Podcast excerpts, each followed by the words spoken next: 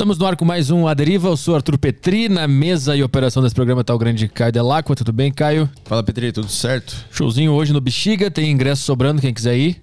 É, isso aí. arturpetri.com agenda.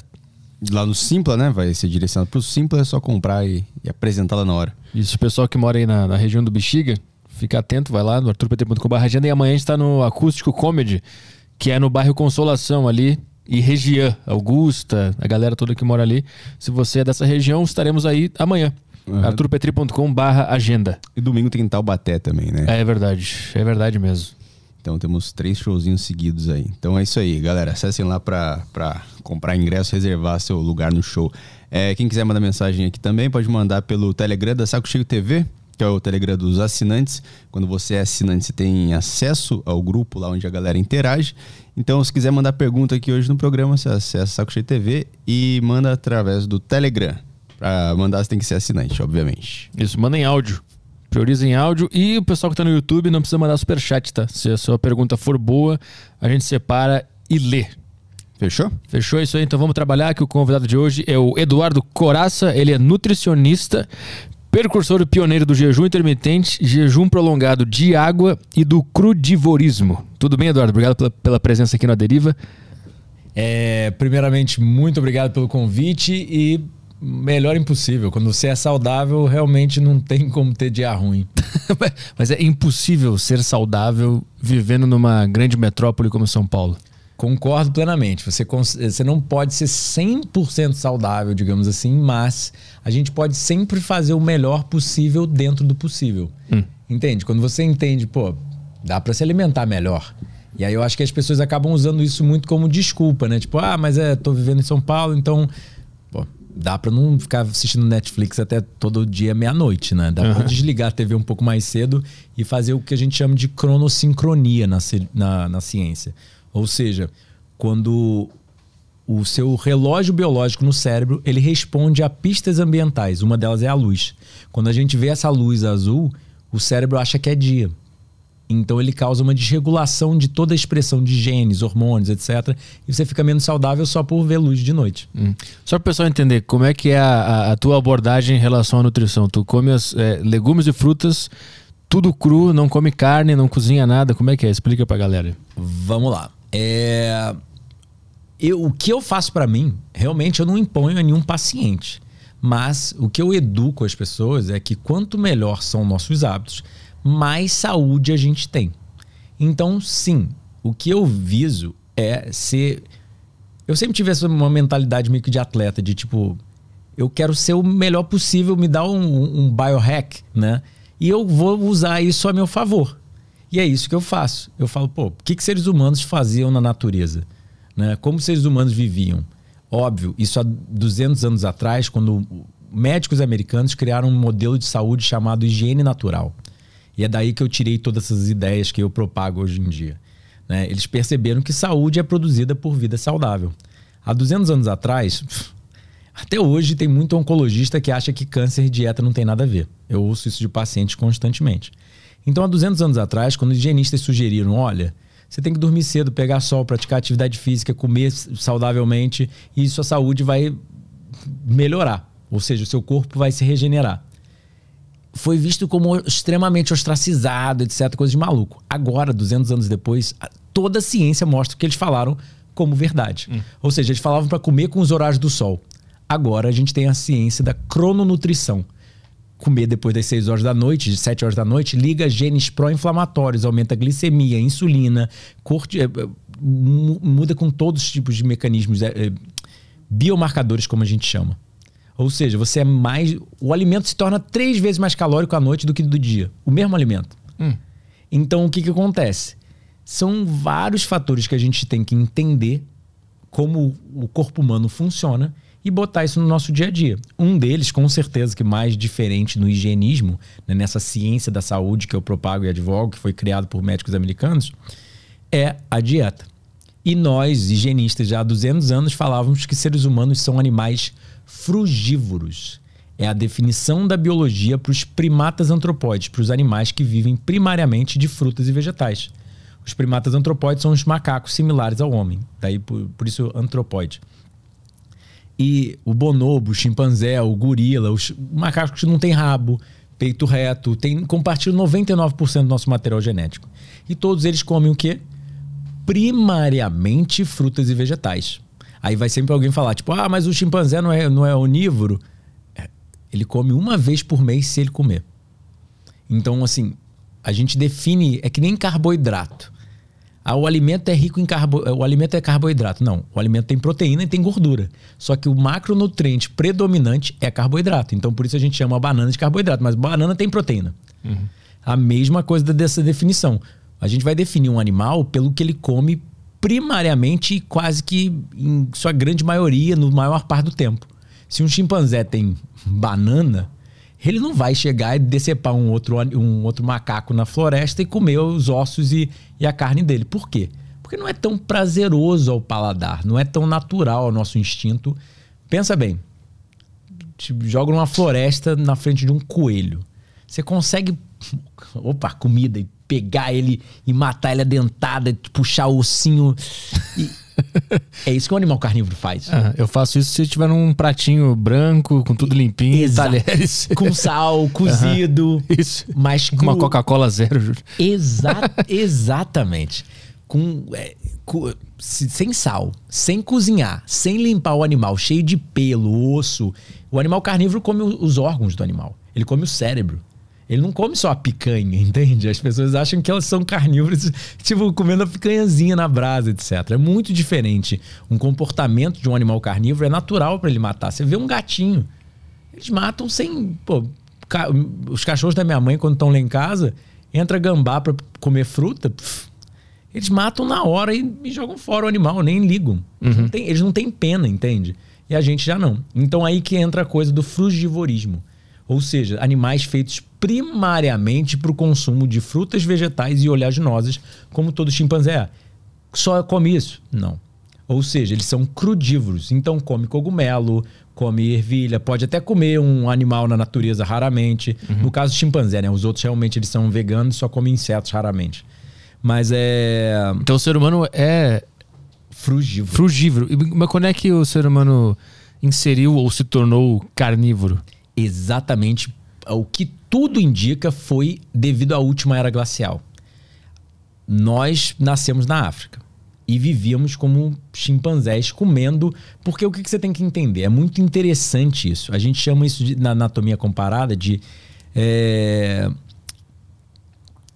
dieta específica da espécie. Ou seja, animais similares comem de forma similar.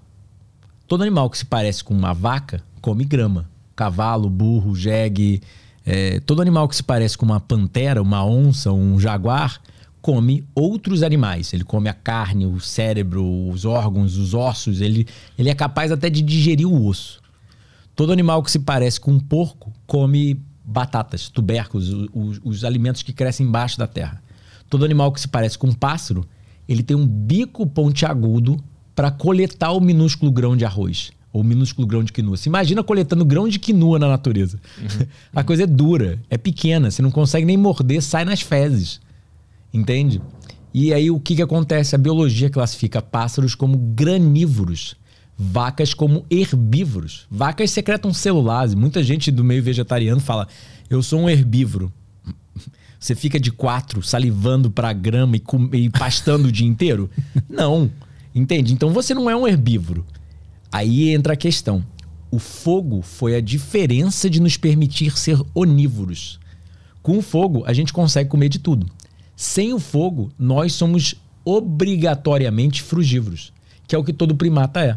Ou seja, nós não conseguimos comer os carboidratos complexos, tipo batata, arroz, feijão. Você precisa cozinhar. Uhum. E geralmente precisa salgar, porque ele não tem gosto. O carboidrato complexo ele é insosso por natureza. E aí você precisa jogar o salzinho, além de cozinhar para amolecer ele, que isso causa destrinização dos carboidratos. E aí entra a questão do animal ser frugívoro. O primata, ele come banana porque é o que a ferramenta anatômica, fisiológica e bioquímica da natureza permite ele a comer. É como se a natureza fizesse cada espécie do início da vida para desenvolver suas ferramentas para comer.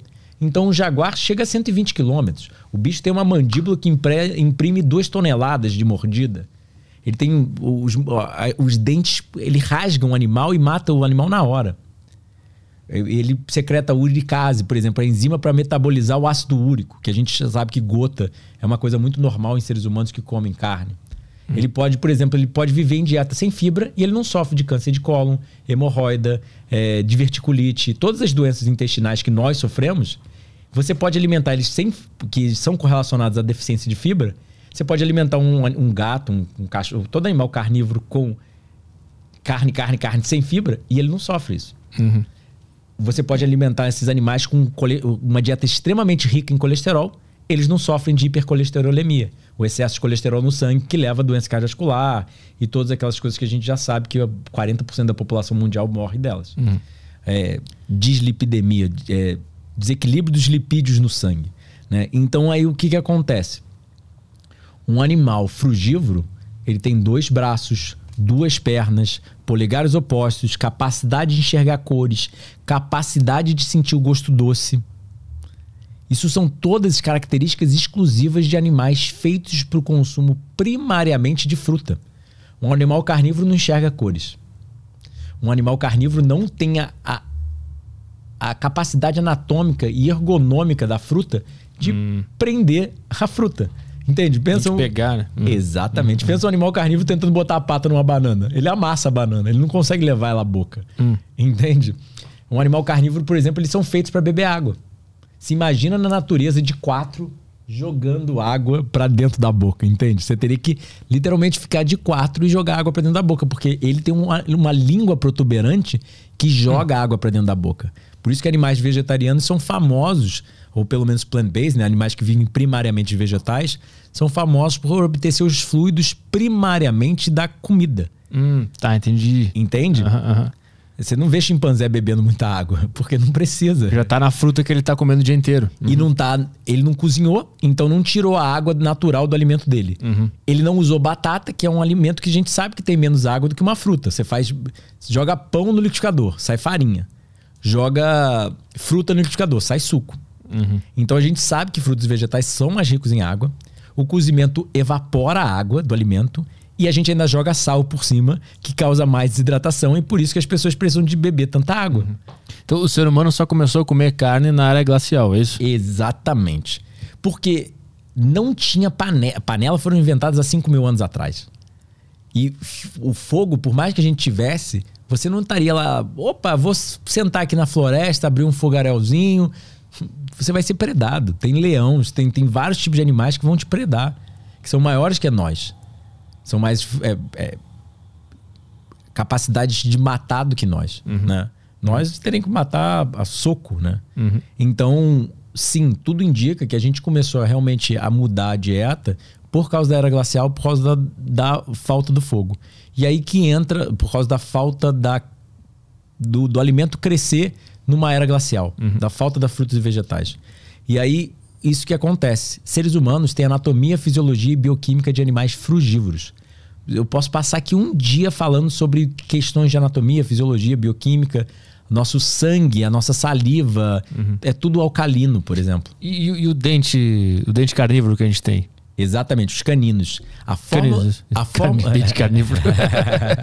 isso A fórmula dentária do homem é exatamente de animais feitos para plantas. Até você vê a mandíbula se mexe de um lado para o outro, para cima e para baixo.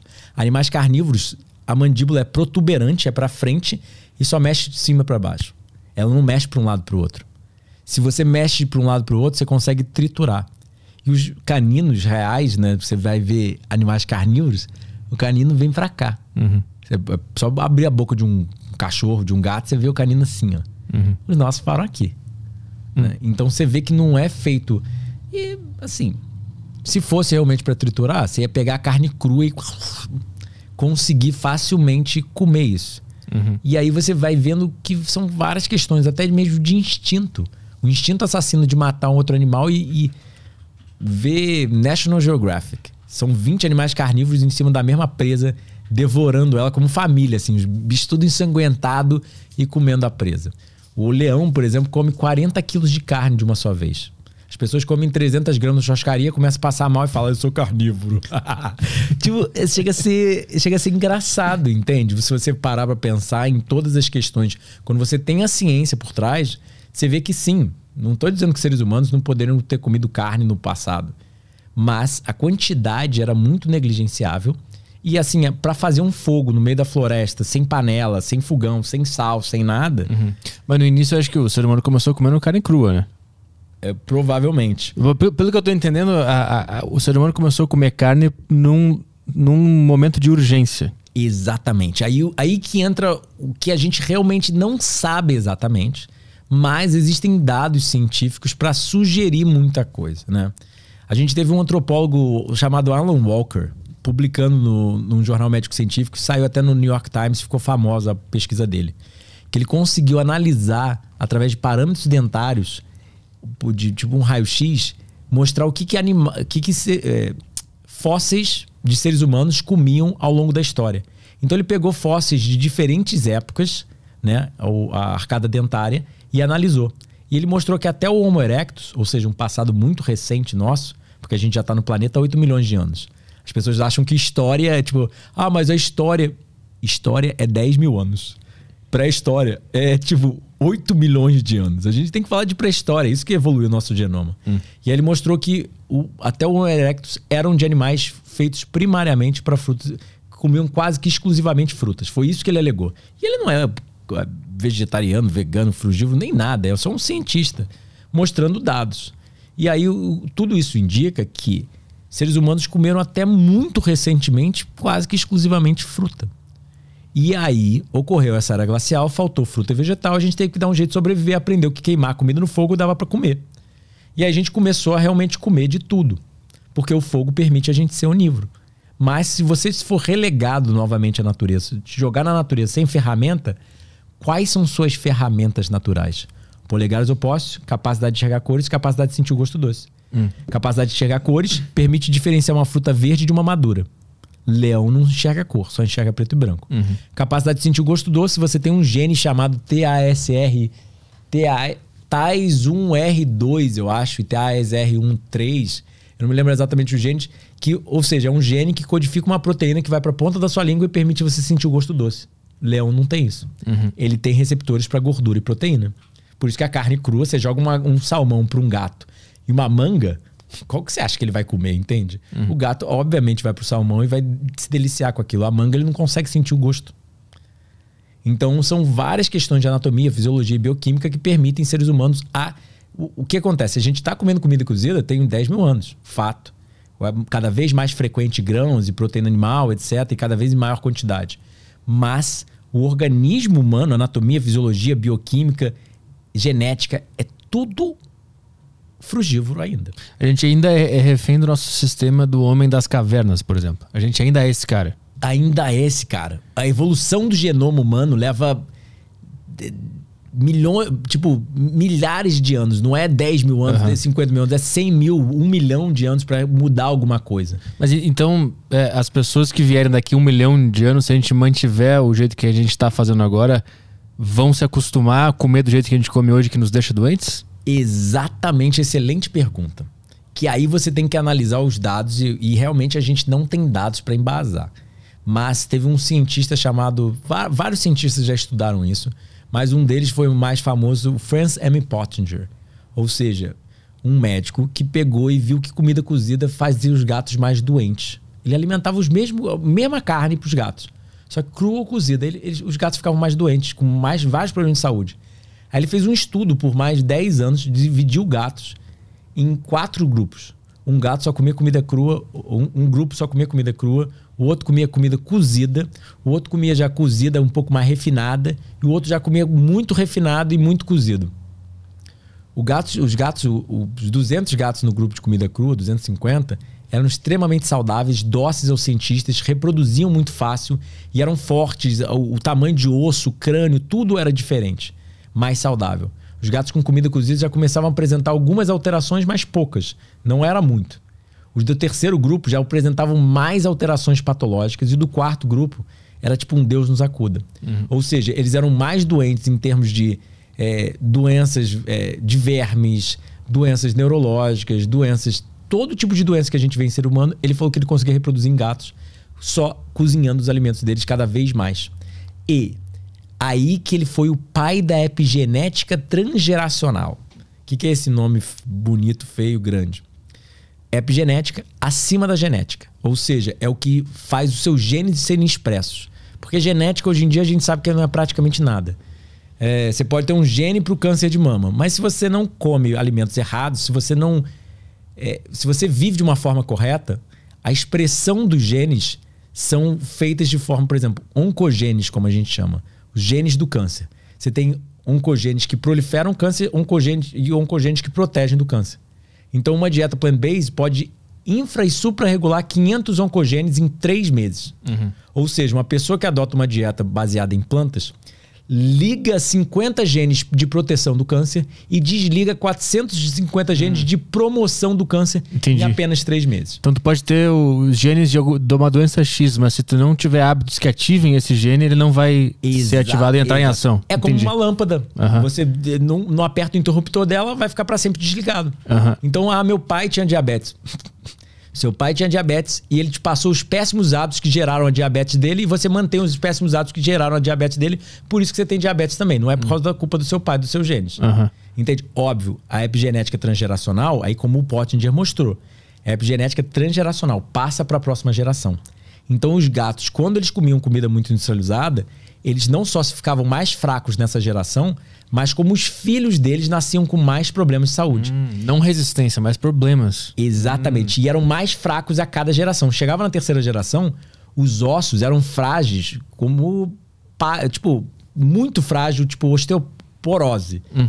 É, a capacidade reprodutiva deles, muitos natimortos, ou seja, os bebês nasciam mortos, ou a mãe morria durante a gravidez, ou eles não conseguiam mais engravidar e reproduzir as fezes deles não serviam para adubar as plantas. As plantas que eram adubadas com as fezes dos gatos que comiam comida industrializada morriam.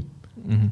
E todo outro tipo de doença, é, é, neurológica, motora, sabe, gastrointestinal, os gatos eram agressivos, né? Até alterações comportamentais. Uhum. E, obviamente, tamanho de crânio, tudo era reduzido. Os gatos eram menores e mais fracos. Uhum. É o que a gente vê hoje em dia. Não sei se você já percebeu gente de roça. Eu, por exemplo, fui alimentado a leite em pó, um monte de coisa industrializada, não vou falar os nomes. Pode falar, tem problema, tem problema. Ah, pode falar? Pode falar. Danoninho, fritura, é, é, McDonald's.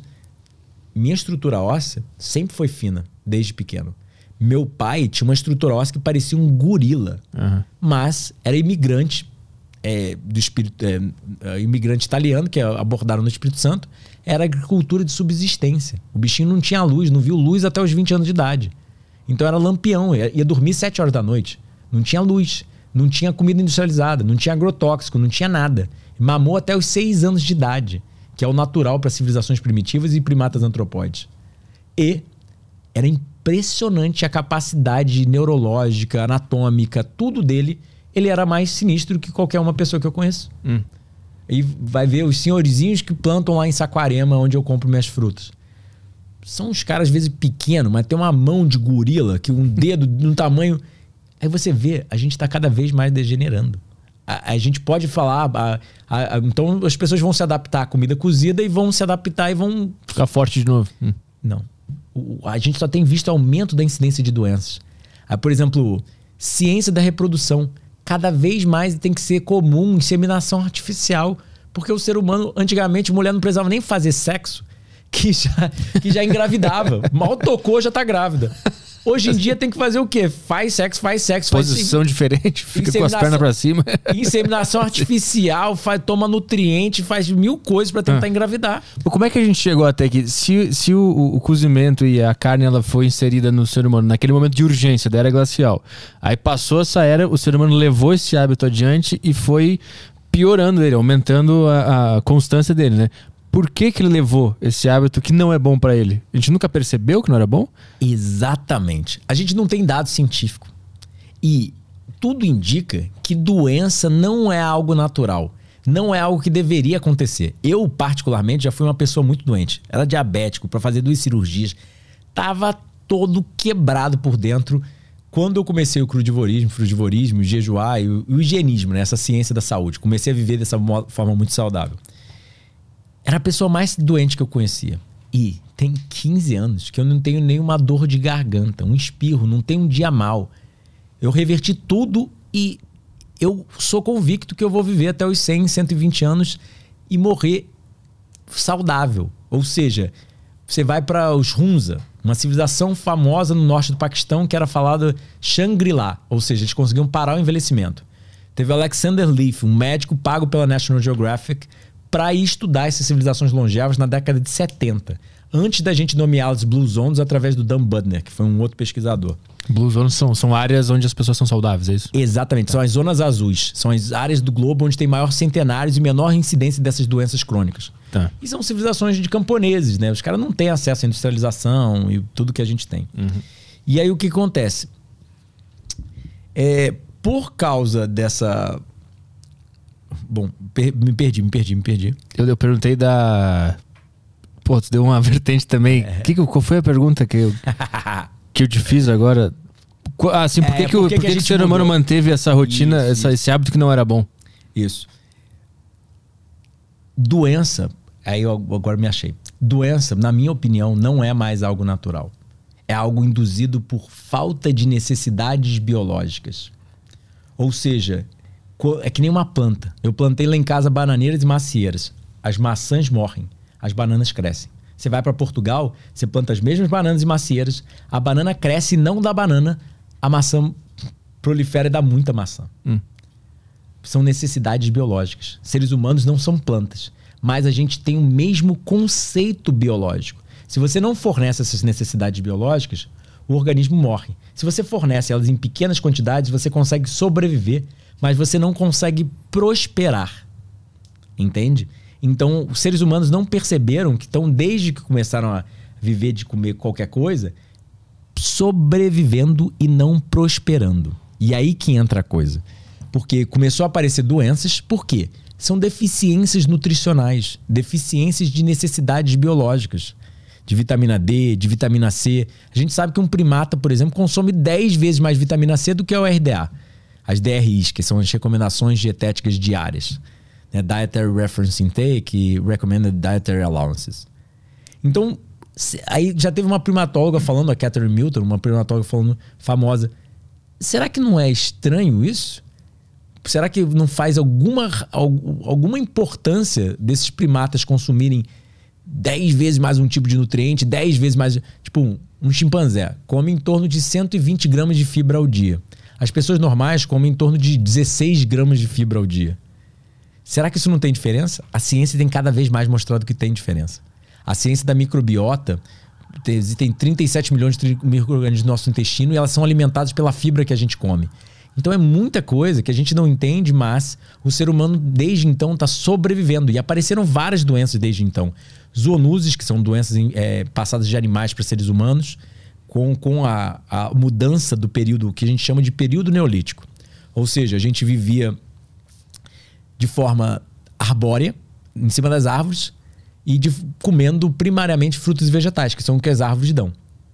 E aí a gente teve essa queda do homem, né? Que a, a mitologia grega sugere que é a, a, a, queda do a saída do paraíso para a civilização cristã, mas para a mitologia grega seria a queda da era dourada para a era de prata. Hum. E aí com essa queda a gente começou a parar de comer o que a gente era feito para comer e começou a cozinhar e começou a comer grãos e muita proteína animal. E isso tem proporções de macro e micronutrientes inadequadas para nossa evolução. E aí o próprio cérebro humano, nos últimos 30 mil anos ou 50 mil anos, encolheu. Ele estava numa vertente sempre de crescimento cada vez mais hum. e começou a encolher. Mas como é que a gente explica a evolução do ser humano como um todo, como a sociedade, a tecnologia, tudo que a gente inventou de diferente dos caras do passado? Genial. O que? provavelmente a fruta e esse estilo de vida extremamente saudável evolui o nosso cérebro. E o corpo humano é uma máquina impressionante, muito resiliente. E aí, quando a gente desenvolveu a agricultura né, de grãos, a gente permitiu essa afluência de capital. Porque o grão não ele pode ser estocado, como a gente estava até falando antes aqui. Você pode estocar o grão e aí o que, que acontece? 10 pessoas trabalham no plantio, estocam grão e cozinham o grão. E as outras pessoas desenvolvem profissões. Músicos, é, artistas e qualquer coisa que era na, no, do gênero há 10 mil anos atrás, 5 mil anos atrás, quando a gente começou a desenvolver o dinheiro. Uhum. Entende? Então, assim, é, isso é até a teoria do Jared Diamond, um, um antropólogo famoso que tem um documentário para National Geographic, Guns, Germs and Steel, que dá para entender o que aconteceu para a gente desenvolver a civilização que era hoje. Mas, na verdade, a gente tem ficado, na minha humilde opinião, e até o Jared Diamond sugere que a agricultura foi a pior catástrofe que seres humanos desenvolveram, que surgiu toda a desigualdade social, despotismo, é, desigualdade de gênero, um monte de briga nos seres humanos vieram através da agricultura. Hum. Entende? Então, assim, óbvio, de, de acordo com a perspectiva, pode ser visto como uma evolução, né? A gente agora tem uma civilização que é, é lindo, né? Você vê um foguete indo para a Lua. Uhum. Mas ainda assim, a gente está cada vez mais infértil, cada vez mais tem plástico no, no, fundo do oceano, nas montanhas, nos Alpes suíços, tem plástico dentro da gente, já tem plástico sendo encontrado na placenta humana. Entende? É, não, não... Como assim? Você não sabia? Não. Por exemplo, eu não gosto de beber garrafa de plástico, ah. porque a própria OMS fala que tem microplástico aqui dentro. Ou seja, a, saiu até uma, uma, uma, matéria na Rolling Stones há algum tempo atrás que o ser humano usual, isso é dado científico, né, que eles tiraram. É, a Rolling Stones é uma revista famosa, para quem não, tá, não conhece aí em casa, uma revista famosa americana, que o ser humano consome em torno de 5 gramas de plástico por semana através da sua dieta, da ingestão de água, etc. Ou seja, a gente consome. Você em casa, sim, se impressione. Você come um cartão de plástico toda semana. E, e isso é dado científico. Parece que tem, tem microplástico no sal, tem microplástico nos tecidos do peixe, tem microplástico na cerveja, tem microplástico na água. E qual é a consequência disso? Agora a gente está começando a ver. Uma delas é feminiz, femininização do homem. Né? Ah. Tem várias consequências. Você tem é, é, os petroquímicos, né? E os metais pesados, que é o que a gente usa para construir nossos microfones, nosso tênis, nosso tudo que a gente faz hoje em dia é feito de plástico, né, petroquímico ou de é, metal pesado, é, indústria metalúrgica. E a consequência disso é, por exemplo, na Califórnia, a gente sabe que ah, eles recomendam mães evitarem consumo de peixe mais de uma vez por semana, porque é, filhos de mães que comem peixe frequentemente têm menor QI, tem déficit neurológico. Porque tem plástico no peixe, é isso? Porque tem é, metal pesado. Ah. Alumínio, uhum. é, é, cromo, tem vários metais pesados famosos, né? Que tá no meio onde ele foi pescado. É isso? Exatamente, porque a gente joga todos os efluentes na água. Uhum. Efluentes são as toxinas da, da, da indústria que são jogadas lá na água. E aí, hoje em dia, todo peixe tem microplástico dentro. Uhum. Urso e baleia no Ártico nascem hermafroditas. Ou seja, nascem com os dois sexos. Por quê? Esses petroquímicos, na verdade, eles têm atividade estrogênica e antiandrogênica. É o que a gente chama de xenoestrógenos, estrogênios externos.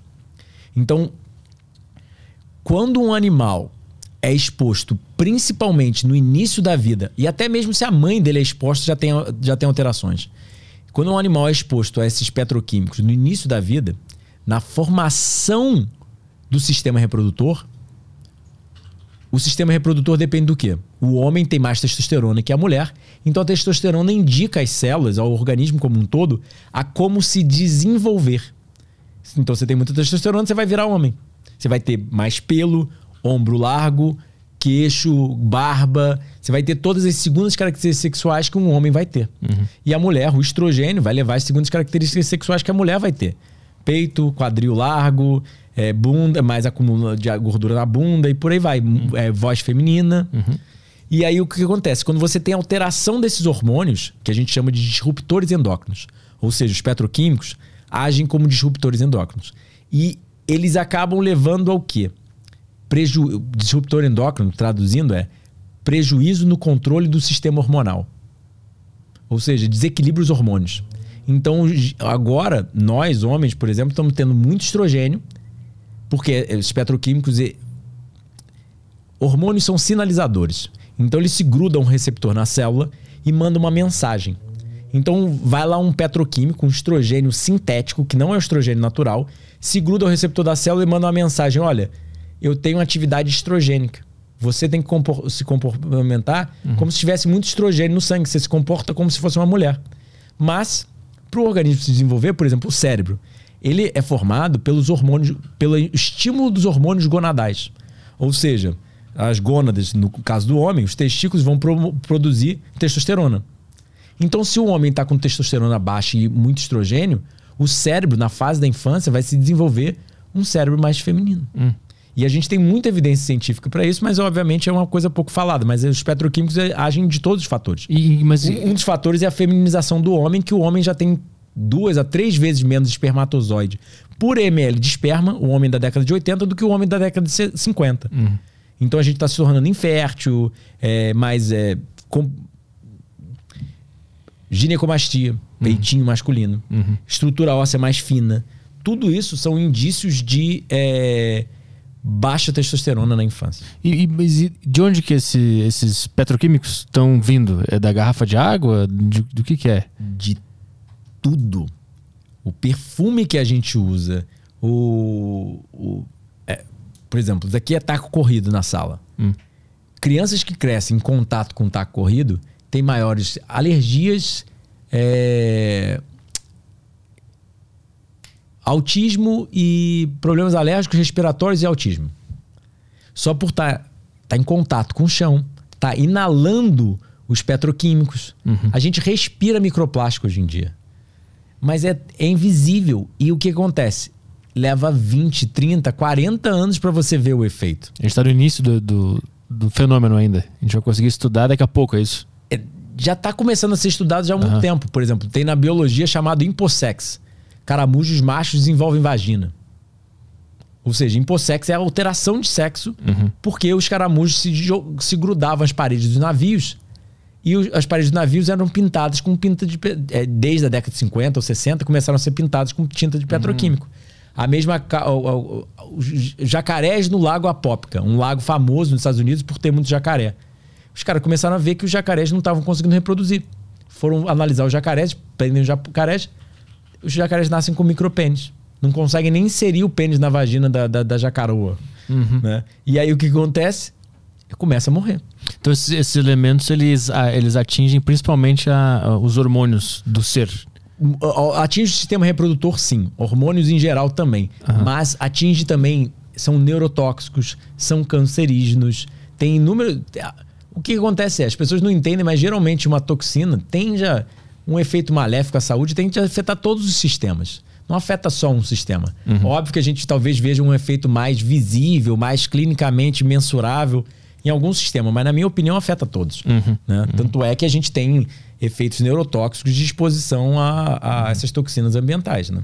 Eu quero voltar lá para pós-era era glacial, que aí o ser humano manteve esses hábitos que, que trouxeram esses malefícios para ele. Mas, ao mesmo tempo, com a criação da agricultura, a gente também teve mais tempo para pensar, para criar, para filosofar, para criar arte, música e tal. Então, não existe uma troca aí. A gente se, se, eh, largou de mão a nossa saúde em troca de uma evolução de pensamento. Não sei se faz sentido isso. Tudo super sentido, super sentido. Mas o que Ah. permitiu isso foi a evolução antes do fogo. O corpo foi se tornando cada vez mais não só uma máquina muito forte, mas como uma máquina muito pensante. Então o cérebro já tinha sido desenvolvido a nível de. é, todo o genoma já tinha sido preparado para isso, entende? Mas não tinha tempo para usar. Exatamente, e não tinha necessidade. Pra que que, sabe, pra que que você vai criar uma civilização? A gente- seres humanos não tinham, ah, já tá feliz ali no Éden, sabe, vivendo no paraíso, comendo fruta, fazendo sexo e dormindo cedo, sabe? Não tinha pra que desenvolver. Então esse, esse avanço da, da tecnologia, da agricultura e tudo isso nos trouxe um, um benefício É genial. Mental. Seres humanos são extremamente inteligentes e impressionante. O que a gente conseguiu fazer é impressionante. Eu, não, eu nunca vou falar que, óbvio, a nossa civilização tem muito problema, mas também tem muita coisa que é impressionante. A internet permitiu eu ter essa, acesso à informação toda e fazer boas escolhas em relação ao minha- meu estilo de vida e minha saúde. Mas, óbvio, traz malefícios que eu não acho que vão ser duráveis por muito tempo. O ser humano não vai mais continuar conseguindo aturar essa agressão à saúde humana e essa agressão ao planeta, já que tem plástico em tudo que a gente sabe. Tem plástico dentro da gente, tem plástico dentro da placenta humana. Uhum. Né? Tipo, é, é braba a coisa. E eu acho que não vai durar isso mais 20, 30, 40, 50 anos. É, então, assim. Mas é genial. E eu não, eu não, não tô sugerindo para ninguém, ah, vamos voltar para as cavernas. Mas realmente, o ser humano não, não foi feito para poder produzir substâncias. Né? Quando a gente produz substâncias, a gente produz através de petroquímico. Então, a tinta da nossa parede tem petroquímica que a gente respira, que a gente chama de compostos orgânicos voláteis. Uhum. Entende? Causa um problema? Causa, mas é. Como é muito. Por exemplo, tem retardantes de chamas na carne e no peixe hoje em dia. O que, que é isso? a, a gente não usa. é, é, quando pega fogo, a gente usa o, o, o extintor de incêndio. Hum. Dentro do extintor de incêndio tem petroquímicos que são retardantes de chamas, para inibir o crescimento das chamas. Hum. E isso causa bioacumulação. Vai parar no meio ambiente, vai parar dentro do peixe, vai parar dentro da carne. Isso acaba bioacumulando. Retardantes de chamas hoje em dia são correlacionados ao autismo. O pai ou a mãe fala: Ah, meu, meu filho nasceu autista porque não sei o que, não sei o que. Não. Tem muitas causas de autismo hoje em dia que são através de fatores epigenéticos transgeracionais. Uhum. Né? Ou seja, a, a mãe estava consumindo muito peixe com retardante de chamas, maior probabilidade de autismo na criança. A, a criança estava convivendo com petroquímico sintético no solo da- do quarto e ela toda hora toca naquilo, respira aquilo, bota na mão naquilo e bota a mão na boca. Uhum. Se, se estuda o ser- os seres humanos do passado, antes daquela era glacial que ele começou a comer carne, depois que se organizou na agricultura, para saber se eles tinham algumas doenças? Se eles morriam de doenças, desenvolviam doenças, ou se a doença é, uma- é uma- um fenômeno moderno pós esse, esse período?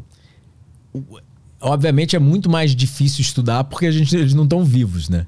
Mas a paleoantropologia, ou seja, a ciência do homem antigamente, sugere que sim, que as doenças começaram a aparecer depois do período neolítico, ou seja, depois que a gente começou a cozinhar, comer muito amido, né? Carboidrato complexo, batata, arroz, feijão, vaca, e largou não só as frutas e vegetais, mas aquele ambiente arbóreo.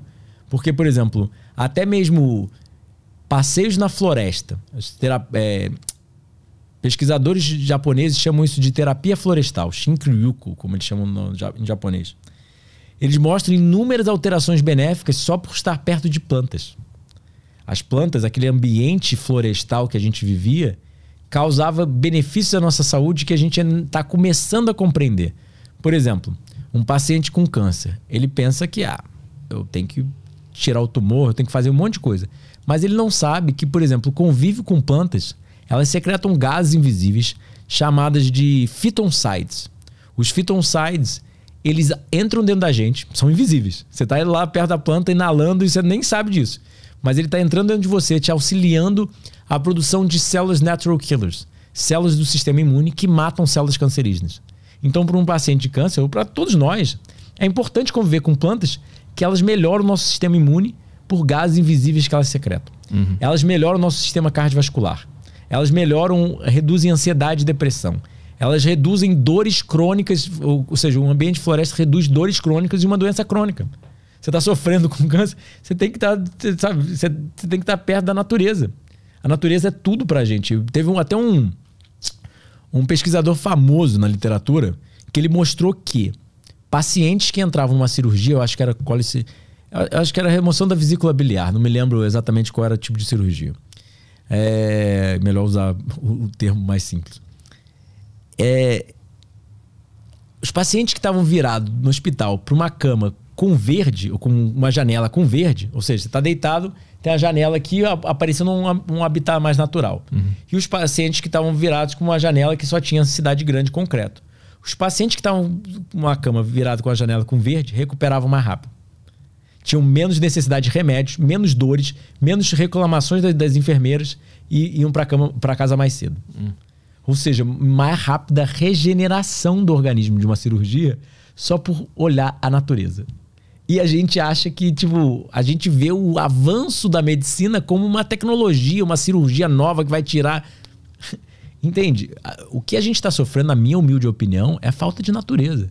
É falta de vários elementos essenciais. Por exemplo, níveis séricos de, de vitamina D altos a gente sabe que previne todo tipo de doença. Foi até correlacionado à prevenção de coronavírus.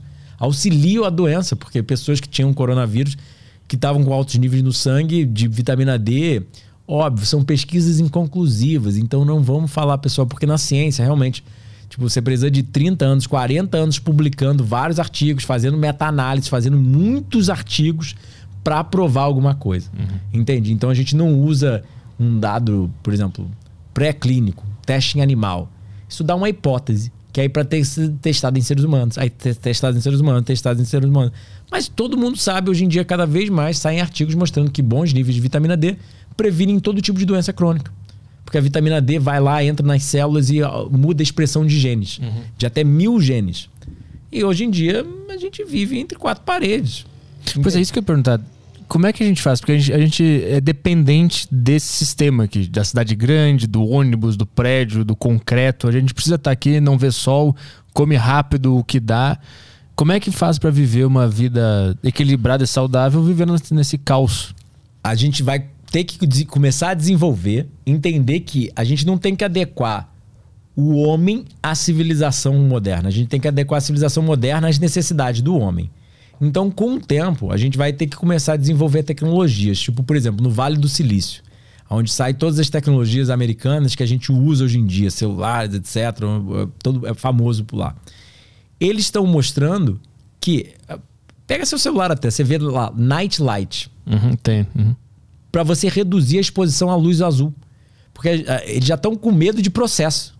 Ou seja, as indústrias de celulares já estão com medo de tomar um processo, porque a gente sabe que ficar vendo luz azul de noite aumenta a incidência de doenças crônicas. Então, a gente tem que começar a entender todos os mecanismos que a gente gira, que a gente usa no dia a dia. Por exemplo, lá em casa, eu tenho iluminação circadiana. Hum.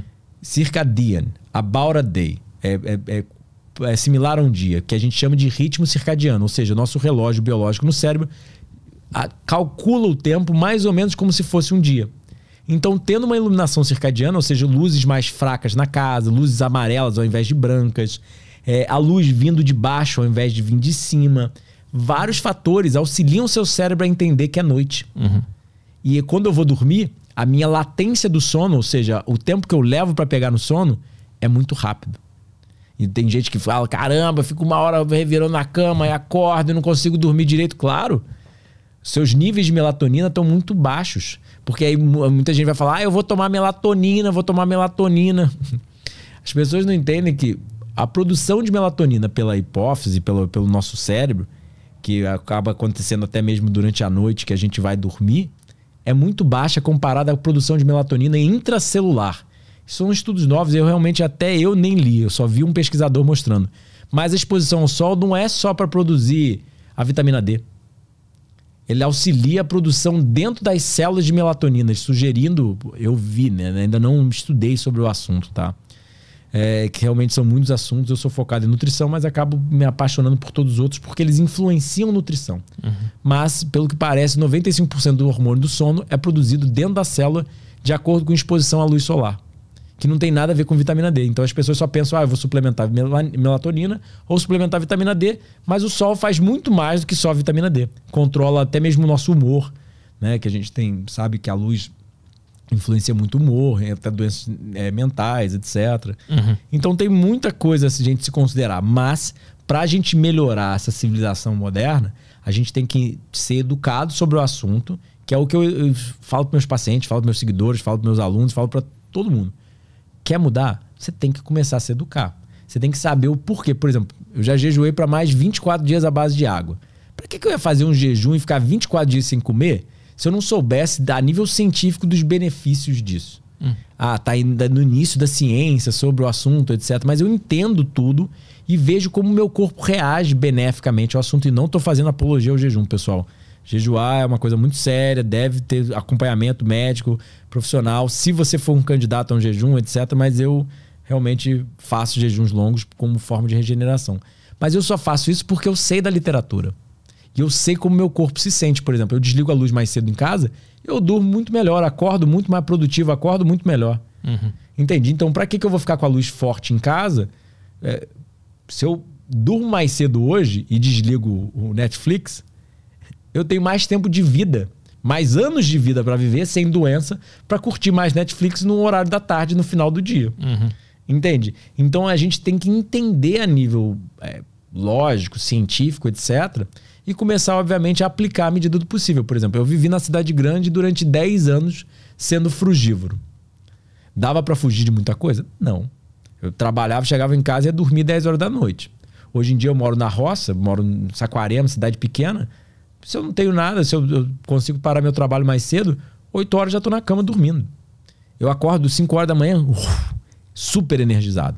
Vim hoje para São Paulo, é, por vários fatores, acabei vindo de ônibus. Madrugada, é, exposição à luz, dorme mal, etc. Dá para fazer alguma coisa? Não. Então eu acho que é, é fazer o melhor dentro do possível. Uhum. Não é tipo, caramba, eu tenho que voltar para a Idade das Pedras, etc.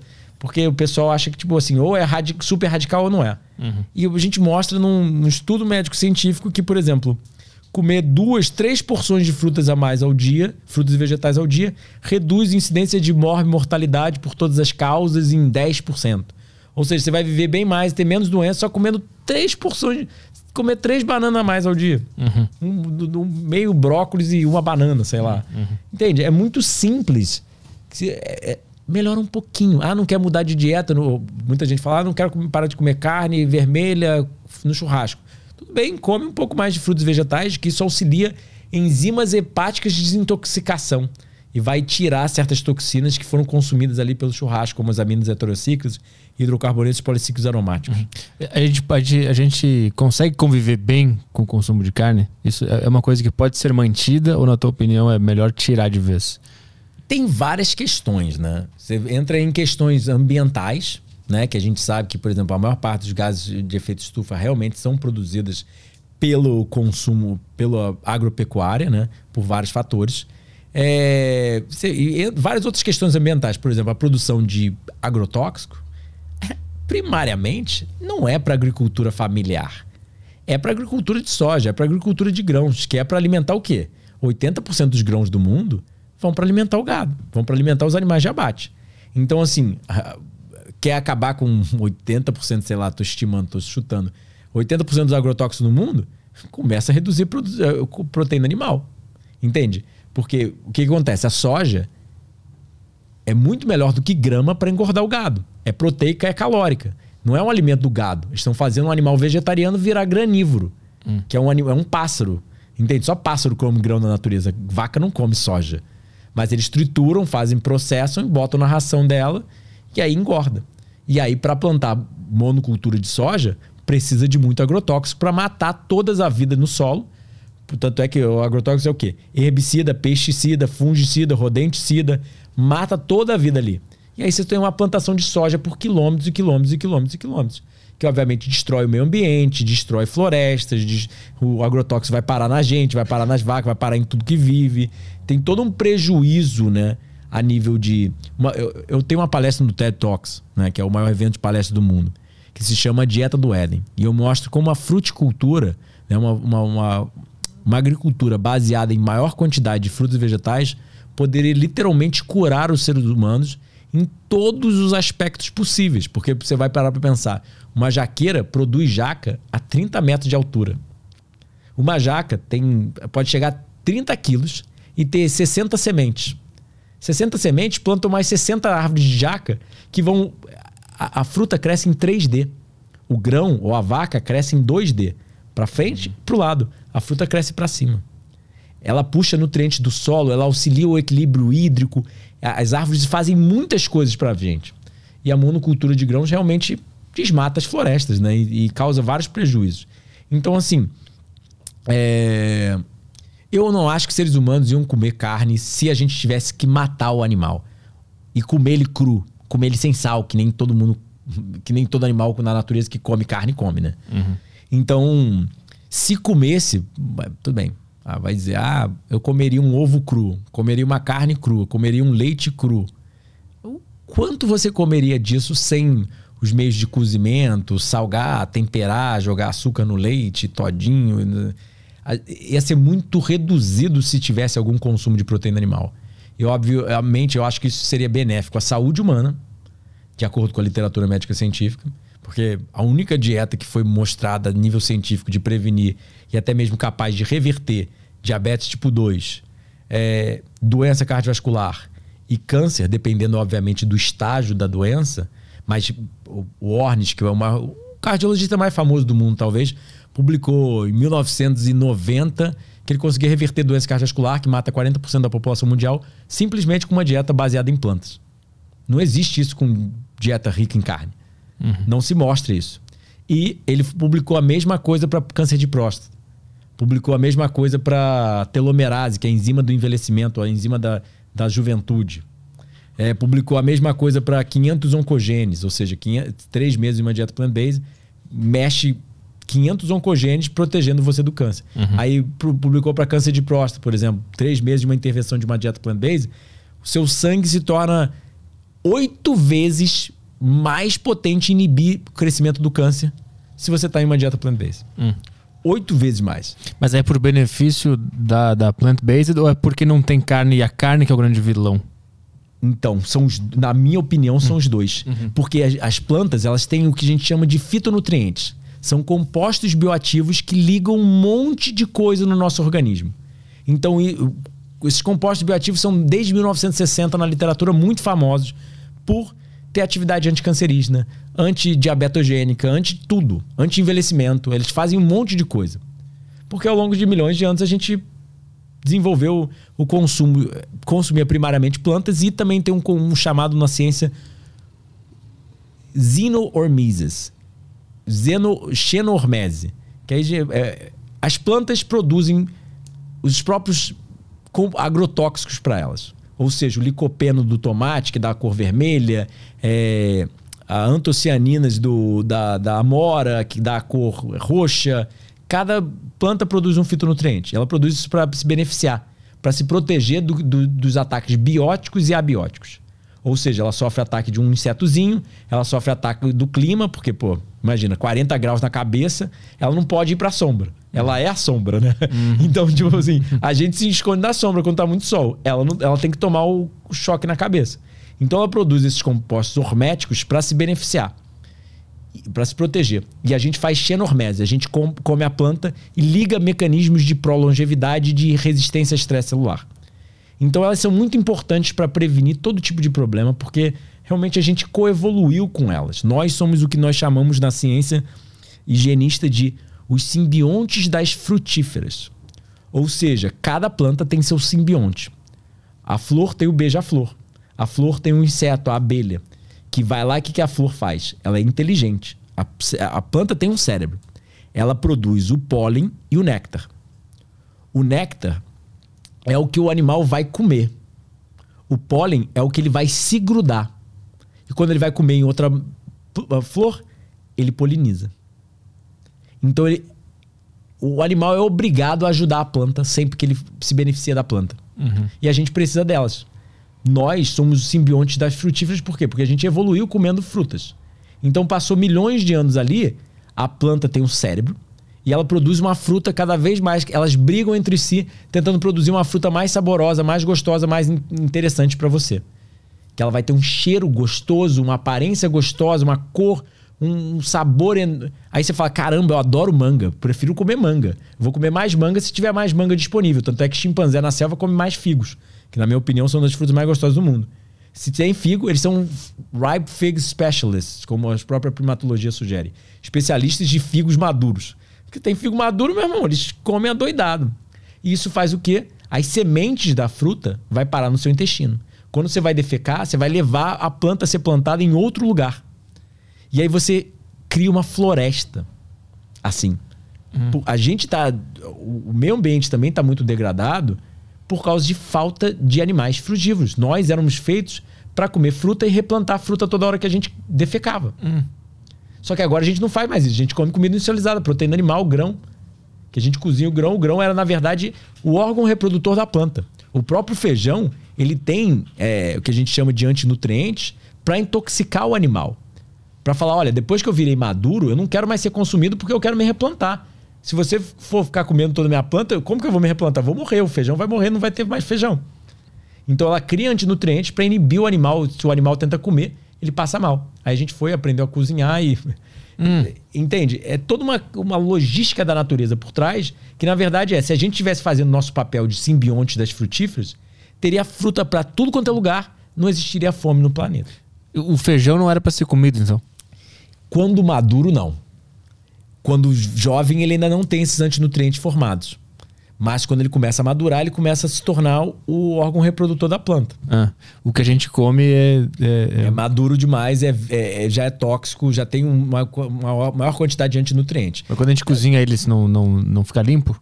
É, tira, tira muito dessas toxinas sim. Mas aí você também forma o que a gente chama de os compostos da reação de Maillard. Ou seja, Maillard foi um cientista assim. É que é muito engraçado. Muita coisa a gente descobre na ciência mas o público esquece, a própria ciência esquece. Como Maillard foi um cientista que mostrou há, quatro, há 100 anos atrás, um médico, mostrou há 100 anos atrás que cozinhar produzia substâncias tóxicas que hoje em dia a gente já sabe que elas são cancerígenas, mutagênicas, genotóxicas, citotóxicas, teratogênicas, clastogênicas, pró-inflamatórias, teratogênicas e gerontotóxicas. Causam dano ao DNA, é, causam câncer, causam mutação do DNA, causam dano à célula, causam inflamação, eh, são toxinas do envelhecimento é, e causam teratogenia, que é má formação do bebê. Né? É... Cozinhar qualquer coisa causa isso. Exato. Vamos lá. O, os PRMs são mais formados, de acordo com a literatura, né, em proteína animal e gordura. Hum. Mas carboidrato também tem uma menor formação, mas ainda assim tem formação. Né? Por exemplo, o, o, churrasco. Todo mundo sabe, eu já, já ouvi falar pelo menos uma vez na vida que é cancerígeno. Por quê? São aminas heterocíclicas e hidrocarbonetos policíclicos sendo formados durante o processo de pirólise. Durante o processo de queima do, da, da carne ali na brasa. Uhum. Isso aí a gente sabe. O pão, quanto mais grelhado, mais torradinho, mais substâncias cancerígenas. Isso é, é, é meus professores na faculdade falavam sobre isso. Uhum. Só que continua todo mundo cozinhando, entende? Ninguém percebe que você consegue sobreviver com comida cozida, mas você não consegue prosperar. Uhum. Alcançar seu maior desenvolvimento anatômico, fisiológico, neurológico, reprodutor. Então você consegue ser sua melhor versão vivendo de forma mais saudável. E é isso que eu propago, e aí a gente consegue voltar à sua pergunta, a questão da carne é eu acho que quanto menos a gente conseguir consumir para o meio ambiente, para a saúde humana, que a gente poderia, por exemplo, os Estados Unidos gasta 4 trilhões de healthcare ao ano, eu acho que já chegou a 4 trilhões. Só que eles pegam o dinheiro do povo, subsidiam comida industrializada e, a, e, e a agropecuária.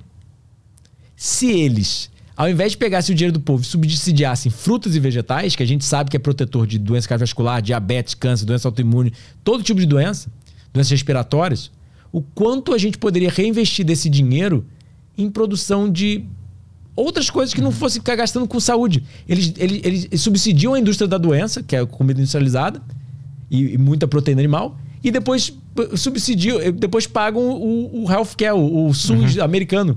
Mas a gente não chegou num ponto que a, que a fruta e o vegetal já não. O cara não vai querer comer. A gente chegou num nível da sociedade que não. Eu já não. Eu, se tu me der um chocolate ou uma fruta, eu automaticamente sei que a minha mente vai mandar eu comer o chocolate ou a comida industrializada. É, isso, isso também existe algum estudo, alguma pesquisa que mostra por que, que a gente está preferindo sempre essa, essa comida? Ela, eu acho que ela tem uma armadilha ali que nos viciou nela e a gente está numa bola de neve agora, né? Exatamente. Essa armadilha foi, eh, se chama evolução.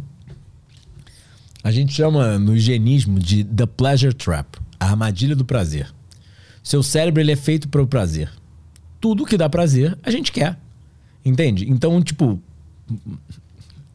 como não gostar de sexo? Como não gostar de comida? Tá embutido no que a gente chama de circuito de recompensa. A natureza é brilhante e ela produziu o circuito de recompensa para estimular todo tipo de animal a fazer o que ela quer. Então, comer é gostoso, fazer sexo é mais gostoso ainda. Então, é, se você for, obviamente, uma mulher, você vai pensar em, em chocolate e depois sexo. Se for um homem, você vai pensar em sexo e depois chocolate. Mas ainda assim, o, o estímulo do, do, do, do ser humano é sempre buscar o prazer, evitar a dor e reproduzir.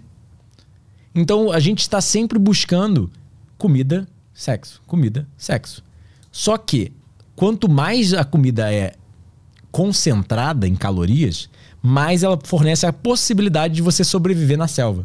Porque você não teria como saber quando vai ser a próxima refeição. Então você vai comer a coisa mais calórica para armazenar gordura, para passar pelo inverno e aparecer comida de novo e você ter o que comer e sobreviver. E poder passar seus genes e poder reproduzir. Uhum.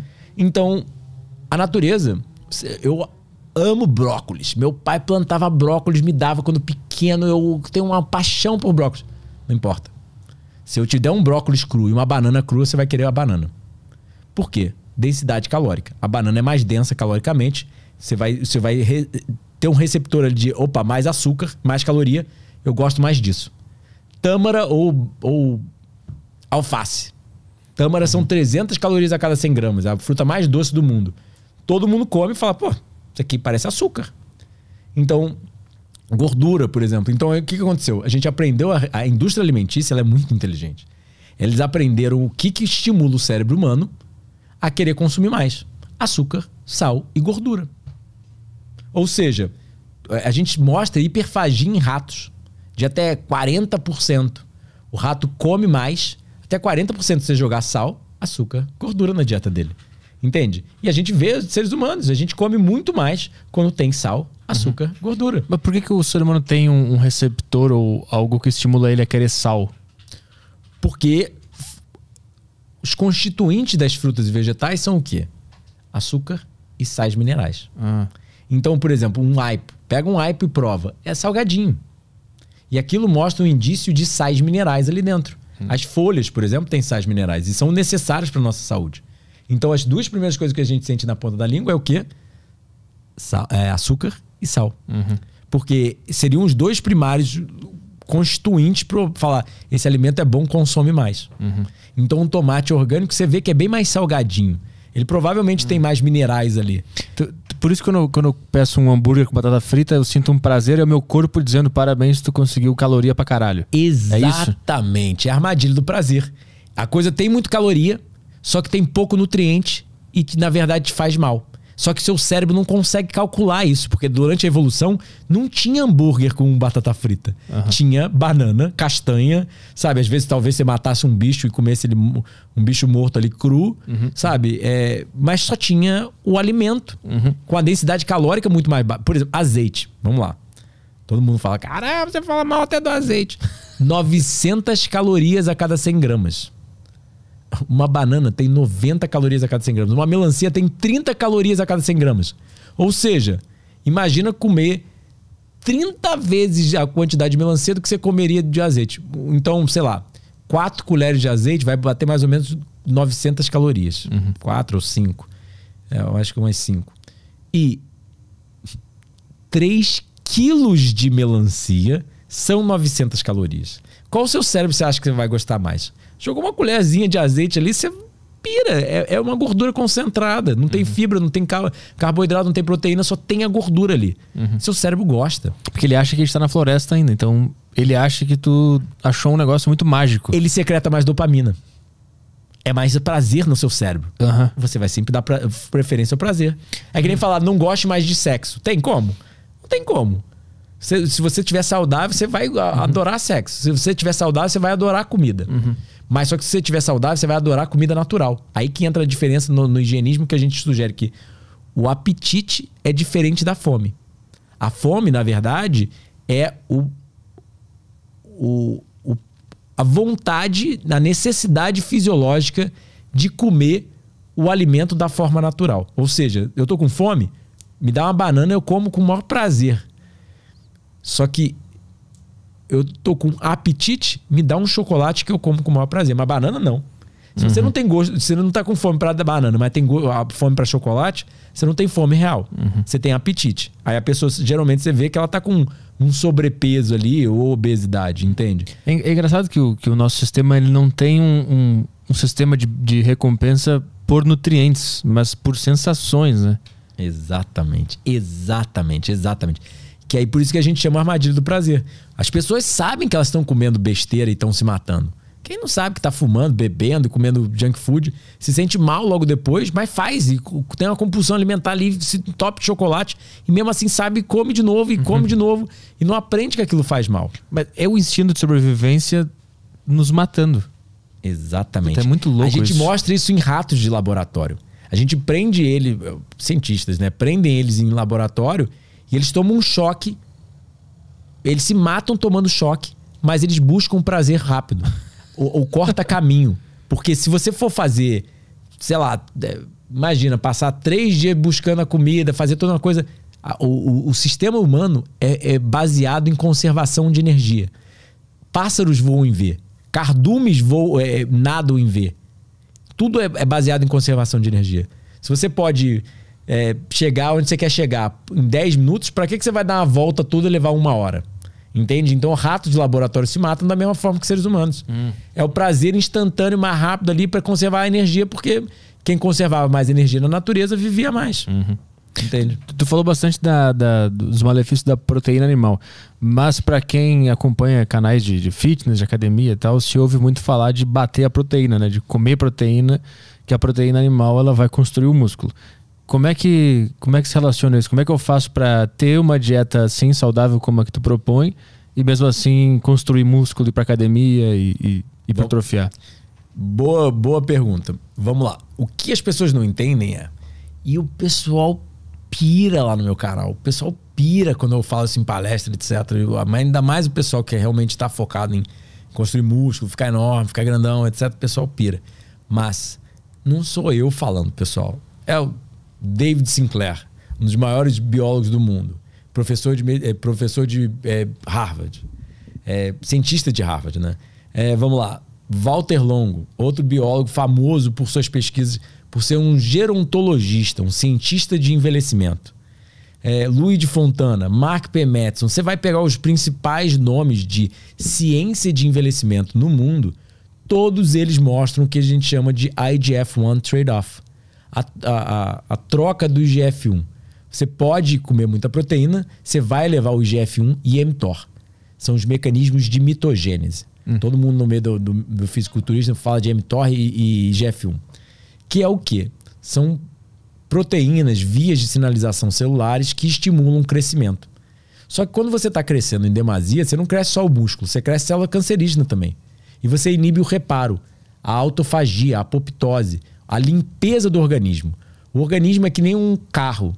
Você queima o combustível, faz você rodar, mas você também joga para fora gás carbônico.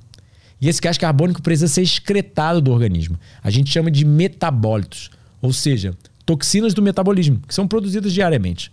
Só que quanto mais proteína e mais caloria a gente come, mais a gente cresce, mais, mais menos a gente limpa e repara. Hum. Você pode pegar, por exemplo, um bom, uma boa analogia seria as pessoas com síndrome de Laron.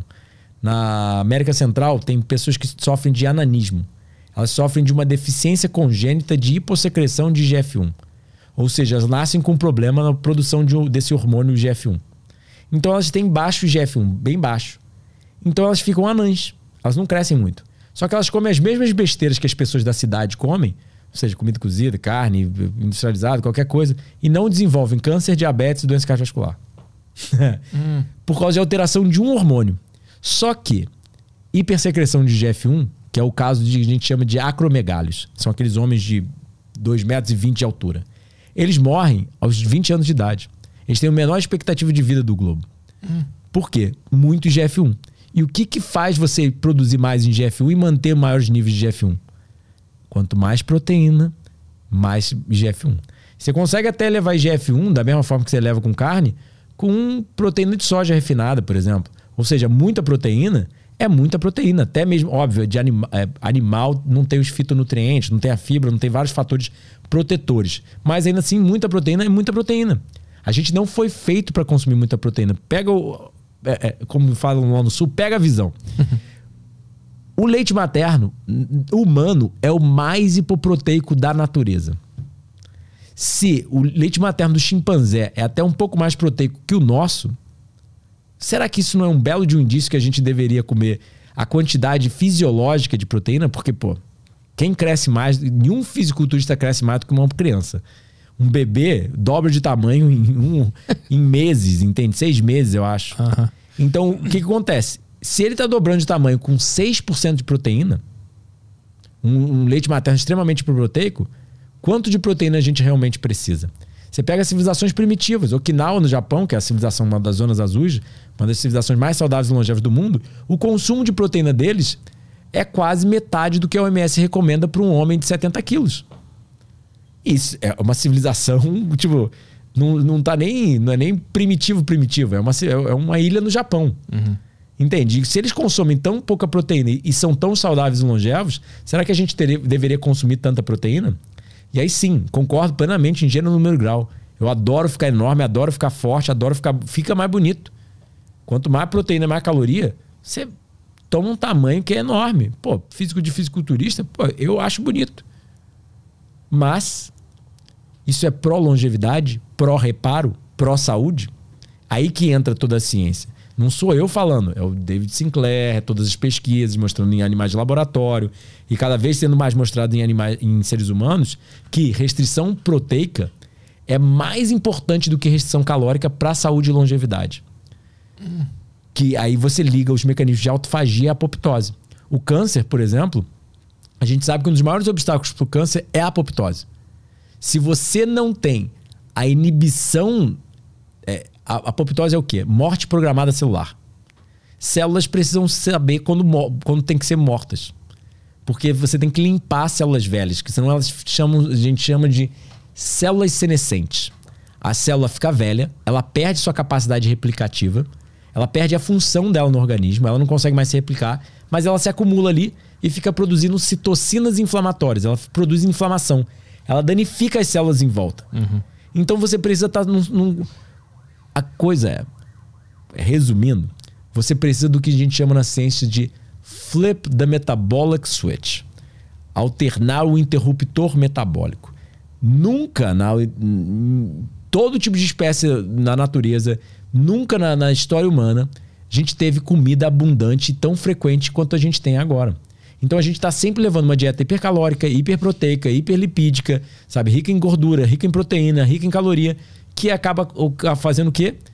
IGF-1, mTOR suprarregulado, ou seja, regulado a níveis supra, a- mais do que o fisiológico.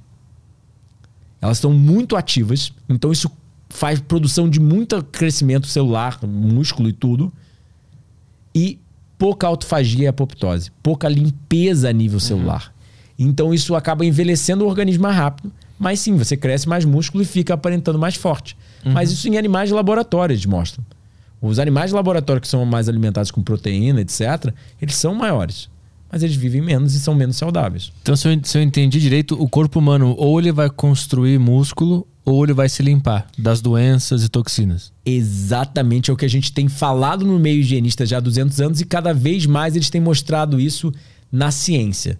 Né? Por exemplo, o Walter Longo tem uma pesquisa chamada uh, uh, Fasting Mimicking Diet uh, uh, Enhances Multiple System Regeneration. Induces Multiple System Regeneration. Ah, Uma dieta que imita jejum, ele bota as pessoas em uma restrição calórica baseada em alimentos vegetais, para ter esses fitonutrientes para ligar essas vias de sinalização de, dos mecanismos de reparo. E leva à regeneração múltipla dos sistemas. O cérebro começa a se regenerar, o fígado começa a se regenerar, o músculo começa a se regenerar, o coração começa a se regenerar, tudo começa a se renovar e relimpar. Você pega uma- experimentos antigos com minhocas de laboratório. Eles cortam uma minhoca de laboratório em três, a minhoca cresce em três novas, só jejuando. Você tem o axolotl, uma, uma salamandra famosa que é presa em laboratório, que tem até no Minecraft que o pessoal fala eles cortam o, o rabo da salamandra, ou cortam o braço da salamandra, ela cresce uma nova. Mas ela cresce uma nova como? Jejuando. Ou seja, ela redireciona a energia que ela ia gastar no processo de, de, de digestão e no processo de nutrição. Porque não é só comer, é mandar os nutrientes para a célula. As células produzem dejetos metabólicos, aí tem que excretar esses dejetos metabólicos. É muita coisa no processo nutricional. Então, o que, que acontece? O organismo usa gordura corporal previamente armazenada em prol de se regenerar. E aí, realmente, quando as reservas começam a acabar, ou se o, o problema foi regenerado, ele volta a, a indicar fome. Entende? É, é uma das razões que eu jejuo, né? Mas é. Então, o que, que acontece? Exatamente isso. Ele não consegue fazer os dois muito bem ao mesmo tempo. Ou ele repara, ou ele, ou ele cresce. Mas sim, a gente vivendo normal, ele está ainda reparando. Mas ele, eh, os mecanismos de reparo estão mais lentos, não conseguem ser tão uhum. eficazes em fazer essa limpeza e esse reparo. Então, por exemplo, eles mostram em minhocas de laboratório que eu sei, vão falar é uma minhoca de laboratório, mas é o, a gente começa a mostrar cada vez mais mecanismos muito similares. Ou seja, eles botam uma planária, que a gente chama, né? uma minhoquinha, uma C. elegans. Ela com vários irmãos. Só que só essa come. Quando chega no final da vida dela, botam ela para jejuar. Ela volta ao período pós-embrionário. Botam ela para comer ela envelhece de novo. Chega no final da vida dela, antes dela morrer, bota ela para jejuar. Ela volta ao período pós-embrionário, ou seja, é como se ela nascesse de novo. Ela fica viva 16 gerações depois que os irmãos já morreram. Caralho. É, vira uma minhoca eterna.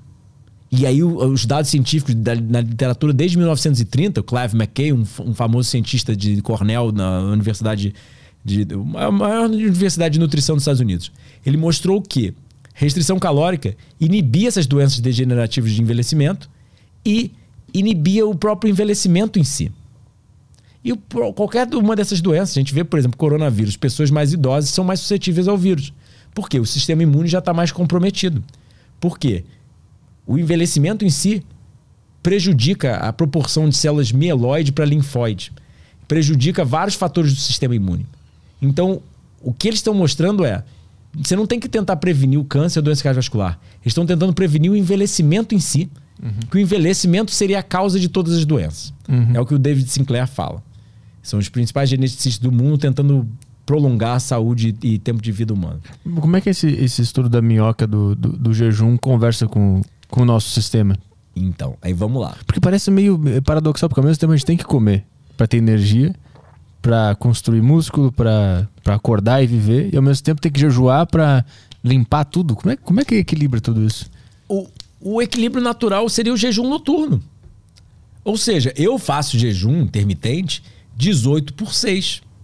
Ou seja, eu fico 18 horas em jejum ao dia e tenho uma janela de alimentação de 6 horas ao dia. E isso é o suficiente. Sócrates falava que as civilizações que comem mais de duas vezes ao dia são bárbaros. Petit déjeuner, o café da manhã em francês, foi inventado. A palavra foi inventada tem 200 anos. Não existia café da manhã na história humana. Se olha as estátuas gregas, são pessoas todas torneadas, todas em forma, segurando cachos de uvas, figos. É sempre toda, a, a, não só a literatura, mas como a arte é, é, da Grécia, eram pessoas em forma com frutas. Você já vê a arte da Idade Média? É a Mona Lisa mais gordinha com campos de grãos hum. e animais ali. Entende? Então, assim, o que, aonde que eu estava querendo chegar? O estilo de vida saudável causa um desgaste fisiológico muito pequeno. Que o próprio jejum intermitente diário, o jejum que a gente já faria na natureza, esporadicamente, às vezes perdendo algumas refeições porque não tem comida, já ia regenerar tudo. Só que a gente vive de uma forma tão anormal que danifica tanto o corpo que realmente a gente precisa de mais tempo de jejum. Então o que eu sugiro é break fast, quebrar o jejum. Já o, a palavra do café da manhã em, em, em, hum. em Estados Unidos é quebrar o jejum. Uhum. Então, o jejum noturno já seria o suficiente. Só que a gente vive de uma forma tão normal que o jejum noturno não é mais o suficiente. E a gente degenera muito mais rápido do que deveria degenerar. Deveria envelhecer, né? Uhum. E aí, o que, onde eu conectei a coisa da minhoquinha com a... Nosso sistema? Nosso sistema é, por exemplo, o longo. Esse Walter Longo mostrou uh, fasting induces uh, NGN3 driven regeneration uh, cell, uh, pancreatic beta cells. Ele mostrou que jejuar, porque diabetes tipo 1 é, é visto como uma doença incurável. Só que ele começou a mostrar em ratos e até mostrou benefícios em seres humanos também, que o jejum, uma dieta que imita jejum, que nem é tão, na minha opinião, eficaz quanto um jejum de água, quanto nós higienistas propomos, liga um gene que é só ligado na infância, que estimula a produção, a, a, a, a, a a construção das células do pâncreas que produzem insulina. Então o diabético tipo 1 ele teve uma doença autoimune que atacou as células do pâncreas. Que por, por incrível que pareça, uma das correlações da diabetes tipo 1 é o consumo de leite de vaca, né? Quanto mais cedo na vida, maior a incidência de diabetes tipo 1. E pouca amamentação também é correlacionada a maior diabetes tipo 1. É, por um conceito chamado molecular mimicry, né? A proteína animal é muito similar à nossa própria proteína, o corpo não entende e acaba se atacando. né? Mas é bom. E aí o que acontece? Ele mostrou que talvez o jejum liga um gene que só é ligado na infância, quando você está na barriga da sua mãe, que para formar as células do pâncreas que produzem insulina. Que remédio faz isso? Que tipo de terapia faz isso? Nenhuma. Então, o que eles estão mostrando é que o jejum consegue. é, aí, tudo bem. Aí vão falar que é um case report. Mas tem uma clínica de jejum higienista nos Estados Unidos, chamada True North Health Center. É, conduzida por pessoas que têm essa mesma perspectiva que eu. Já foi até tentada, por mais que já estejam abertos há 30 anos, já conduziram quase 30 mil jejuns. Todo mundo saiu de lá bem, saudável, alegando estar mil vezes melhor. Os exames clínicos mil vezes melhores.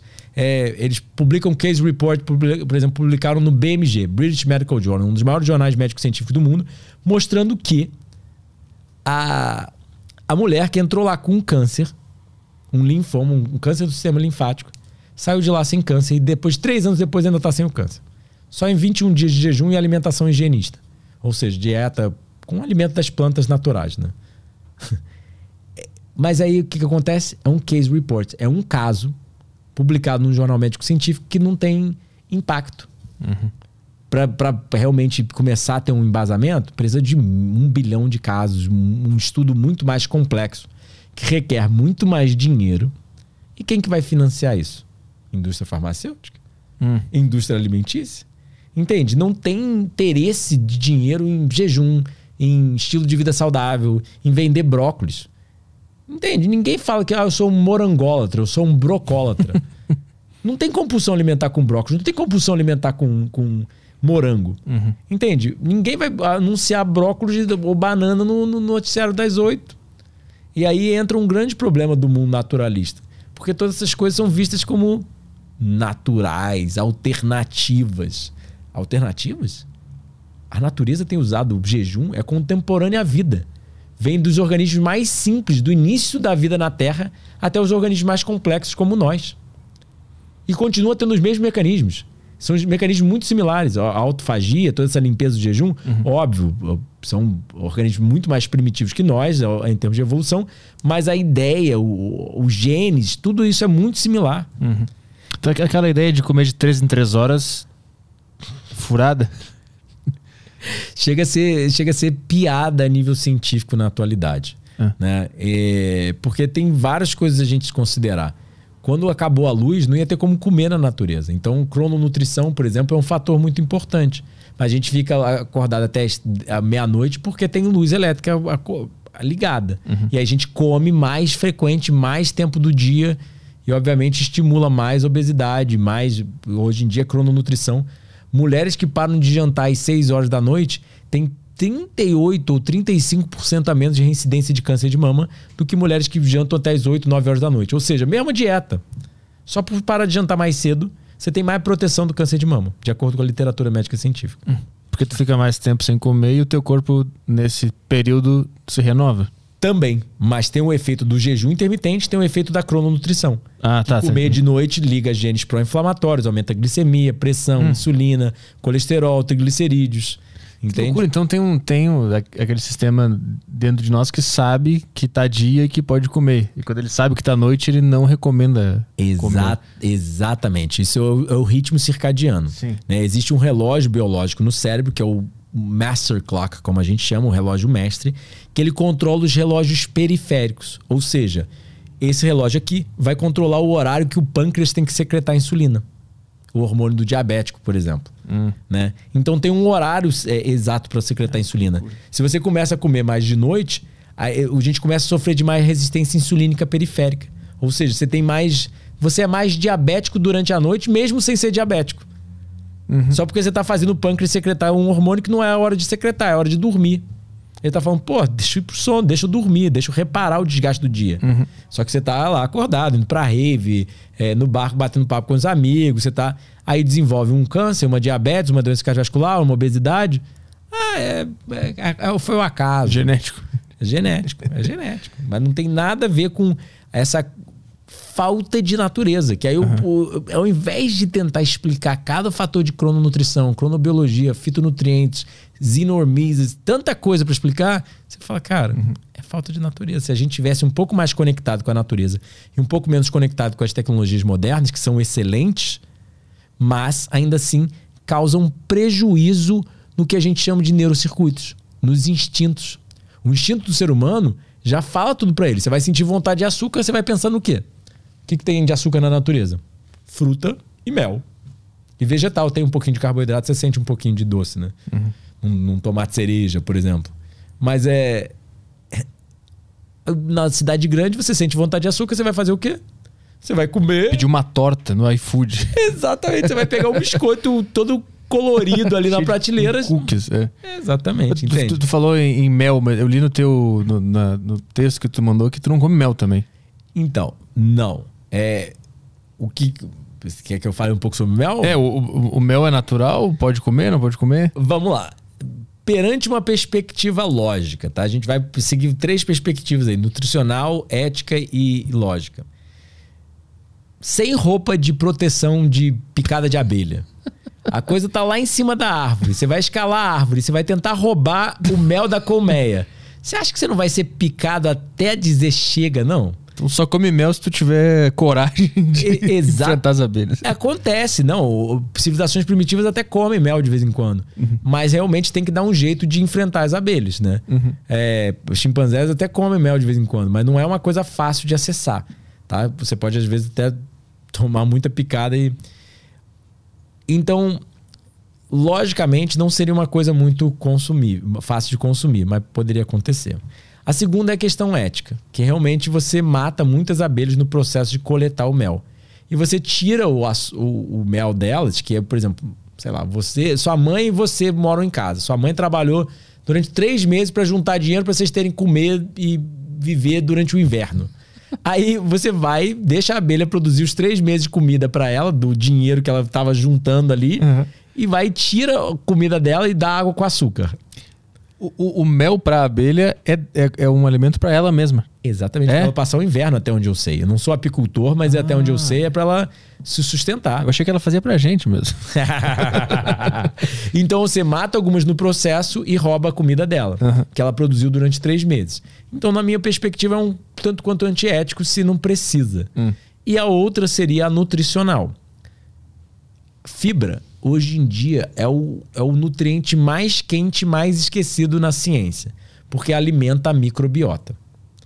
Alimentar, são 37 trilhões de micro-organismos que vivem dentro da gente. Eles têm muito mais. A gente tem mais células. A gente tem mais micro-organismos dentro da gente do que células. A- nosso DNA, não me lembro se é 99%, mas 98, 95, 99% do nosso DNA é de, microbi- de micro-organismo. Ou seja, nós mesmos só temos 2 mil genes. A microbiota que tem todos os genes.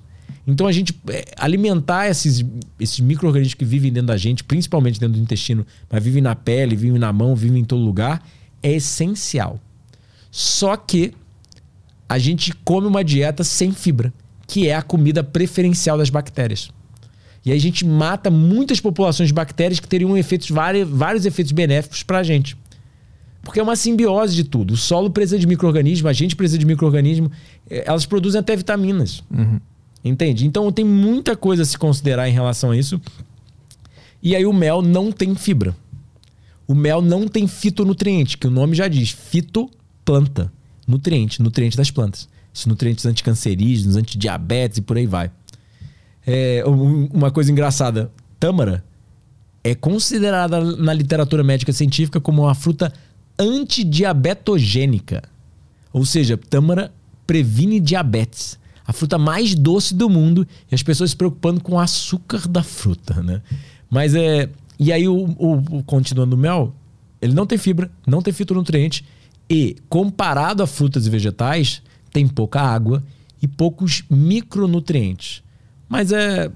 é eu acho que se fosse falar de todos os produtos de origem animal, seria, sabe, o. O menos grave. É, de acordo com a literatura, peixe também é correlacionado aos pece, os pescetarianos, geralmente são é, os, os homens. O, as pessoas mais longevas do mundo geralmente comem peixe, uhum. tá? mas comem pouco peixe. É uma das coisas que a gente estava falando aqui. Uhum. É, é, a literatura não suporta que uma dieta vegana seria o ideal para saúde humana, mas toda a literatura suporta que realmente os pescetarianos, até o Walter Long, por exemplo, a dieta dele, a dieta de longevidade dele que ele recomenda, e o cara não tem nada de, de vegetariano nem nada. Eles, esses caras, eles falam, eles gostam de carne. Só cada vez mais eu começo a largar porque a literatura, os dados laboratoriais em animais, em seres humanos, começam a mostrar que quanto menos proteína eu comer, principalmente animal, melhor. Uhum. Entende? Uhum. Eles são cientistas, não estão preocupados com causa animal, nem nada do gênero. Uhum. Mas, né, é, peixe também é um, um fator correlacionado aos, aos, aos, às pessoas longevas. Mas é sempre pouca proteína animal, e, é, obviamente, o tipo de cozimento, né? Não é uma proteína animal frita, é uma, uma quantidade pequena e esporádica. Uhum. Tu falou de jejum de água também. Exato. O que, que é isso? Bom, na natureza, todo animal, quando machucado, ele simplesmente para de beber, para, para de comer, busca o lugar mais tranquilo, mais calmo, mais seguro possível e deita ali e fica até o organismo se regenerar. É, você já provavelmente viu o cão ou cachorro, é, cachorro ou gato, é, quando está doente, não querendo comer, recusando comida. É, meu pai, por exemplo, quando estava com câncer, recusava comida, não conseguia comer. Se ele tentava comer, passava mal. Não sentia fome nenhuma, nenhuma, nenhuma. Isso é uma coisa comum em pacientes terminais, em pacientes com doenças muito avançadas. Porque, na verdade, o que é melhor do que o instinto que a natureza fez, que foi evoluído por milhões de anos da, sua, da, da raça humana, por dezenas de milhões de anos das outras espécies. Porque, por exemplo, a raça humana já está no planeta há 8 milhões de anos. Mas toda a biologia, toda a ciência, é, que muita gente talvez discorde, né? Porque ou a gente saiu da costela de Adão e Eva, ou a gente saiu da, de Darwin, da, da, evolução natural das espécies. Né? Uhum. Só tem essas duas teorias. E aí muita gente fala, ah, não sai do macaco, mas é se você está usando ciência, sabe, você usa celular, é, eu, eu, respeito as duas visões e acho que no, independente. O que a gente tem que perceber é, é todo animal na natureza jejua. E não é por acaso. É porque ele perde a fome. E quando ele perde a fome, o que, que ele faz? É um indício da natureza, é um, é, um, é um neurocircuito, um instinto ali falando: olha, eu tenho reserva de gordura. Eu tenho comida aqui armazenada previamente. E eu consigo usar essa gordura para se alimentar, porque o jejum, quando a gente pensa, ah, eu vou jejuar, ficar de água. Você continua nutri se nutrindo. A nutrição é contínua. As células precisam de nutrientes. E eles têm que sair de algum lugar. Então o corpo faz esse chamado de autofagia, que foi, na verdade, o prêmio Nobel de Medicina de 2016. Um japonês mostrando que parar de comer literalmente causava essa limpeza a nível celular, é uma reciclagem. A mitocôndria, por exemplo, que o pessoal tanto de, é, de esporte adora falar. A mitocôndria é um motor de carro. Ela gera muitas espécies reativas do oxigênio, radicais livres. Porque ela está funcionando, o motor está funcionando, tem que jogar gás carbônico para fora. E ela gera esses radicais livres que danificam as estruturas em volta. Ela mesmo se envelhece. E aí a autofagia, são vários parte da autofagia, mas uma das partes da autofagia é a mitofagia. A fagia da mitocôndria. Ela mesmo se come internamente, se recicla para produzir mitocôndrias novas para você estar tá sempre funcionando a nível otimizado. Você está sempre com o motor do carro bem limpo, uhum, uhum. entende? Então é isso que o organismo humano faria. Ele estaria sempre fazendo uma autofagia ali na natureza, né? naturalmente, através de falta de alimentos ou a perda da fome, por exemplo, porque quebrou um braço você vai ver que a fome está reduzida. Eu uma vez caí de uma árvore é, pegando coco depois do surf. e aí eu jejuei por uns dois dias seguidos, né? E no terceiro dia meu pé estava perfeito. E aí meus amigos, tipo, maluco, por que você não foi fazer uma ressonância? Isso daí pode estar tá quebrado, pode estar tá com algum problema ainda. Eu não estou sugerindo para ninguém fazer isso. Eu nunca faço apologia ao jejum, não acho que você deva fazer jejum, não. mas eu faço. Por quê? A gente ainda não tem literatura médica científica sobre o assunto. Mas é todo animal faz. Uhum. E meu próprio corpo indica quando eu tô bem, quando eu não tô bem. Eu, eu, eu jejuei, o pé ficou bom. No terceiro dia eu já tava surfando de novo. Mas durante o jejum se toma água. Só água. Só é um água. jejum de água. Ou seja, nós higienistas só acreditamos no consumo de água. Por quê? Porque calorias redirecionam o organismo para fazer o processo de, de construção.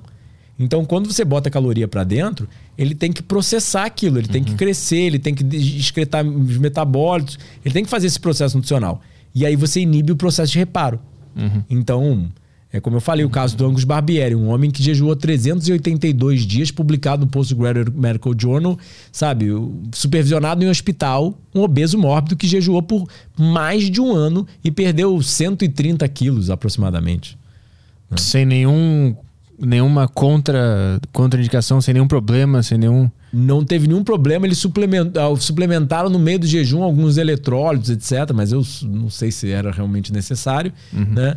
Mas é sem nenhum efeito adverso. De acordo com a conclusão do artigo, sem nenhum efeito adverso. Quando que foi isso? Em 1970 ou 60, provavelmente. É mais ou menos aí. Qu- quantos quilos ele tinha? 200 e pouco, acho que foi parar em 85.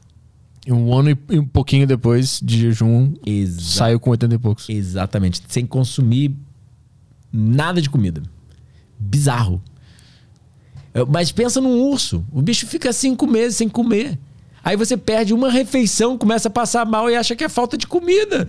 Comeu três, três horas durante toda a sua vida. Entende? Então, o, o corpo foi usando a, a, a gordura que ele estava acumulada lá. E nele. micronutrientes também. Ele Ah. usa micronutrientes também, mas principalmente a gordura. E ele vai utilizando tudo que é estrutura velha. Ele vai também tirando energia, da, até onde eu sei, porque realmente não tem. A gente precisa mais de estudo, porque isso é uma coisa que a gente não aprende na faculdade. Mas ele também tira energia de estrutura, ou, ou- ou proteínas velhas, organelas velhas que são ser recicladas durante o processo de autofagia. Uhum. Não, eu, fiquei, eu fiquei pensando de onde que ele tinha energia para viver o dia a dia, para concentrar, para ler, para Primariamente é da gordura. Primariamente é da gordura. O a estoque de gordura já era o suficiente para ele conseguir viver o dia a dia. Exa Porque o que acontece? Um quilo de gordura corporal são em torno de 8 mil calorias. Sua taxa metabólica basal é em torno de 1.300 calorias. Ou seja, para eu ficar parado numa cama sem fazer nada, eu gasto 1.300 calorias por dia. E um quilo de gordura corporal vai ter em torno de 8 mil calorias. Vamos botar aí para simplicidade, porque eu sou péssimo em matemática. Um homem de 100 quilos que tenha 10% de gordura corporal. Ou seja, isso é baixo, tá? Então, se ele tem 10 quilos de gordura corporal, ele vai ter o quê? 80 mil calorias. Porque 8, 1 quilo de gordura corporal é 8 mil calorias. Então, 80 mil calorias divididos por 1.300. Vai ser o quanto você consegue ficar em jejum sem começar a consumir, catabolizar músculos. Isso é a perspectiva higienista, é a perspectiva que alguns dados científicos, tudo bem, pode ter questionamentos, etc. Como eu estou falando, a ciência ainda está se evoluindo em relação a isso.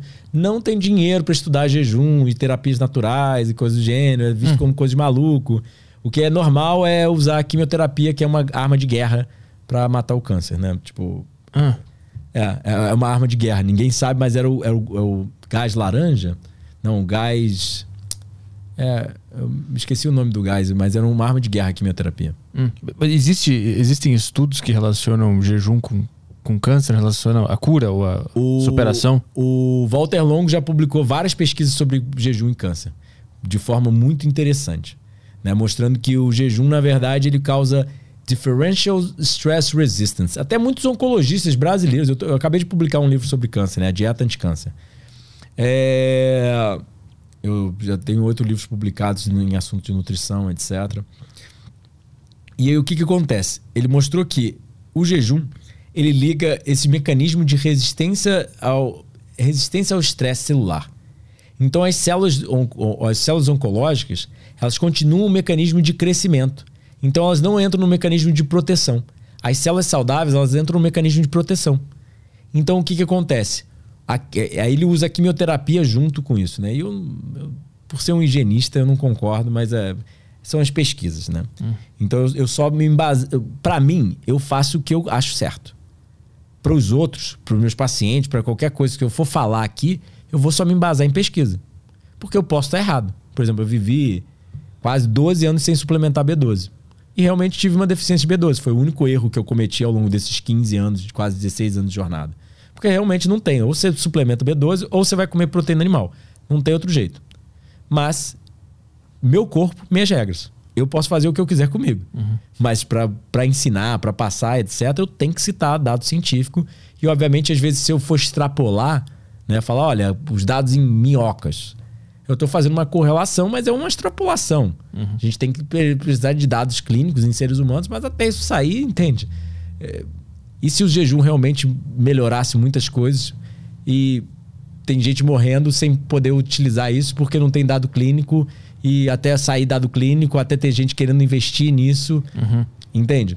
E aí o Walter Longo mostrou que ele botou pessoas jejuando, ele botou pessoas com câncer durante a quimioterapia jejuando e aí compara com um grupo que não jejuava. As pessoas que jeju, jejuaram por cinco dias fazendo a quimioterapia, a redução de todos os efeitos colaterais da quimioterapia era drasticamente reduzido.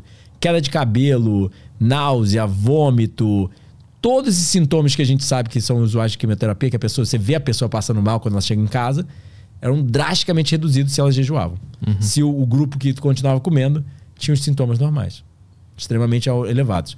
E é, outras pesquisas que ele mostrou, ele mostrou essa DSR, Differential Stress Resistance, que a célula do câncer se torna mais fácil de ser morta pela quimioterapia quando você bota ela em jejum. Uhum. E a célula, a célula normal, ela entra no mecanismo de proteção e ela não é danificada pela. Tipo, ela uhum. não morre, né? Uhum. Ou seja, ele, ele, tem até oncologistas brasileiros sugerindo a FMD, uhum. que é essa Fasting Mimicking Diet que ele sugere. E, na verdade, a gente ele tem mostrado que isso é benéfico no câncer. Tu, tu também disse que tu ficou 24 dias em jejum, né? O que, que te levou a fazer isso? Regeneração. Meu passado foi péssimo. Eu fui uma criança extremamente doente, um jogador profissional de Counter-Strike. É. Eu cresci na frente do videogame, comendo comida industrializada, não pegando sol, não praticando atividade física. Eu era todo descoordenado, gordinho, sedentário, todo zoado. E aí, dos 17 aos 22, eu fui um dos melhores do mundo num jogo de computador, que é o Counter-Strike. Viajei o mundo inteiro, etc. Comecei cada vez a ficar mais doente. Falei, caramba, por que eu não consigo mais jogar a nível profissional? Mas o que, que tu sentia de, de doença? É, eu tava, tava com diabetes, tava com dores na coluna, tava com. Dores na coluna, eu tava para operar a coluna é, problemas nasais, eu não conseguia mais respirar por uma narina. Aí iam fazer raspagem, iam fazer uma, uns dois procedimentos cirúrgicos. É, eu tava com. Meu sistema imune era péssimo. Cada uma vez por mês eu ficava muito doente, assim, muito doente. E eu comecei a malhar, nadar, sabe, comer mais proteína, comer uma dieta um pouco mais saudável. Tava fortão, bonitão, mas por dentro me sentia podre. Eu sabia que eu não tava saudável. Uhum. Minha família achava que eu tava maluco. Minha ex-namorada na época falava que, ah, tá você é saudável, para de besteira. Eu sabia que eu ia morrer cedo. Eu sabia que eu não ia, eu, eu sou convicto que eu não estaria vivo hoje se não fosse essa mudança do higienismo. Hum. E não só vivo, né? Hoje em dia eu sou muito mais inteligente, muito mais produtivo. Eu consegui, sabe, por causa dessa vida saudável. Cara, eu, eu, eu meu pai era um cara de roça, de roça, aqueles bichos que apanhavam de cinto. Falou: olha, eu nunca vi ninguém trabalhar que nem você. Há 10 anos você não tira uma folga, nem final de semana você trabalha que nem Tipo, eu trabalhei de segunda a sexta minha vida inteira e eu nunca vi ninguém trabalhar que nem você. Mas não sou eu. É o estilo de vida que me deixa tão saudável, tão produtivo, uhum. que eu não tenho burnout. Eu não tenho cansaço. Eu não fico desgastado, caramba, preciso tirar umas férias, etc. Não, eu tô sempre renovado no dia seguinte. Uhum. Né? Então, tu, tu era um jogador profissional de Counter-Strike, tava todo fudido, todo doente, e aí tu mudou primeiramente para alimentação de proteína, academia, aquela que exatamente, a gente conhece. Exatamente, exatamente. Aí tu ficou mais saudável Aparentemente. Aparentemente estava um pouquinho melhor, porque eu vivia de junk food, mudei para uma coisa um pouco mais saudável, estava um pouco melhor. Mas, mas, eu sabia que ainda tava, tinha muita coisa de errado. Tu te sentia mal ainda internamente. E aí, como é que tu descobriu? É, é, é o higienismo que tu descobriu nessa época? É, foi muito engraçado, na verdade, comecei a procurar tudo e testar tudo, né? Eu fui a muito terapeuta natural, acupuntura, osteopatia, quiropraxia, eu tentei muita coisa. É, aquelas coisas para alergias, né? Testes de imunidade para alergia. É, são aquelas vacinas, tipo uma, umas vacinas para alergia. Tentei muita coisa e nada funcionava tão bem. Tentei remédio também, os, os médicos passavam remédio, queriam me operar. Eu falei, cara, eu tô com 22 anos. Entrar na faca, fazer duas cirurgias, eu não era para estar tá tão doente assim. O que que tem, sabe? E aí eu comecei a mudar até onde eu sabia. Comer um peito de frango grelhado, uma barra de cereal, um suco natural, né, industrializado. Eu melhorei bastante, vi que já tinha melhora, mas ainda sabia que tinha mais. E aí eu continuei buscando, buscando, buscando. Eu achei, por sem querer, na Globo.com, dieta raw food da Demi Moore. aí eu falei, dieta raw food. Aí eu digitei no Google, raw food diet. Eu, eu fui professor de inglês, eu sei falar muito bem. Cara, na hora abriu um mundo pra mim. As pessoas falando, curei disso, curei daquilo outro, me sinto muito melhor, me sinto mais produtivo, mais inteligente. Falei, cara, eu já tentei de tudo, só não tentei viver e comer que nem um animal. Comer que nem um chimpanzé na selva. Faz todo sentido. E eu comecei a comer fruta e vegetal da, da- na hora, desci em casa. Falei, olha, não cozinha mais pra mim, que eu tinha voltado a morar em casa, tinha largado o jogo, que eu não conseguia mais jogar a nível profissional pelo MBR. E aí eu voltei na hora, desci assim em casa, falei, não cozinha mais pra mim, que eu não como mais comida cozida. Tentei morder batata doce, tentei um monte de coisa. Eu- é, eu- aí, daí, eu praticamente nunca mais comi comida cozida, sabe? Mas, mas só pra eu saber, tu, tu largou lá a equipe do, do Counter-Strike porque tu não conseguia mais render no jogo? Eu perdi o lugar. Eu, na verdade, fui um dos criadores da equipe, fui um dos principais. Lá atrás, os moleques não eram muito regrados, né? Eu que regrei tudo, etc. Mas é. Eu perdi meu, meu, meu lugar no time porque eu não conseguia mais jogar a nível profissional. A performance ruim. foi caindo por causa da saúde. Pega Ronaldinho. Pega Romário. é, Romário não. Ronaldinho e Romário, por exemplo. Ronaldinho parou aos 30 com problema no joelho. O Romário, aos 40 anos, estava sendo campeão da seleção. É, a- é, artilheiro do Campeonato Brasileiro. Você pega Martina Navratilova e o Guga. O Guga parou aos 27, 28 com problema no, no, no cotovelo, né, no, no ombro, e tentou cirurgia. O Ronaldinho também tentou cirurgia e não consegue melhorar. Martina Navratilova, de acordo com o próprio Graham, que foi um dos meus mentores no frugivorismo e no higienismo, ele eh, foi técnico de nutrição da Martina Navratilova. E ela fala que teve uma- uma- um programa perfeito de que me fazia melhorar ela fora de quadra, dentro de quadra. Ela se aposentou aos 45 anos, eu acho que ganhando Roland Garros.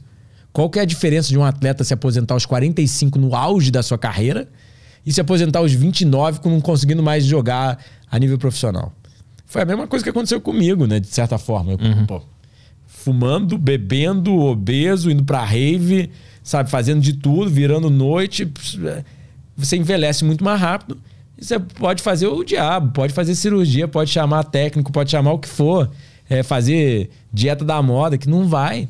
É envelhecimento, você já tá degenerando. Eu tinha dores na coluna bizarras que eu não conseguia mais jogar. Eu começava a jogar, tinha muita dor, me, me estimulava até de jogar.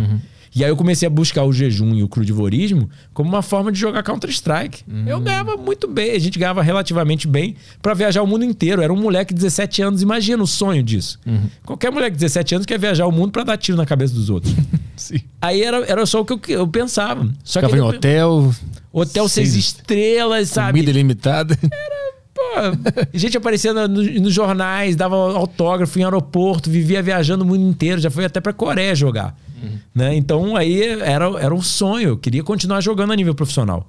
Só que aí quando eu comecei a ver minha saúde, eu falei, caramba, em três dias de crudivorismo, cara, eu parecia um bicho, era mais atento, é, ouvia melhor, via melhor, tudo era mais. Era como se fosse um, sabe, os instintos estavam aguçados. Aí eu falei, caramba, eu era mais rápido na corrida. Sabe? Sim, a gente fica mais magro, fato. Por causa da baixa quantidade de proteína, etc. Você fica bem mais magro que o usual. Mas tudo era melhor. Pensar era melhor. Entende? E aí eu falei, cara, é, eu achei, sabe? Na hora eu falei, cara, eu achei, eu, eu achei o que eu tava procurando. Quando eu comecei, eu, eu sou convicto, se eu tivesse achado isso lá atrás, eu teria continuado jogando CS por muito mais tempo e teria sido muito melhor do que eu tava jogando. E a partir da. Que ano é isso que tu descobriu a. Foi 2006 ou 2007, né? E a partir daí tu nunca mais comeu nada cozido.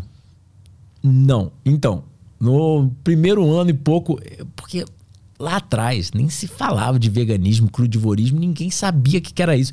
Jejum intermitente, não se existia a palavra nomeada. Eu comecei a fazer jejum intermitente, jejum prolongado à base de água, antes de do pessoal nem saber o nome no Brasil e nem ter o nome lá fora de jejum intermitente.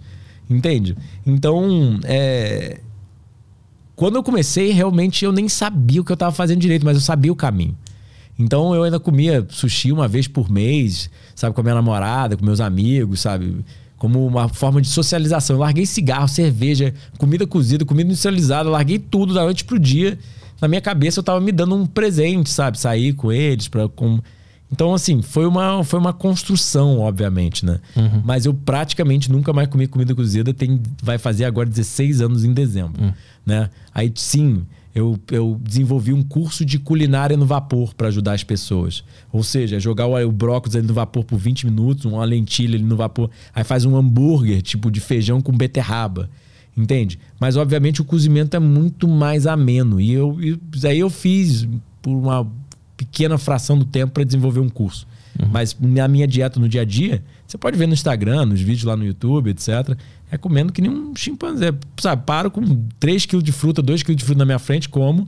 Chego na janta, se eu quiser fazer salada, eu faço uma salada, um macarrão de pepino, um macarrão de abobrinha. Mas é basicamente comer o alimento fresco sem processamento nenhum, entende? Hum, co- Como é que é a tua rotina de alimentação? Fico em jejum até meio-dia. Mas lá por trabalhando, 10 e meia mais ou menos eu saio pra academia. Ou pra academia, ou surfar, ou, ou correr. Aí treino por mais ou menos uma hora, volto pra casa, quebro o jejum por volta do meio-dia. E aí eu vou botar um pratão de fruta, né? Tipo, muita fruta. O que, que, que tem de fruta ali? É, depende da estação. Agora, caqui, por exemplo, eu amo caqui. Eu, pelo menos vai ter uns sete caquis assim no prato. Mais, eh, sei lá, uma manga, algumas bananas, é, sabe? O que tiver na geladeira. Porque eu chego na feira, tem que ver o que tá bom, maduro, fresco, barato na época, entende? Depende, vai vai variar muito. Mas é base, assim, melancia, banana, manga, jaca, é, caqui. Eu amo figo, mas é um pouco mais caro e é um pouco mais difícil de achar aqui no Brasil. Mas quando eu tô na Europa, por exemplo, pô, barato, né? Como figo pra caramba. É, lá na Europa, por exemplo, nectarina, pêssego, né? Lá em casa eu planto, eu tenho 300 árvores de frutas no meu, no meu quintal, né? Então, eu tenho coisas plantadas que ninguém nunca ouviu falar. Mamei sapote. Sapoti mamei, parece um doce de abóbora.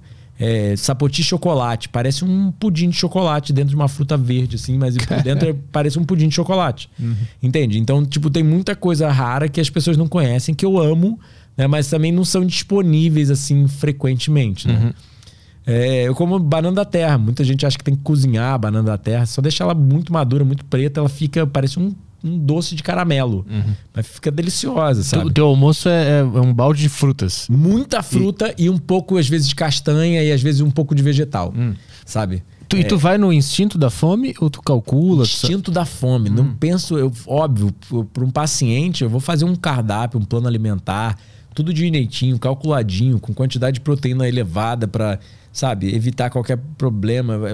Para mim, eu vou no instinto total. Ao longo desses 16 anos, eu nunca calculei, eu nunca pensei nada. Comecei no início a viver mais de fruta do que outra coisa. Eu perdi vontade por doce. E só tinha vontade por salgado. Não era falta de sal, era falta de vegetais. Entende? Então, eu, com o tempo, eu fui aprendendo a equilibrar tudo, né? A ver que tem uma proporção de fruta para vegetal, para castanha, que a gente tem que equilibrar. Né? Tipo, castanha na natureza, por exemplo, só dá no outono e inverno. Você pode ver que Natal aqui tem as castanhas lá de fora, né? Tipo, é, porque é, a, a época Contrário, né? é, divergente. Mas chega é, fevereiro, março aqui, castanha do Pará, macadâmia, as coisas que são plantadas no Brasil estão começando a dar. Porque são frutas, são alimentos de outono e inverno, que podem ficar até armazenados dentro da casca por mais alguns meses, mas, né? não- aí eu vou comer, às vezes, um pouco de castanha, às vezes um- o que tiver. Eu como- adoro cogumelos, por exemplo, né? E aí na janta eu vou comer uma imensa quantidade de vegetais, né? Com um pouquinho de fruta e um pouco de castanha também adicional. E legume entra na, na tua alimentação? Então, o que, que seria legume para você? Não sei, batata, cenoura, brócolis. É porque a gente mistura muito as classificações dos alimentos de forma errada. Ah. Então, por exemplo, brócolis é um vegetal crucífero. Não é um legume. Ah. Legumes, de acordo com a litera... de acordo com a nutrição, a gente usa leguminosas geralmente, né? O feijão, o grão de bico, a lentilha, a ervilha, isso é leguminosa. Hum. Aí legumes, sim, a população abrange para tipo abobrinha, etc. Mas a abobrinha, por exemplo, é uma fruta vegetal. Um tomate é uma fruta vegetal. O pepino é uma fruta vegetal. O pimentão é uma fruta vegetal. Tudo que tem semente dentro é uma fruta. E a cenoura? Cenoura é, um, é uma raiz, uma raiz tuberosa. E, o- e a batata é um tubérculo. Você não come? Exatamente. O que, que acontece? Existe uma grande diferença entre a batata e a cenoura. A cenoura, você vê que a cenoura e a beterraba, ela tem um pouquinho de doce ali quando você rala e você consegue comer ela crua. Mas ela é mais dura, não é? Você tem que ralar para ser um pouco mais gostoso. A batata você pode ralar, você não vai se- sentir gosto doce nenhum. E não vai, vai ser indigesto pra caramba. Porque a batata é composta só de carboidrato complexo. Um porco já come batata. Porque ele secreta amílase em grandes quantidades. Amílase, como o nome já diz, ami de amido, ase de enzima. Enzima que quebra amido. Então o porco come a batata crua amarradão. Só que nós realmente não conseguimos comer a batata crua e nem sentir o gosto da batata crua. Mas da cenoura, ela tem uma parte de carboidrato complexo, uma parte de carboidrato simples. Por isso que a gente tira o açúcar da beterraba. O, a- o- tem o gostinho doce na cenoura. Porque elas têm carboidrato simples também, mas tem carboidrato complexo. Aí você pode deixar a cenoura, a beterraba até amadurecendo na geladeira, elas ficam moles e doces. E aí dá pra, dá pra comer. Dá pra comer melhor ainda. É, é mais gostoso comer na mão beterraba e cenoura quando madura. Que, que tipo de paciente é, te pro- procura o teu serviço? Quem. São dois tipos de pessoas. Ou a pessoa realmente já é vegana, vegetariana, tá numa busca espiritual, já de melhoria de estilo de vida, sabe? Se desligou um pouco da Matrix. Ou realmente são pessoas muito doentes. Que olha, já tentei de tudo, tentei isso, tentei aquilo outro, tentei aquilo outro, só não tentei viver saudável. Que, que tipo de caso de, de doença já, já chegou pra ti? Ah, todo tipo de doença, cara. Todo tipo de doença. Já, já, já vi paciente. Eu não faço follow-up com eles direito, né? Ou seja, eu não tenho um prosseguimento, não faço um estudo, etc. Mas é, você vê lá depoimento no YouTube de tudo. Reversão de praticamente todo tipo de doença. O pessoal já falou, sabe? Tive uma paciente ontem me mandando é, foto dos exames dela. Ela, ela mora na, no UK, no Reino Unido tinha deficiência de ferro ao longo da vida dela inteira, muito tempo deficiência de ferro. E tava com alterações na tireoide também. É, ela começou e depois se tornou vegana, comendo muito feijão, que a gente sabe que tem mais ferro, etc., que é o que o pessoal nutricionista vegetariano recomenda para obter ferro. E nada de aumentar o ferro dela. O médico na UK, que não era vegano nem nada, recomendou suplementar ferro. Ela ficou frugívora por três meses, fez um jejum de 10, 13 dias, eu acho, por conta própria. Eu não, eu não recomendo, não estimulo ela a fazer nada. Não falei benéfico para ela. Ela já leu meus livros, etc. Viu os documentários lá no canal, que tem documentário de jejum até com um milhão e meio de visualizações. Fez por conta própria. Ferro dela se normalizou pela primeira vez há muito tempo, sem consumir alimentos ricos em ferro. A, a tiroide dela estava praticamente normalizada, que não estava normalizando de jeito nenhum. Entende? Sem remédio, sem suplemento. Então, assim, o processo nutricional não depende só da comida. Você pega um diabético, ele pode, ele tá sofrendo de resistência insulínica. Ele come o mesmo morango que eu, o açúcar fica preso na corrente sanguínea e não consegue entrar na célula.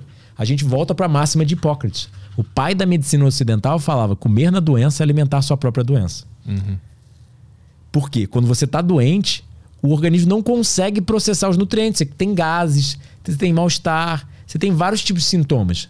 Porque o organismo precisa primeiro limpar-se por dentro, se consertar, e aí para estar apropriado para processar os nutrientes. É o que acontece. As pessoas comem, comem, comem, comem, comem, aí ficam doentes, mas se fosse falta de comida, você está comendo cinco vezes por dia, todo dia, ao longo de 20, 30 anos. Não é falta de comida. Então aquela noção que a gente vai comer pra ajudar o sistema tá errado. É o tá atrapalhando. Na, na minha humilde opinião, entende? Sem falar sobre dados científicos, porque realmente talvez a gente. É como eu sempre falo, muitas dessas coisas do higienismo não tem dado científico ainda. Mas eles falavam há 200 anos atrás, comer com os horários do sol. Agora a gente tem o termo crononutrição. Eu sinto fome exatamente ao meio-dia e no final da tarde. E se você for ver na natureza, primatas antropóides comem dessa mesma forma. Por que será? Eles são inteligentes? Não, tem um neurocircuito ali. Tem uns instintos já indicando ao animal o que, que fazer. Ele só precisa estar no habitat natural. Aí você vê luz à meia-noite, realmente você vai ficar com fome à meia-noite. Uhum. Se eu ver luz de noite, eu fico com fome de noite. Mas se eu estou com tudo desligado, eu nem penso em comida. Uhum. Entende? São vários neurocircuitos que começam a dizer pra gente o que, que a gente deveria fazer. Mas muitas dessas perspectivas higienistas, às vezes, realmente não tem ciência. Mas que funciona, que salvou minha vida e me mantém extremamente saudável em forma até hoje. E todo mundo que eu conheço que aplicou e, e foi atrás e, e, vivencia isso, alega que salvou minha vida. Uhum. Já vi gente falando, salvei de tudo quanto tipo de doença. E, e tu recebe também pacientes obesos? É, uma, é, é muito frequente? Sim, sim. O, o fácil para mim, na verdade, é que muitas das pessoas já assistem o canal. Uhum. Então já veem meu estilo de vida. E entenderam que, na verdade, saúde é estilo de vida.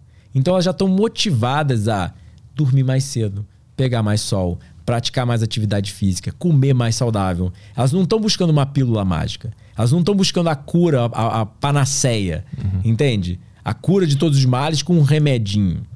Elas estão elas entendendo que as leis da natureza são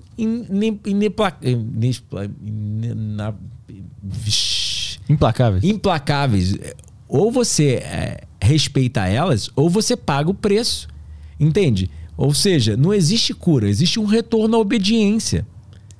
Se você continuar tentando, sabe, esse que foi o problema. Há, há 10 mil anos atrás, quando a gente começou a cozinhar, as doenças começaram a aparecer perante a nossa perspectiva higienista. E com isso, seres humanos inventaram as, as curas. Né? Eram xamãs, clérigos, é, Deus jogava uma praga sobre aquela tribo, aí vinha o demônio, era o diabo, era sempre alguma coisa externa. Aí veio há 2.500 anos atrás, falou, veio Hipócrates e falou: olha, epidemiologia, ciência sobre o povo. Essa população aqui sofre mais de doença porque eles estão comendo essa besteira aqui. Essa população aqui está sofrendo menos de doença porque eles têm mais sanitarismo, sabe? Tem um ambiente mais sanitário, mais, mais higiênico. Então são causas biológicas, não é algo é, anormal que veio pela. Entende? Hipócrates foi o primeiro a sugerir que as causas da doença eram algo, são coisas fisiológicas e não é, anormais. Uhum. Né? Que não vem pelo diabo. Uhum. Portanto, é que você vai ver os próprios. É, filmes, é, filmes antigos mostram sacrifícios de virgens, é, oferendas de fruta aos deuses. Eles acreditavam que eram os deuses que estavam jogando doenças em cima deles. Uhum. E não os maus hábitos, a, a, comida cozida e tudo isso que eles faziam, que começaram a fazer, que era completamente anormal a nossa, a uhum. nossa evolução, o nosso genoma. Então, no, perante a nossa perspectiva higienista, é só fornecer esses requisitos biológicos: sol, ar, sono, água, alimentos adaptados à nossa espécie. Ou seja, cada espécie tem um tipo de dieta específica. Né? Então, se você fornece tudo isso, o corpo se regenera e acaba com as doenças. Óbvio, nem tudo é regenerável, como a gente chama de o um limite da matéria. Minha estrutura óssea foi fina de infância. Eu sou crudívoro já há 16 anos, já jejuei, estou indo fazer agora um jejum de 40 dias na Costa Rica, para falar a verdade. Mas minha estrutura óssea não vai mudar. Já está mal formada. Mas eu consigo melhorar minha qualidade de vida e viver muito melhor e viver mais tempo, mesmo ainda tendo algumas, alguns danos estruturais de infância. Uhum. Eu, eu perguntei se tu recebe, se tem muito paciente obeso porque eu quero saber a tua perspectiva em relação a essa, essa, essa briga que está acontecendo recentemente sobre obesidade, sobre a normalização da obesidade. Teve até um caso de uma médica que foi processada lá por uma influencer. Mas como é que tu enxerga esse, esse assunto da obesidade? O Luiz Fontana tem uma pesquisa muito interessante, esse médico de Harvard, tem uma pesquisa muito interessante mostrando que IMC acima de 21, índice de massa corporal, IMC é o quê? É uma fórmula que a gente usa, peso sobre altura ao quadrado. Então, IMC 21 é o IMC das zonas azuis, das civilizações mais saudáveis e longevas do mundo. E os dados clínicos mostram, várias pesquisas, que IMC acima de 21 aumenta a incidência de morbimortalidade por todas as causas. Ou seja, se você tem IMC acima de 21, você tem mais doença e mais morte e vai ter menos tempo de vida. Só que a medicina ainda classifica IMC até 25 como normal. Para mim, eu vou fazer antropometria num paciente, ou seja, a medida do homem, né, tirar as medidas dele, botar ele numa balança de impedância, fazer o adipômetro lá. Ele já tá cheio de gordurinha para fora se ele tem MC25, a não ser que seja um fisiculturista, um cara muito forte, tá? Mas ele já tem a gordurinha pulando para fora. E isso é indício de uma não tão saudável. Mas o organismo humano consegue sobreviver à base de cigarro e cerveja e e pão e água num calabouço sem sol por ano, por, sabe, meses. Uhum. A gente vê drogados, o cara continua se drogando, o corpo passa mal, joga para fora todas aquelas toxinas que ele consumiu, ele vai de novo, faz de novo, ele se machuca e o corpo se regenera, e ele se machuca, o corpo se regenera, mas tem um limite. Então, sim, eu, na, na minha humilde opinião, e na humilde opinião de toda a ciência, a gente já vê a obesidade como um estado patológico. É uma doença eu sei que é, causa muita polêmica, etc. E eu já fui obeso. Eu não estou falando mal de ninguém.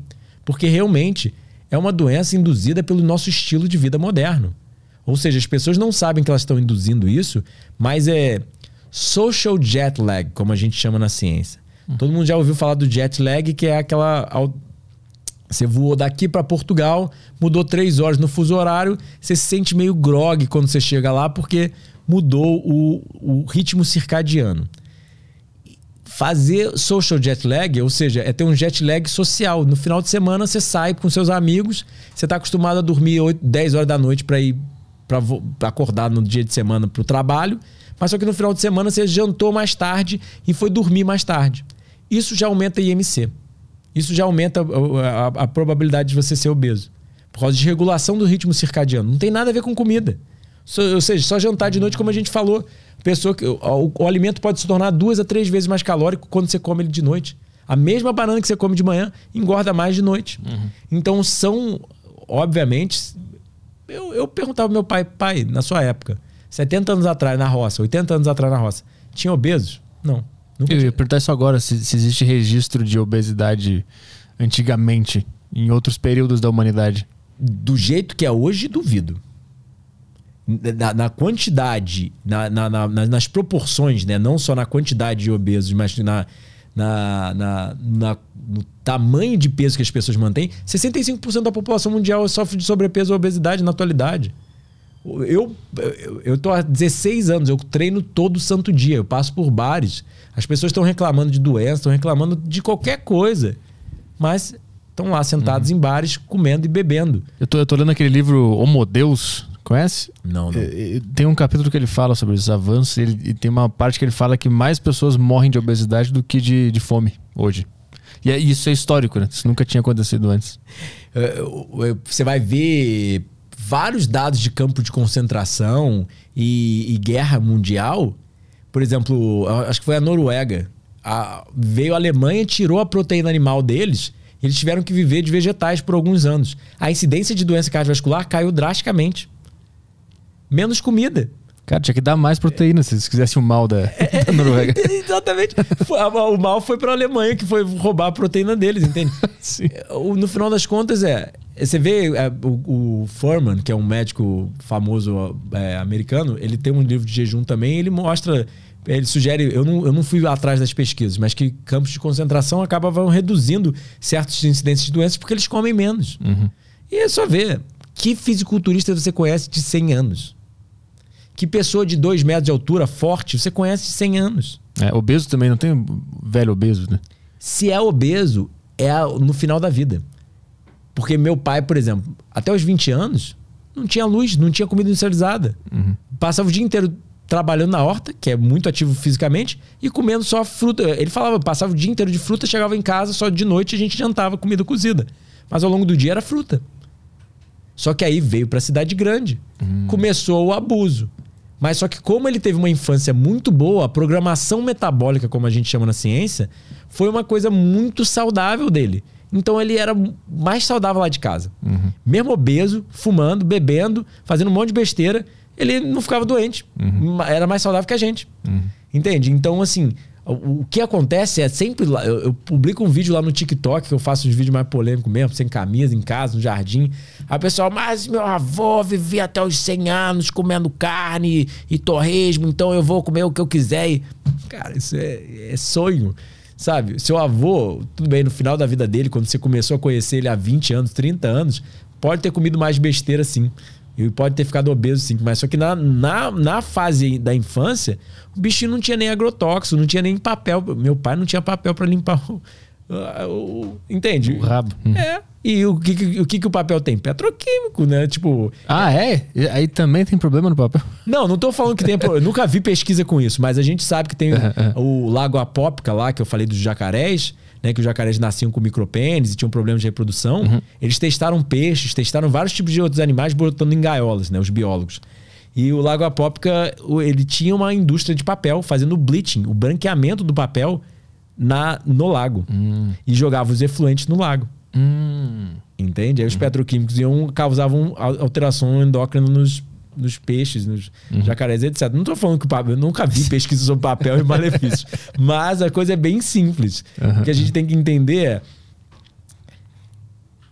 o tempo de vida do organismo é reflexivo da, da, da saúde dele. Uhum. Eu não sou meu presente momento. Vamos falar, ah, mas você devia ser mais. Tipo, vira e mexe, eu tenho o olho um pouco mais fechado.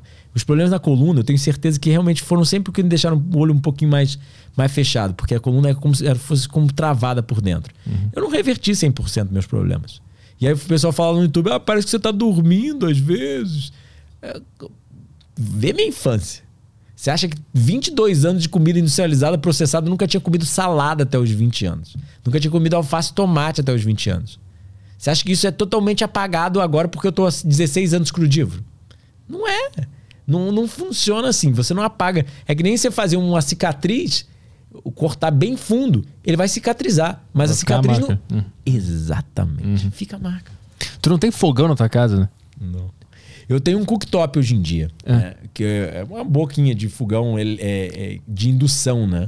Que aí, quando eu dou aulas culinárias, por exemplo, eu amorno a comida para as pessoas, né? Tipo, faço uma sopinha de abóbora quente, uma sopa de ervilha quente, mas se você dá para controlar a temperatura para você não causar dano aos nutrientes, né? Ou ah. seja, não passar de 47 graus, então a sopa fica quente, só que ela não ferve e não causa todos os as, o, o que é o que, que acontece? Ninguém entende, mas o cozimento ele causa a formação dos, dos produtos da, causa a formação dos PRMs, Maillard Reaction End Products, os produtos da reação de Maillard, os produtos finais da reação de Maillard, que são várias toxinas, como essas toxinas do churrasco, os AIDS, os subprodutos da clicação avançada, que são correlacionados à atrofia cerebral, são correlacionados à endometriose, é, síndrome do ovário policístico, diabetes, câncer, doença cardiovascular, doenças neurológicas, doenças autoimunes, problemas ósseos, até mesmo prejuízo do colágeno. A galera tá tentando tomar colágeno, mas comendo comida cozida, entende? Aí todo mundo, as mulheres falam: "Ai, sua pele é tão bonita, é tão claro, hidratação, fitonutrientes". Entende? A minha cor, você vê que é um pouco mais amarelada. Isso aqui é, é hiper, hipervitaminose A, muito vitamina A. E Rio de Janeiro também. É Rio de Janeiro, fato, fato. Não, eu pego sol porque realmente é uma, é uma necessidade uhum, fisiológica. Uhum. Mas eu sou mais amarelado desde que eu comecei a dieta. Uhum. Porque até mesmo animais da natureza usam esses fitonutrientes para atrair mais os parceiros. Uhum. Eles ficam mais bonitos e atraem mais os parceiros. E a gente tem pesquisas mostrando pessoas começando a comer mais frutos e vegetais em, sei lá, em um mês, consumindo oito porções a mais, elas são mais bonitas a nível científico em pesquisas duplo cego, randomizado, hum. sabe? A pessoa não sabe que ela tá dando nota, mas ela deu uma nota mais feia antes dela comer fruta vegetal e depois que ela comeu fruta vegetal, ela deu uma nota mais bonita para a mesma pessoa. Uhum. Uhum. Sem saber, né? Sim. Agora, é, é difícil é, manter uma geladeira com, com fruta e vegetal porque a, o vegetal ele apodrece muito rápido, né? Isso é, isso é foda. A fruta já tem que esperar, ela tá na hora certa. Assim, eu não sei como que, que eu inseriria no meu, na minha rotina, no meu almoço, no, na minha janta, todos os dias. Boa pergunta. Esses alimentos. Primeiro de tudo é, é que nem dançar tango. Tango é difícil pra caramba. Mas se você começar a praticar e ter um bom professor e estudar, você aprende. Entende? Nada é impossível. Então, assim, mesmo eu, cara, ó, eu fazia duas, eu fiz duas faculdades, trabalhando ao mesmo tempo. E durante uma delas eu tinha dois trabalhos. E mesmo assim eu conseguia manter mais ou menos o meu estilo de vida. A dieta eu sempre mantive, treino eu sempre mantive, só realmente sono, eu às vezes saía do trabalho, do curso de inglês, eu dava aula de inglês às 9 horas da noite, chegava em casa às 10 horas da noite, ia dormir, acordava seis e pouca para faculdade, né? E não tinha às vezes tempo de siesta, que eu tiro sempre uma sonequinha durante a tarde. Tem vários fatores de higiene do sono e qualidade de sono, por aí vai. Mas é alface americana, ela dura muito mais do que a alface cre- a alface roxa. O repolho dura muito mais do que qualquer outro vegetal. Então eu sei o que eu comprei, então chega no domingo. Eu faço compra uma vez por semana se fizer. Às vezes fruta não precisa, talvez só vegetal eu preciso renovar, mas fruta eu compro às vezes dura até duas semanas fácil. E aí o que acontece? O alface que eu comprei, se for uma roxa, eu vou consumir ela muito mais rápido do que o repolho. A alface, por exemplo, eu vou consumir as folhas de fora, que as folhas de dentro elas estão mais jovens e vão levar mais tempo para estragar. Entende? Então você só aprende a logística da coisa. Melancia dura até duas semanas, dez dias fácil no chão da minha cozinha fechada, se for uma- comprar a melancia inteira, porque para mim né, é normal. É, se eu abrir, eu sei que eu vou ter que consumir ela em dois, no máximo três dias, porque ela estraga na geladeira. Ela é um alimento muito perecível. Então eu sei, o morango, as bagas, as frutinhas pequenas, todas elas estragam rápido. Mas laranja fica na minha geladeira até um mês, de boa. Não tô preocupado. Maçã, pô, já fiquei dois, três meses. Eu acho que maçã lá, ela fica mais enrugadinha, fica mais doce e de boa. Né? Tá perfeita quando você vai consumir. Então é só. Realmente, eu. Primeiro mês que eu fui virar crudívoro, pegava. Peguei batata doce, mordi batata doce, era horrível. Tentei, queimei boca com abacaxi, tentando comer abacaxi verde fora de época. Os caras colhem, pra eles eles querem vender, né? Não importa a época. Não importa se o abacaxi tá maduro. Eles tiram lá e botam lá no supermercado, o abacaxi tá todo preto, né? Que não tá nem colorido ainda. E você não entende, você nunca teve contato com a planta, você sempre comeu comida queimada no fogo, né? Porque pra mim não é cozimento, é queimar no fogo. Bota sua mão a 200 graus na panela e vê o que acontece. Não bota, né? Eu não tô sugerindo ninguém fazer isso. Mas é bem simples. Você botar e deixar ali meia hora sua mão, Vai ficar um sabor maravilhoso. Incinera a sua mão, incinera. Você vai ver desnaturação de proteína, você vai ter, ver todos os danos. Aí você joga a sua comida por meia hora no fogo e acha que isso não vai danificar a comida, causa perda de nutrientes e formação dessas toxinas. Aí é como eu brinco. É quase que um insulto ao criador. O cara fez uma baita de uma árvore de banana para fazer uma banana perfeita, doce, suculenta, maciazinha. Que ela só tá macia e boa quando ela fica madura. Aí você não. É, deixa eu melhorar. Eu vou fazer agora biomassa de banana verde. Aí tira a banana verde, que realmente a gente não consegue comer carboidrato, queima ela no fogo, adiciona um pouco de açúcar, um pouco de canela, um pouco de sal, um pouco de azeite, um pouco... adiciona mil coisas na coisa. Aí faz, ó, caramba, a culinária, é o avanço da. Banana milanesa. Fica lindo, fica lindo, fica legal, você consegue comer, mas é aí que entra um dos problemas. Você consegue ultrapassar os mecanismos de defesa do organismo. O organismo ele é tão inteligente que ele tem mecanismo de defesa. Ou seja, você não consegue comer uma coisa quando você não tá com quando você tá doente. Só que se eu tiver doente e botar um, alimento esterilizado, eu consigo comer ele muito mais fácil do que comer um alimento cru. Tipo, molho de tomate. Ah, esse tomate é para molho porque já tá meio passado. Joga um pouco de açúcar e sal e cozinha. Você nem vê o tomate que estava estragado, você come tudo junto, depois passa mal e fala: ah, ah, eu comi alguma coisa estragada. Comi comida, coisa estragada é coisa de comida cozida. É quando você joga sal, quando você joga açúcar, porque você não consegue comer cru estragado. Ah, sim, entendi. Hum. Tenta pegar uma banana e ver se você consegue comer ela estragada. Na hora, seu, seu, seu, seu sistema, seus mecanismos de defesa no cérebro tem repulsa. Você vê os micro-organismos ali consumindo ela, você cheira aquele cheiro de vinagre, você sente aquele gosto mais avinagrado. Você fala, isso não é bom pra mim. Mas você cozinhou a banana, jogou um salzinho, um açúcarzinho, não sei o que, não sei o que, não sei o que, não sei o. Sacou? É, é, O famoso, o meu mentor sempre brincava. Você gosta de. Você gosta de carne? Eu amo carne, eu amo carne. Mas como que você come? Ah, eu jogo um pouquinho na panela, um pouco de alho, um pouco de cebola, um pouco de açúcar, um pouco de sal, um pouco de tempero. Um pouco... Ah, mas você gosta de feijão? Eu amo feijão, mas é. Como que você come? Eu jogo na panela, um pouco de alho, um pouco de cebola, um pouco de azeite, um pouco de sal, um pouco- meia hora de cozimento.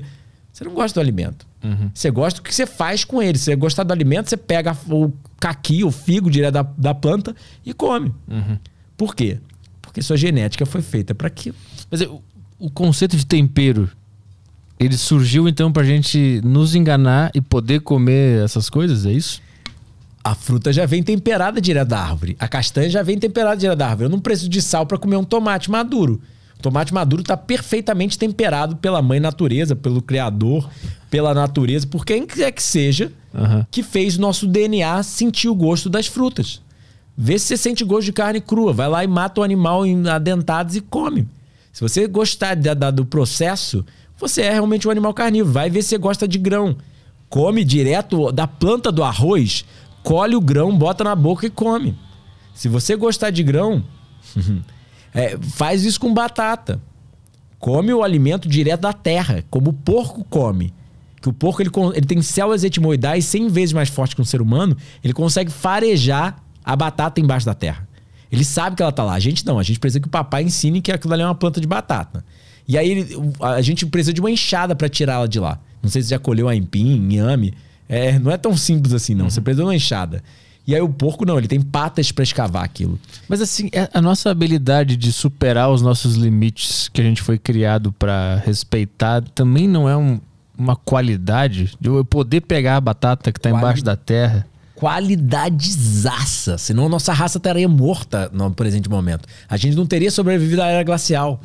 Mas a gente também não consegue perceber que se tem o alimento é que nem o, a gente chama na primatologia de fallback foods, os alimentos que caem para trás, né? Ou seja, um primata ele prefere manga. Mas se não tiver manga vai cenoura. Se não tiver cenoura vai um outro primata pequeno ali, vai um ovo, vai o que for. Eu não. É, é, Eles têm provavelmente os mesmos receptores de gosto do que nós. Então, entre manga ou um coelho cru, vivo, é, manga deve ser mais gostoso, né? Mas ainda assim, na fome, você vai se virar. E aí que entra a beleza do ser humano. A gente conseguiu sobreviver à era glacial, mas não consegue agora perceber que a gente se mata com comida. É é que a gente conseguiu acessar outras fontes de energia que não foram feitas pra nós. E isso é meio que hackear o sistema. Isso é uma qualidade. É, é do caralho. Como espécie, foi a única que conseguiu fazer isso, né? Genial. Tanto é que a gente dominou o globo. Né? Nós não somos os animais mais fortes. Se eu for pegar um gorila, o bicho é muito mais forte que nós. Mas realmente a gente hackeou o globo e dominou tudo. Isso trouxe vantagens e desvantagens, né? Exatamente. Mas só que agora a gente, com conhecimento científico, a gente pode obter as mesmas vantagens ainda dominando, fazendo, sabe, criar tecnologias mais verdes. Entende? Ter iluminação circadiana na sua casa para você ter luz, mas só que você não causar prejuízo do relógio biológico, que é um fator que a, a própria OMS sugere que trabalhadores noturnos é possivelmente trabalho noturno é possivelmente cancerígeno. Porque a gente sabe que essa desregulação do relógio biológico e a privação de sono que eles causam, etc., causa, obviamente, aumento da incidência de câncer, diabetes, doença cardiovascular, obesidade, por aí vai. Entende? Então, se a gente tem a ciência, por que não unir o útil ao agradável? Por que não unir a natureza aos seres humanos? Fazer uma. Sabe, as cidades serem mais verdes, com árvores, para as pessoas colherem frutas de. Pô, quanta árvore desnecessária em todas. todas podia botar uma bananeira, a- acabava com a fome de muito, muita pessoa morador de rua. Porque as árvores dão muita fruta. Tem é, macieiras anciãs que eu já, eu já li, né? Nunca vi realmente dado. Que produzem mais de duas toneladas de maçã ao ano. Entende? Se você tem isso produzindo, cara, você acaba com a fome. Bota, uma, bota umas árvores ao longo da, do- da, da cidade, entende? E Tu falou do, que, o, que o macaco provavelmente tem também os mesmos receptores que o nosso, né? Já fizeram algum teste pra ver se eles também se viciam em comida industrializada? Isso é do, do, do, do, do- do animal. É, já, já, já vi é, macaco cozinhando, tipo, já, já vi artigo, na, na- não em artigo científico, mas é de jornal mostrando que eles a, a- ensinaram eles a cozinhar, eles dão preferência à comida cozida. É, é, eu acho que o urso, eu acho que já vi dando preferência à comida industrializada. É do, ué, cachorro e gato. Todo mundo já viu cachorro e gato. Depois que viciou em ração, não come mais nada natural. Os, os gatos lá que moram lá em casa, da, da- uma pessoa que trabalha comigo, da Adriana, matam outros animais, ou os cachorros da minha mãe matam outros animais, tipo, matava miquinho que entrava lá pra comer, e joga o animal fora, não come. Porque tá viciado em ração. Aham. Com, com cheio de conservante, corante, deve ter açúcar, deve ter sal, deve ter um monte de coisa ali. Perverte o paladar. Pra que matar pra não comer? Entende? Engraçado, o meu, o meu cachorro lá ele só come se tiver frango junto. Ele não gosta da ração. Mas o frango tá temperado? Não, sem nada, só nada. cozido. Mas sem tempero nenhum, será, sem nada. Se, será que se botar o frango cru, ele. Uma galinha viva, será que ele. será que ele mata não, e come? Não, não, não. O frango cru, que eu quero dizer, já morto, mas é Aham. talvez não cozido. Porque quanto mais a gente começa a salgar, temperar, cozinhar, etc., Uhum. você come mais. Eu, eu pega espinafre. Meio quilo de espinafre cru é isso aqui. Cozinhou, vira isso aqui. Uhum. Então você consegue comer muito mais do que o necessário sem perceber os mecanismos de fome, de saciedade, de, de necessidade de jejum. Parece que quando eu virei crudívoro, esses mecanismos biológicos, eu sabia exatamente quando eu precisava jejuar, quando eu não queria comer, o quanto que eu queria comer. Eu- você acha que eu preciso pensar em regular meu peso? Eu fui obeso a maior parte da minha vida. Eu não penso mais em nada. Meu organismo já faz tudo pra mim. Quando eu tô com fome, quando eu não tô com fome, quando eu preciso jejuar, ele fala tudo. Eu, não, eu, eu deixo ele guiar. Entende? Por isso que eu não conto caloria, não conto proteína, não conto nada, só como. E eu sei o que, como fazer, porque parece que a máquina humana ela é tão perfeita que se você forneceu o crudivorismo, parece que não sei, ele, ele limpa esses mecanismos e você consegue sentir de forma muito visível, sutil. Tira a neblina da frente. Exatamente. E todo mundo alega isso, não sou só eu. Isso que é legal. Eu já vi mil pessoas jejuando. E todas elas, quando saem de jejum longos, falam: caramba, parece que eu amo fruta. Fruta, caramba, parece que eh, chama meu. Sabe? Vê, vê todos os frugívoros falando, cara, eh, parece que fala de fruta como se fosse uma Ferrari de um milhão de reais, ou como se fosse a mulher mais gata, bonita, linda, maravilhosa do planeta. Vê como fruta, eh, entende que aquilo ali é a substância da, da nossa existência. O que a gente evoluiu comendo por milhões de anos, o que a gente precisaria voltar a consumir para curar o planeta como um todo. Então, eh, parece que é criança com, com doce, sabe? Mas vira. Sim. É uma banana, sabe? É uma, uma banana rara. Da... Agora, toda fruta é saudável ou a, ou a fruta também passa por um processo de industrialização no, no plantio dela? Você coloca substâncias ali que não são boas. Não, os agrotóxicos com certeza são prejudiciais à saúde, mas, por exemplo, eu planto muita coisa lá em casa, nunca precisei de agrotóxico. E dá tudo, né? Dá tudo. Óbvio, maçã, por exemplo, que é um de clima frio, não dá, né? No calor, o calor extremo de Saquarema. Mas é. Sim, hoje em dia, realmente, eles estão. Eu não sei. A gente não tem dados científicos sobre, por exemplo, o que eles estão fazendo hoje em dia, produzir limão sem semente, uva sem semente. Eles estão mexendo com as plantas, né? E obviamente eu sei que, ob- por um lado, se cresceu numa planta, é mais saudável do que a maior parte das coisas que você pode comer. Porque a pessoa falar, ah, eu não como uma uva sem semente, mas come comida industrializada, come comida cozida. Tipo, por exemplo, ah, muita gente fala da coisa do agrotóxico e fruta. Ah, mas é fruta vem com agrotóxico, então eu não vou comer. Bom, a sua batata, seu arroz e feijão, você acha que é orgânico? E o cozimento não adiciona toxinas e causa perda de nutrientes e permite você comer alimentos não adaptados à sua espécie? Entende? Você ele te permite comer batata que nunca foi a nível de evolução. Então a gente não tem, por exemplo, os feijões. A- Ele contém oligosacarídeos, que é a rafinose a estectose. Eu sempre erro o nome deles, mas é mais ou menos isso. Que são substâncias que causam gases. Porque são oligosacarídeos, ou seja, a- a- açúcares porque tem mono, di, oligo e poli, né? Tipo, é, oligo seria muito, não, poli é muito e oligo são alguns, né? São cadeias de açúcar complexo que são ligadas. Então a gente não consegue quebrá-las direito e causam gases. Todo mundo sabe que feijão causa peido, entende? Então, assim, são alimentos que não foram feitos para a gente consumir, pelo menos priori, é, predominantemente na nossa dieta ao longo da evolução.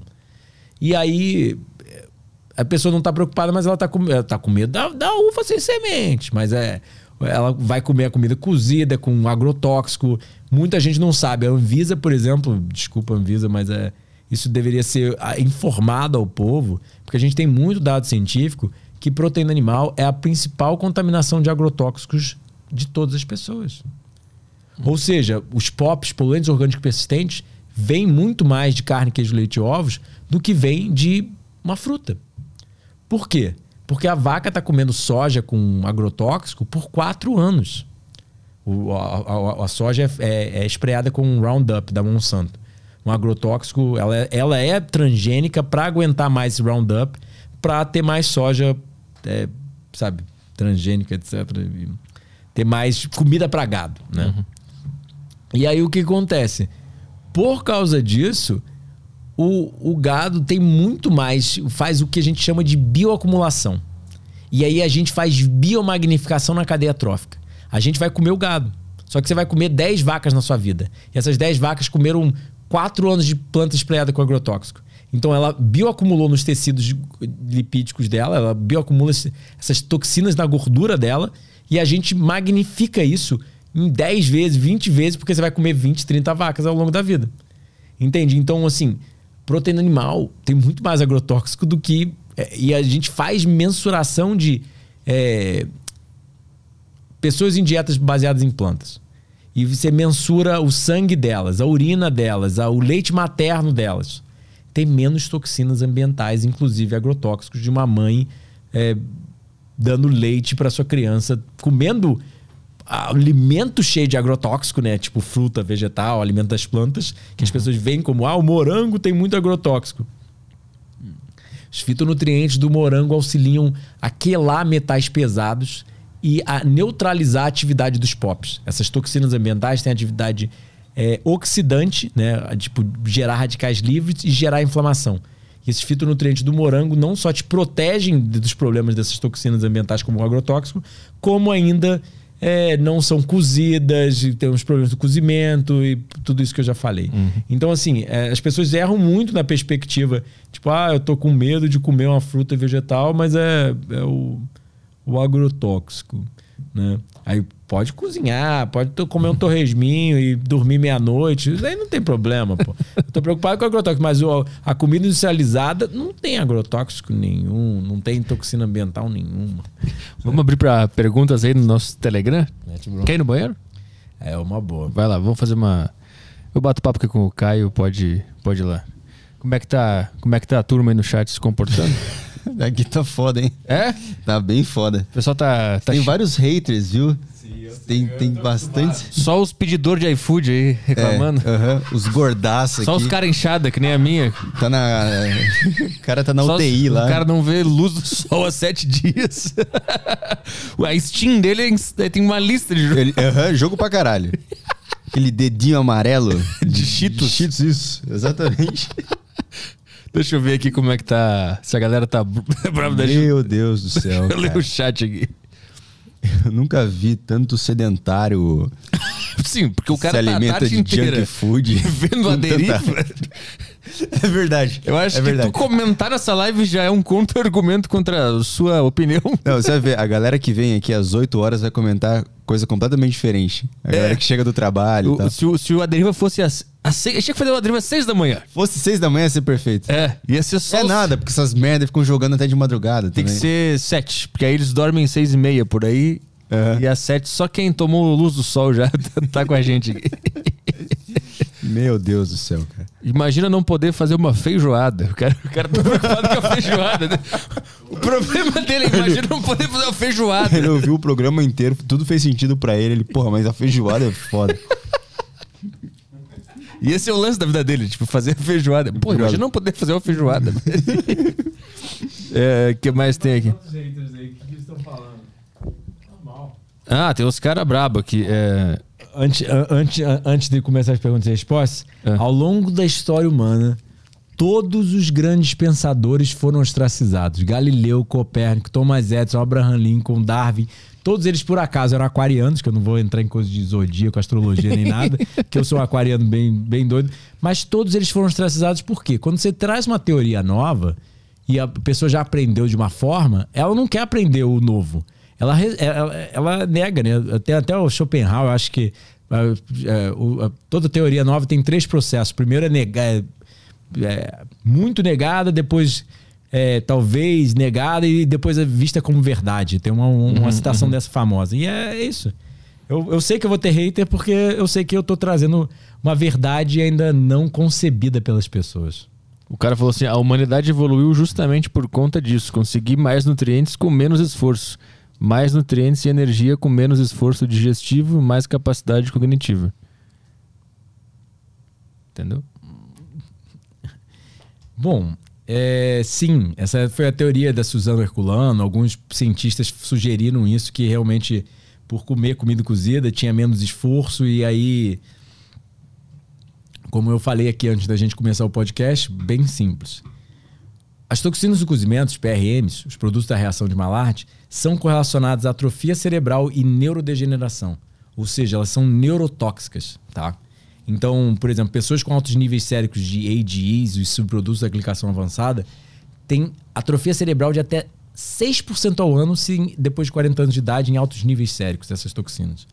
E proteína animal é correlacionado ao aumento da incidência de toda doença neurocognitiva. A gente sabe que fito, por exemplo, só cheirar plantas já tem benefícios cognitivos. Ou seja, o cheiro de um tempero ali, tipo de alecrim, etc., já tem benefícios cognitivos. Então, cheirar plantas, é comer as plantas, tem vários fitonutrientes ali, antioxidantes, que protegem o cérebro de, da, da, neurodegeneração, do envelhecimento e a, o prejuízo neurológico. Então, eu te pergunto: primeiro, por que os animais carnívoros não são os mais inteligentes? Dois, por que o cérebro humano começou a reduzir de tamanho nos últimos, eh, milhares de anos? É, três, porque se cozinhar faz a gente mais inteligente, porque essas toxinas do cozimento são a nível científico relacionadas a menos capacidade cognitiva. E, sinceramente, quando eu me lembro, quando eu como comida cozida, eu me sinto mais burro. Sinceramente, estou falando sério. Eu me sinto como se meu cérebro fosse dormir. Quando eu estou vivo, comendo comida crua e até mesmo jejuando, uf, meu cérebro se torna muito mais inteligente. E a gente sabe que uh, jejum e até mesmo fitonutrientes, etc., auxiliam BDNF, Brain Derived Neurotrophic Factor, ou seja, um fator neurogênico né, que é produzido. Então, assim, tem várias coisas a considerar, pessoal, mas é. Eu discordo. Vamos lá para as perguntas do, do Telegram aí. Beleza, começar pelo Luan. Uh, fala Eduardo, fala Petri. Gostaria de saber como temos enzimas específicas capazes de digerir proteína animal e algumas vitaminas e nutrientes que são pobres nessa dieta vegetariana, como B12 e ômegas.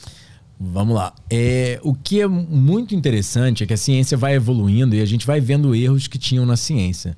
Há 100 anos atrás, realmente, muitos biólogos sugeriram que seres humanos eram onívoros. Agora, eu apresento lá no canal, nas minhas palestras, nos livros, vários artigos médicos científicos de cientistas respeitados que sugerem que seres humanos são frugívoros não especializados. Ou seja, a gente foi feito como os primatas antropóides para comer primariamente frutas, vegetais e oleaginosas, mas a gente consegue digerir carnes, é, ou, ou a semente, por exemplo. A gente consegue digerir um monte de outras coisas, mas isso não quer dizer que a gente foi feito para consumir isso primariamente. Mas, obviamente, a gente consegue digerir, é que nem falar que um gato foi feito para. Pode falar nome de marca? Claro. Uhum. Whiskas. A gente sabe que a nível evolutivo o gato foi feito para carne. O Whiskas eu acho que tem cenoura, trigo, é, é, conservante, carne processada. Né? Então, assim, o gato não evoluiu como um whiskasívoro, ele não se adaptou ao whiskas. Se tem alguma coisa, é uma desevolução ao whiskas. Mas, obviamente, ele consegue comer whiskas e sobreviver. Mas é diferente de prosperar. É a mesma coisa para primatas antropóides. Sim, a questão da B12 é uma coisa que eu não, não nego.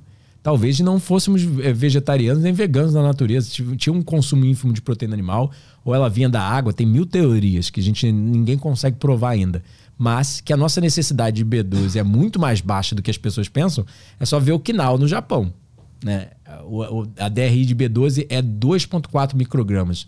Eu acho que eu já vi um artigo sugerindo que o Okinawa consome 0,25% da necessidade é, 25% da necessidade de DRI e mesmo assim estão vivos lá, saudáveis. Né? Vai, vai debater com os caras que vivem mais saudáveis, mais, mais longe que a gente. Então, assim, é, se a gente precisa de um pouco de proteína animal ou não, se essa foi realmente a questão, ou se a gente consegue digerir. É, digerir carne é diferente de digerir ela cozida, né? Porque a gente já sabe que até batata você consegue digerir cozida. Né? Então, é, talvez realmente a gente precisasse de um pouco de proteína animal, é, mas é a quantidade, como eu falei, é negligenciável, talvez, né? Que nem um chimpanzé come uma vez por mês. Não dá para alegar nada a nível científico, mas o que a gente sabe a nível de literatura é frutas e vegetais são inversamente correlacionados a todo tipo de doença crônica degenerativa. Ou seja, se você tem diabetes e come mais fruta vegetal, você tem menos de complicações com diabetes. Se você tem doença cardiovascular e come mais fruta vegetal, você tem menos complicação com doença cardiovascular. Você tem câncer e come mais fruta vegetal, entende? É, é, uma coisa é clara: somos primatas e deveríamos estar comendo mais frutos e vegetais como eles comem na natureza.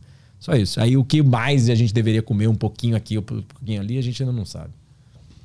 Mais aí? O Marcelo mandou aqui. Como você foi jogador profissional pela MBR, ainda acompanha o cenário de CS? Abraço. Essa é uma pergunta que todo mundo faz. Cara, adoraria, mas eu não sei nem por onde acompanhar. Mas sinceramente, eu tô até é, curioso. O pessoal foi lá pro Major, né? Tava vendo o Fênix lá. Eu sigo alguns deles, mas é. Eu não acompanho mais, nunca mais acompanhei, porque, cara, eu trabalho tanto, mas tanto. Eu adoro ler artigo médico científico. Meu tempo livre vai para treino, é, tentar arrumar uma namorada, sabe? É, ficar mais saudável, jejuar. Como eu falei, tô indo agora para Costa Rica fazer um jejum de 40 dias. Eu não tenho tempo, mas eu gostaria, sabe? Se alguém puder me mandar uns links aí de como acompanhar eles, eu dou uma olhada de vez em quando, prometo. Áudio do Islas. Vamos lá. Opa, minha questão é o seguinte, eu tenho um problema que é aquele paladar infantil que eu tenho certa frescura para comer certas coisas, principalmente frutas e alguns algumas folhas, tipo coentro, decididamente não me desce, sabe? Dance de vômito e coisas do tipo. Essa porra nem devia existir. Mas minha questão é o seguinte, por que que rola isso? Por que que algumas pessoas têm um paladar mais favorável para, sei lá, carne, para açúcar e coisas do tipo e coisas, vamos dizer assim, frutas e verduras e coisas do tipo, o pessoal já não, não anima muito comer. Tem várias questões a se correlacionar. Primeiro de tudo, até a dieta da sua mãe, a gente já tem dados científicos sobre influência. Ou seja, sua mãe comia cenoura, você tem mais probabilidade de gostar de cenoura. Entretanto, minha opinião pessoal, é, até mesmo embasada em empirismo, né, é que eu também tinha um paladar extremamente infantil, mas o que? Desde pequeno eu fui introduzido muita comida industrializada. E aí você realmente perde a fome real e só tem o um apetite. Você quer comer só comida industrializada. Eu era famoso caninha, né? Qualquer coisa eu, sabe, ah, não, quero comer a carne e o bife com batata frita ali só porque eu não conseguia nem gostar do caroço do feijão para você ver como eu era fresco. Mas é porque quanto mais o paladar infantil, na minha humilde opinião, mais doente é a pessoa. Né? Ou seja, gente que nasceu em roça, que nem meu pai, ele comia comida industrializada. Mas ele comia quiabo, giló, comia de tudo na minha frente, que eu não comia quando pequeno. Eu falava, cara, como que esse bicho consegue comer essas coisas, tá ligado? Mas é simples. Nasceu em roça, foi adaptado, foi saudável de infância. E aí não criou esse paladar doentio. É, é, isso é de criança de cidade grande, né? Que nunca teve contato com árvore. Eu nunca subi em árvore. Eu não conheço ninguém que nasceu em roça e não consegue comer. Eu como quiabo cru hoje em dia. Consigo comer giló, consigo comer qualquer coisa que você me bota. Brócolis cru, couve-flor crua, couve crua, como qualquer coisa. Mas eu neuroadaptei, ou seja, eu voltei a produzir saúde meu cérebro voltou a ter fome real por alimentos reais e não mais por lixo industrial, na minha opinião. O Léo mandou uma aqui. Eduardo, nesse período pré-histórico, você acha que os cogumelos tiveram alguma influência na evolução humana? Tem teoria sim, é capaz, porque realmente a gente. Cogumelos são deliciosos, são comestíveis e têm influências da saúde, tem benefícios da saúde. Então, assim, e primatas sim consomem cogumelos. Então, eu acho que é possível sim. Não, não, não duvido, não. A gente precisa de mais. É... Porque é difícil estudar lá atrás, né?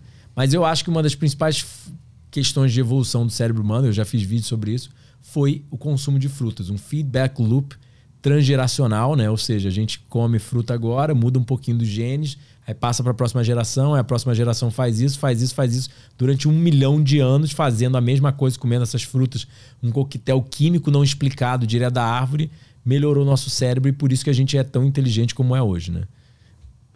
O tio Fett mandou. O que o senhor acha das opiniões do doutor Lair Ribeiro acerca do leite fazer mal? Cara, adoro o Lair Ribeiro. Ele é um excelente palestrante, um excelente é, profissional, estudioso. Eu discordo de muita coisa dele, como eu discordo de muita gente, né? É, mas eu concordo em relação à questão do leite, tá? Isso aí Com, nisso com ele eu concordo plenamente. Mas é. É só ver. Você vai conseguir ficar de cócoras e ficar mamando uma vaca no meio da natureza? É minha opinião, eu, assim. Eu consigo.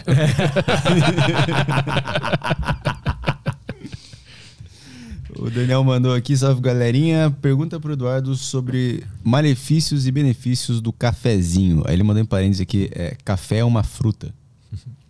Vamos lá. É, eu já fiz alguns vídeos sobre café lá pro canal. É, o que a gente sabe é. Tem. Todo, toda planta é uma planta. Então toda planta tem nutriente.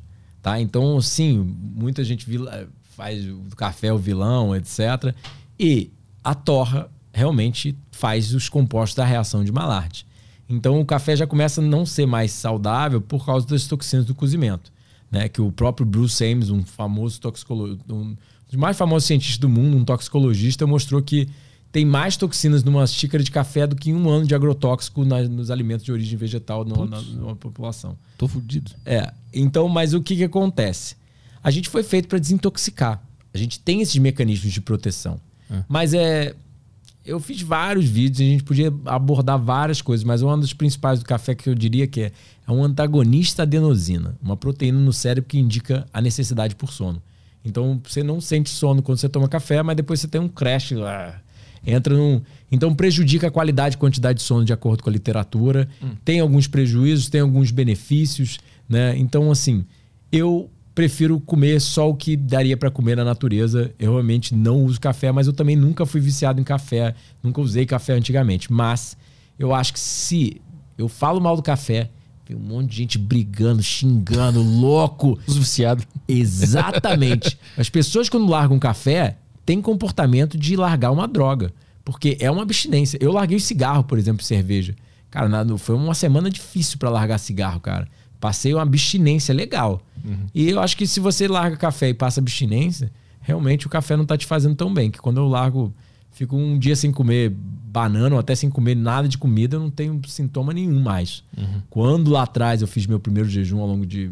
a base de água 24 dias, realmente eu tinha sintoma pra caramba, né? Então eu acho que é produzir saúde até volta ao paladar natural, como a gente tava falando aí pro outro. Outra pergunta. Mas qual é o papel do, do café se ele dá na, na natureza? Tem alguma forma de consumir ele de forma é, que esteja de acordo com a natureza? Até onde eu sei, não. Até onde eu sei, pode ser um fruto. Já vi debater, tem gente falando que é grão, é um fruto. Mas ainda assim, eu, até onde eu sei, é inconsumível direto da planta.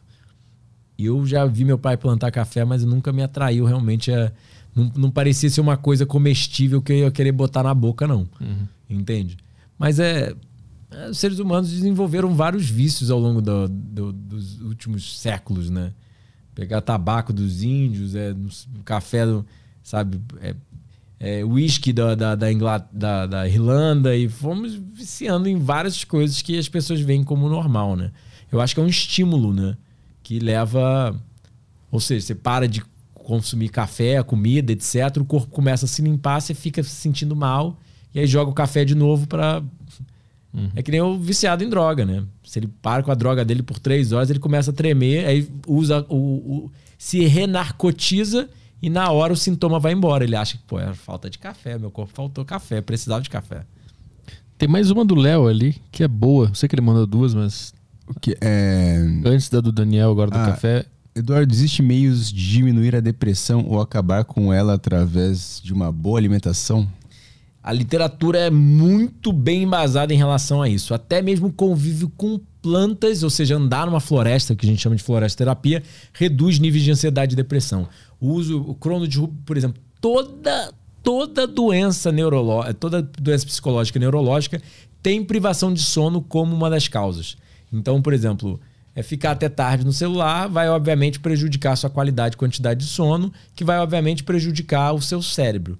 Né? Por exemplo, depressão hoje em dia a gente já vê a nível científico na atualidade como uma inflamação sistêmica, principalmente no cérebro. Ou seja, seu cérebro está inflamado. E aí você fica com aquela sensação de não fazer porra nenhuma, ficar afastado de tudo, não interagir, etc. Porque são sinais usuais de. É, doença, entende? Então, assim, na, como eu falei, eu não acredito em patologia, sem a gente separar mil patologias e falar sobre as mil patologias. Não, eu acredito em saúde ou doença. Se você não tá alegre, forte, enérgico, com vontade de viver a vida, super atento a tudo, você não tá tão saudável quanto você gostaria. Aí a gente, ah, não, eu só tenho depressão, mas meu cérebro, meu coração, meu rim, tá tudo saudável. Para mim, eu não concordo com isso. E saúde é produzida por vida saudável. Ao invés de focar em patologia, essa é que é a diferença do higienismo. É a ciência da saúde. A gente não fala de patologia porque se você vive saudável, me mostra uma cidade, me mostra se tem depressão em Okinawa, ou entre os super centenários que vivem, viveram até 110 anos de uma forma super saudável comendo alimento da horta.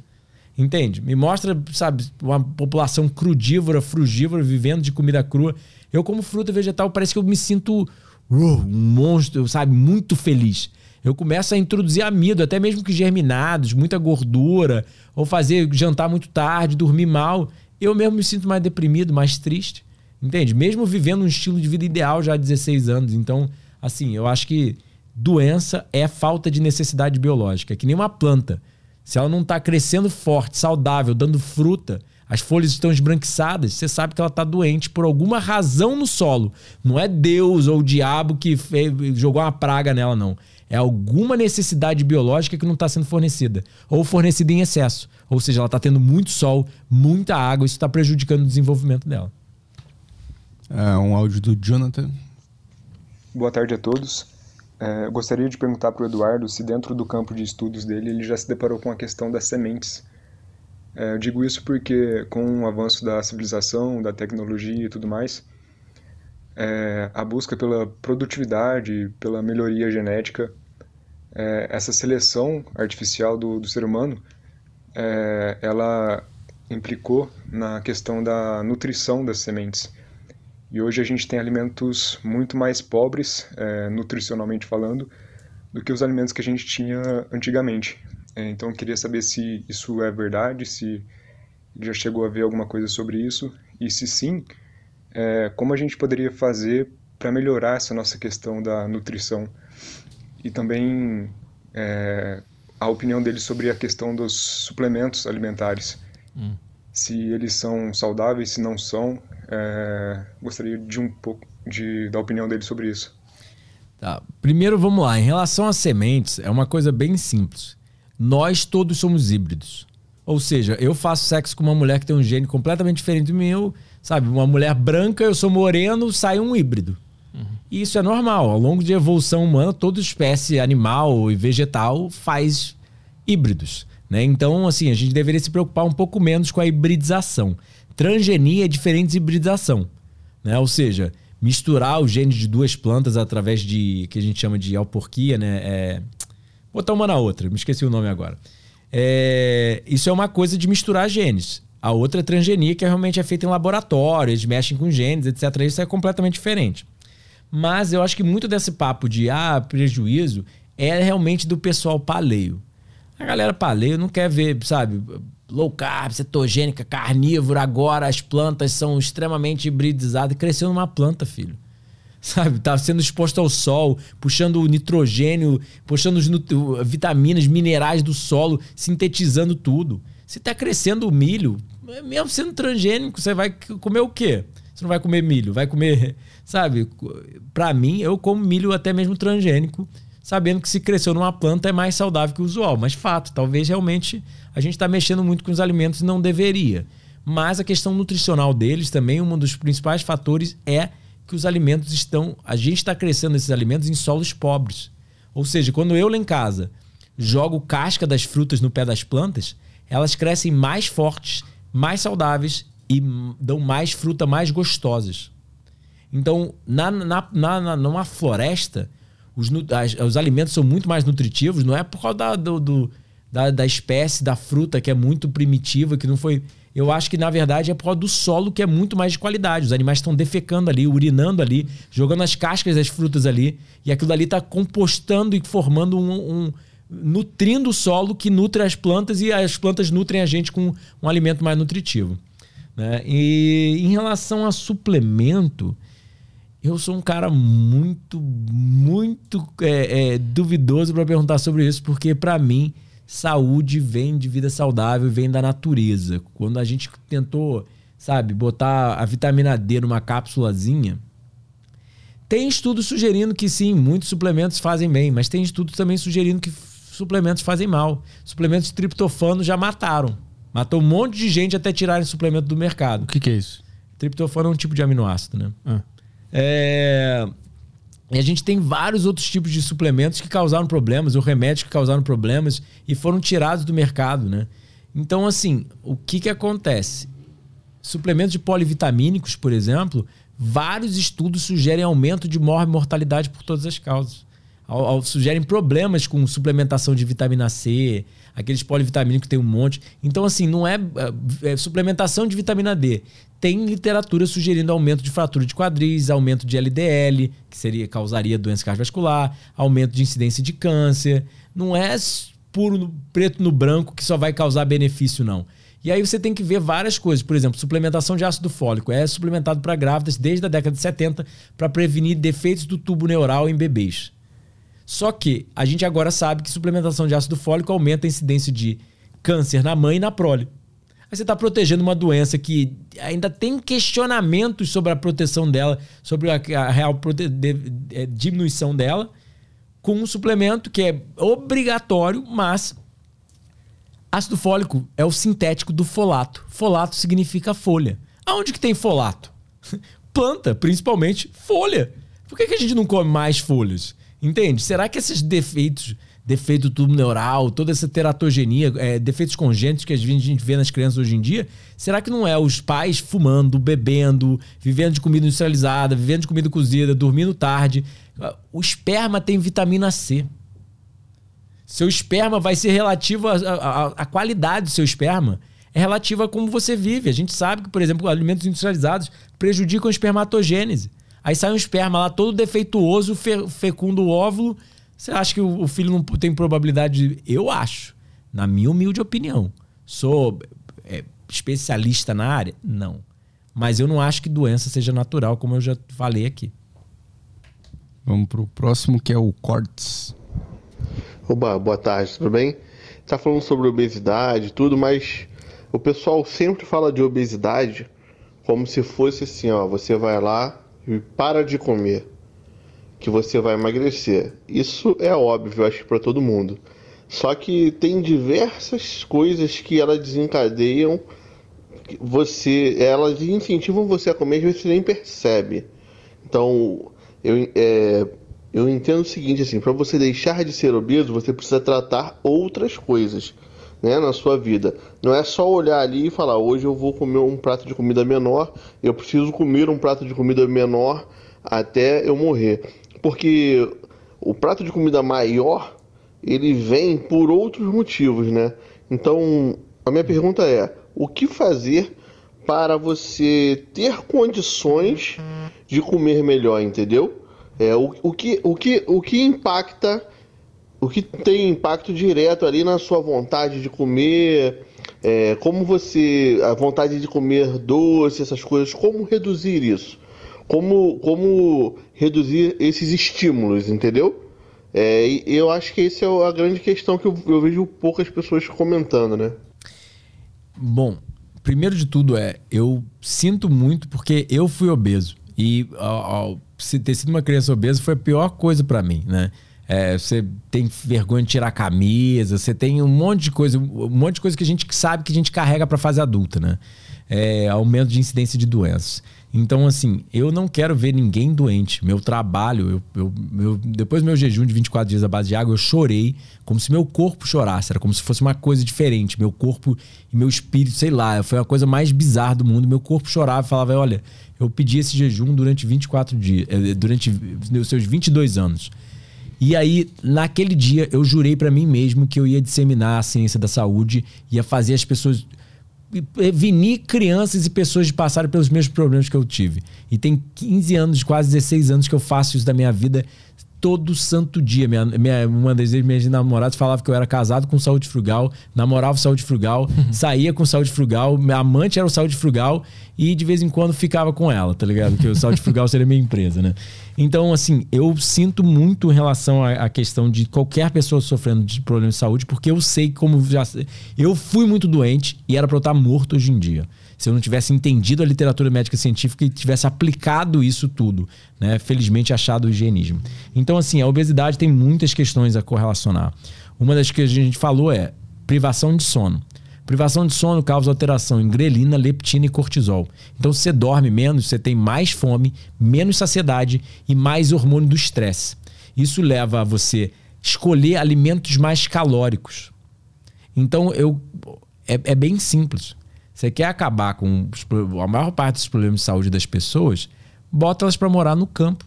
Tira a industrialização delas, tira o dinheiro delas. Eu não, eu não tô falando que a gente tem que fazer isso, etc. Mas tô falando, se a gente não tivesse dinheiro para comprar comida industrializada, tivesse que plantar e colher, você teria que treinar e você teria que comer. Eu sei que e teria que comer saudável, teria que comer comida de vem da horta.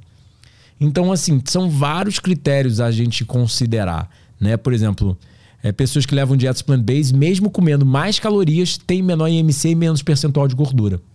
Porque tem vários fatores nos fitonutrientes, por exemplo. A mesma pasta de amendoim que você come, mesma quantidade de amendoim que você come da pasta de amendoim, a pasta de amendoim engorda mais. Hum. Porque a fibra, quando ela é processada, ela, a, a fibra ela inibe o consumo de 30% das calorias totais que você consumiu. Ou seja, eu consumi 100 calorias de um alimento rico em fibra, só 70% das calorias vai ser digerida e metabolizada. 30% vai sair nas fezes. Então, consumir alimento com a fibra é, na verdade, fazer uma restrição calórica natural. Você não precisa comer menos. Esse é um dos principais problemas da obesidade. Você tem que comer mais. Eu como quilos de comida ao dia. Eu como até 5 quilos de fruta e vegetal ao dia. Eu não tenho medo da comida, eu como mais, só que eu como inteligente, eu como a qualidade, não a quantidade. Eu não me eu falo para meus pacientes, olha, eu sou o único nutricionista que eu falo para você, coma mais, come o quanto você quiser. Só escolhe o alimento que não seja processado, industrializado na natureza. Quanto mais água o alimento tem, quero ver você comer em excesso melancia e engordar com melancia. Entende? Não tem como. Porque aquilo ali é pura água. Não é caloria. As pessoas acham, ah, a quantidade de açúcar na melancia. 30 calorias a cada 100 gramas. Arroz, que é um alimento natural, já tem 330 calorias a cada 100 gramas se ele for cru. Entende? Então, assim, você quer ir para alimentos hipocalóricos, realmente você tem que ir para frutas e vegetais. Mas é inibe vários outros fatores, né? Essa cronodisrupção, ou seja, ver luz durante a noite vai te fazer comer durante a noite. Então são inúmeros fatores que ninguém fala que realmente desregulam o seu organismo, né? Mas é o que eu acho é você quer ser saudável? Estuda sobre o higienismo, a ciência da saúde. Na minha opinião, não tem nada mais avançado e nada mais é, descredibilizado, porque realmente a gente é, tá tão avançado, mas tão avançado que as pessoas acham que a gente é maluco. Mas só que quando a pessoa vai testar, fala: caralho, isso aqui funciona. Sabe? É que nem eu tentando mil dietas, mil tratamentos, etc. Eu testei o higienismo por uma semana. Falei, cara, eu nunca mais faço outra coisa da vida. Isso aqui, sabe, funciona melhor do que tudo que eu testei. Então, assim, viva de forma higienista. Ou seja, é viver mais em contato com a natureza, dormir mais cedo, pegar mais sol, praticar mais atividade física, convive com plantas, com animais, é uma vida menos estressante, etc. Eu sei, tem uns problemas da cidade grande, mas você tem que ir achando seus, suas formas de aprendizado e de se eu posso sair para night. O pessoal acha, ah, mas você não sabe. Eu posso. Eu quero. Eu posso tudo, mas nem tudo me convém. Eu não saio para night porque eu sei os efeitos do meu cérebro. Homens que dormem menos têm testosterona de um homem 10 anos mais velho e testículos menores. Eu não quero envelhecer a nível de testosterona, não quero envelhecer meu cérebro. Todos meus amigos às vezes saem para tocar violão, ficar até meia-noite lá tocando violão. Eu até as 8 horas da noite eu vou. Depois não. Eu volto para casa e durmo. Porque o dia seguinte é mais importante para mim, eu tá me sentindo maravilhosamente bem e funcionando bem. Entende? Aí as pessoas normalizam doença.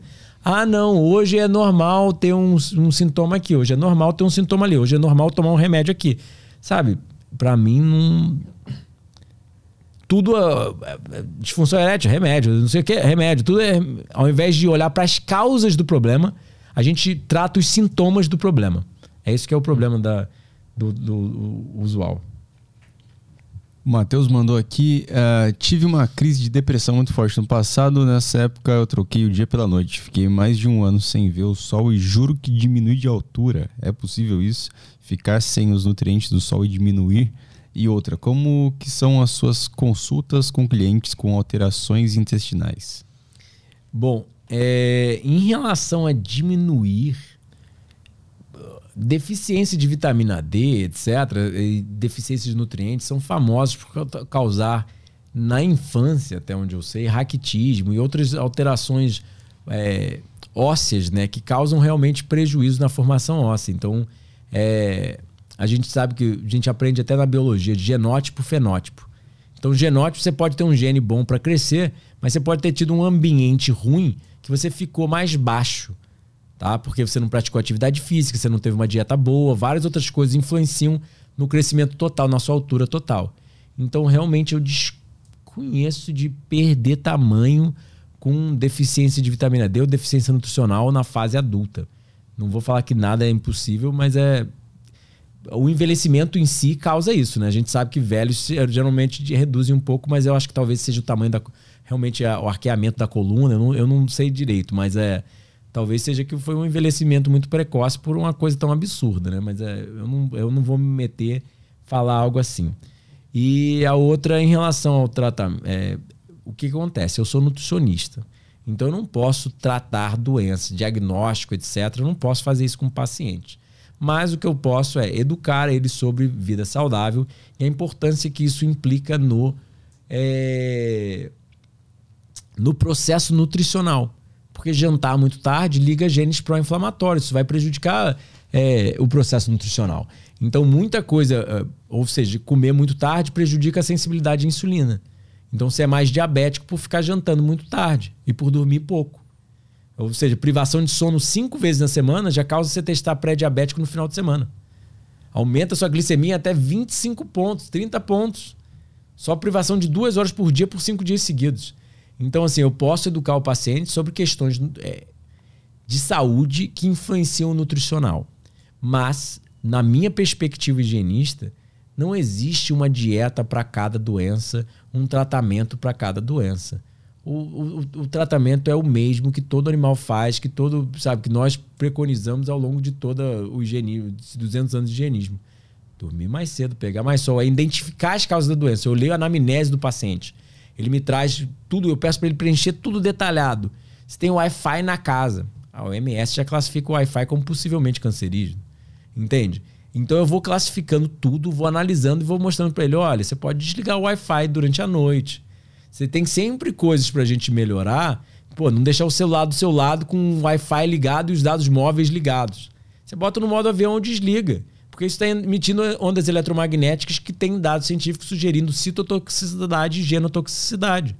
Então a gente tem como fazer coisas mais inteligentes, mesmo na cidade grande, mesmo, sabe? Então, assim, é porque a medicina separa as doenças, e aí você tem gastrite, é, você tem rinite, faringite, laringite, esofagite. É a mesma inflamação, só que num diferente local. Aí você vai ter um tratamento para cada, você tem um remedinho para cada um. Aí tipo, você tá com um problema no olho esquerdo. Aí você vai no otorrino, você vai no oftalmologista, ele fala: "Não, não. Eu sou especialista do olho direito. Vai no, no, no, cara ali que ele é especialista do olho esquerdo. A gente separa o corpo humano de uma forma muito doentia que não, não faz sentido. Animais fazem o quê? Dormem cedo, pegam sol, praticam atividade física quando não estão saudáveis, jejum até a fome voltar. Para nós, higienistas, esse é o real tratamento. Né? E, na minha humilde opinião, até onde eu vi, minha experiência empírica, minha experiência clínica, sabe? Eu, porque eu, eu, atendo vários pacientes, atendo. Mas eu tenho muito amigo que é da mesma vibe. Né? Frugívoro, crudívoro, que reverteu, sabe? Eu entrevistei pro canal esses dias um diabético tipo um cara reduziu o uso de insulina em cinco, cinco vezes. Imagina você reduzir a necessidade de um medicamento, que é uma doença irreversível, em cinco vezes o gasto menos, ficar injetando insulina exógena, que a gente sabe que tem problemas à saúde, é, é, é, melhorou a sensibilidade de insulina dele em 10 vezes. O cara consome, usa 10 vezes menos insulina para a mesma quantidade de carboidrato. Isso para mim é quase uma cura da doença. Não é cura, porque não existe realmente cura até hoje, mas é é uma, é uma melhoria drástica na doença. E o que, que ele fez? Adotou uma dieta frugívora, começou a dormir mais cedo, pegar mais sol praticamente. Entende? Não é um, tartar, um uma medicina das galáxias que é 100 mil reais e não vive na montanha do Himalaia sem conseguir. Vai mais aí? Vamos pro áudio do hum, Kennedy. Kennedy. Boa tarde, Petri, Caio e Eduardo. A minha questão é só se o Eduardo já fez alguma urinoterapia. Eu já vi muito o mestre Machida do Karatê falando disso. É, de é, urinoterapia, que é tomar o primeiro xixi da manhã. Só essa pergunta mesmo, valeu. desculpa dar risada, mas é. E desculpa quem acredita em urinoterapia. Eu sou bem científico, né? Então, assim, não tem literatura médica sobre o assunto e não faz sentido para mim a nível racional, a urina é excreta. Se ele está excretando fezes, urina, não é para você consumir, é porque já não tem mais nada ali necessário, tá botando para fora. Então, assim, eu nunca tentei beber minha urina pela manhã. Áudio do Costa Lara. Boa tarde, Petri Saladinha, Caio Etanol, convidado Eduardo. Eduardo, se eu fumar o verdinho, é vegetariano também? Ou é melhor comer? Esse cara é um filho da puta, né?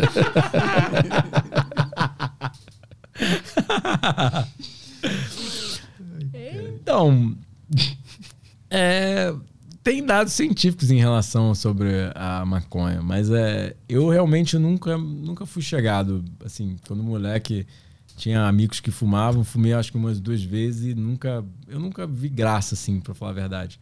Mas eu acho que, assim, tem coisas bem piores do que maconha e o pessoal não, não, não criminaliza, né? Uhum. Então, assim. É, é, eu não vou fazer apologia, mas é, pelo menos é uma planta.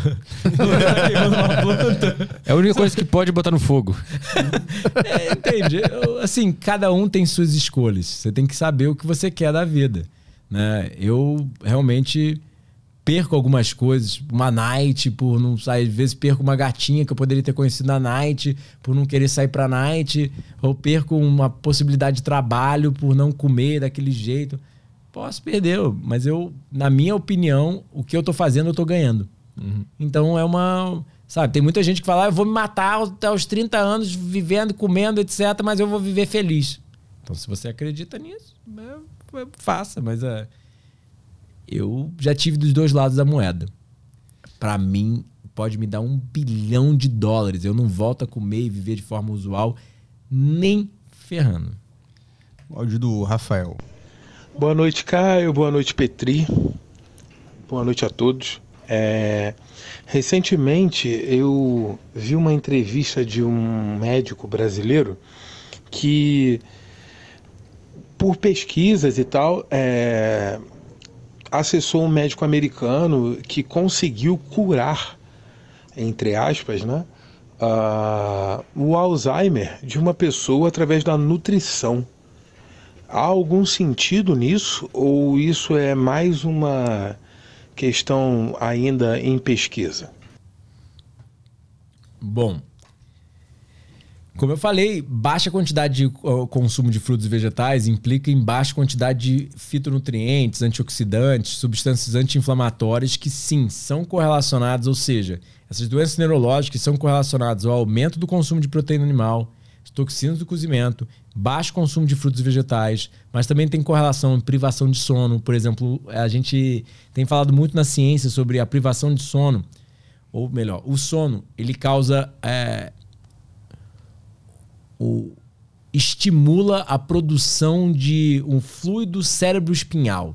Então o seu cérebro meio que se abre quando você está dormindo e entra um líquido que começa a banhar o cérebro e tirar as toxinas. As placas beta-amiloide, as proteínas tal, né, as causas do Alzheimer, mal de Parkinson, etc., são correlacionadas à privação de sono, porque essas toxinas ficam lá e não conseguem ser limpas. E elas só conseguem ser limpas durante o sono.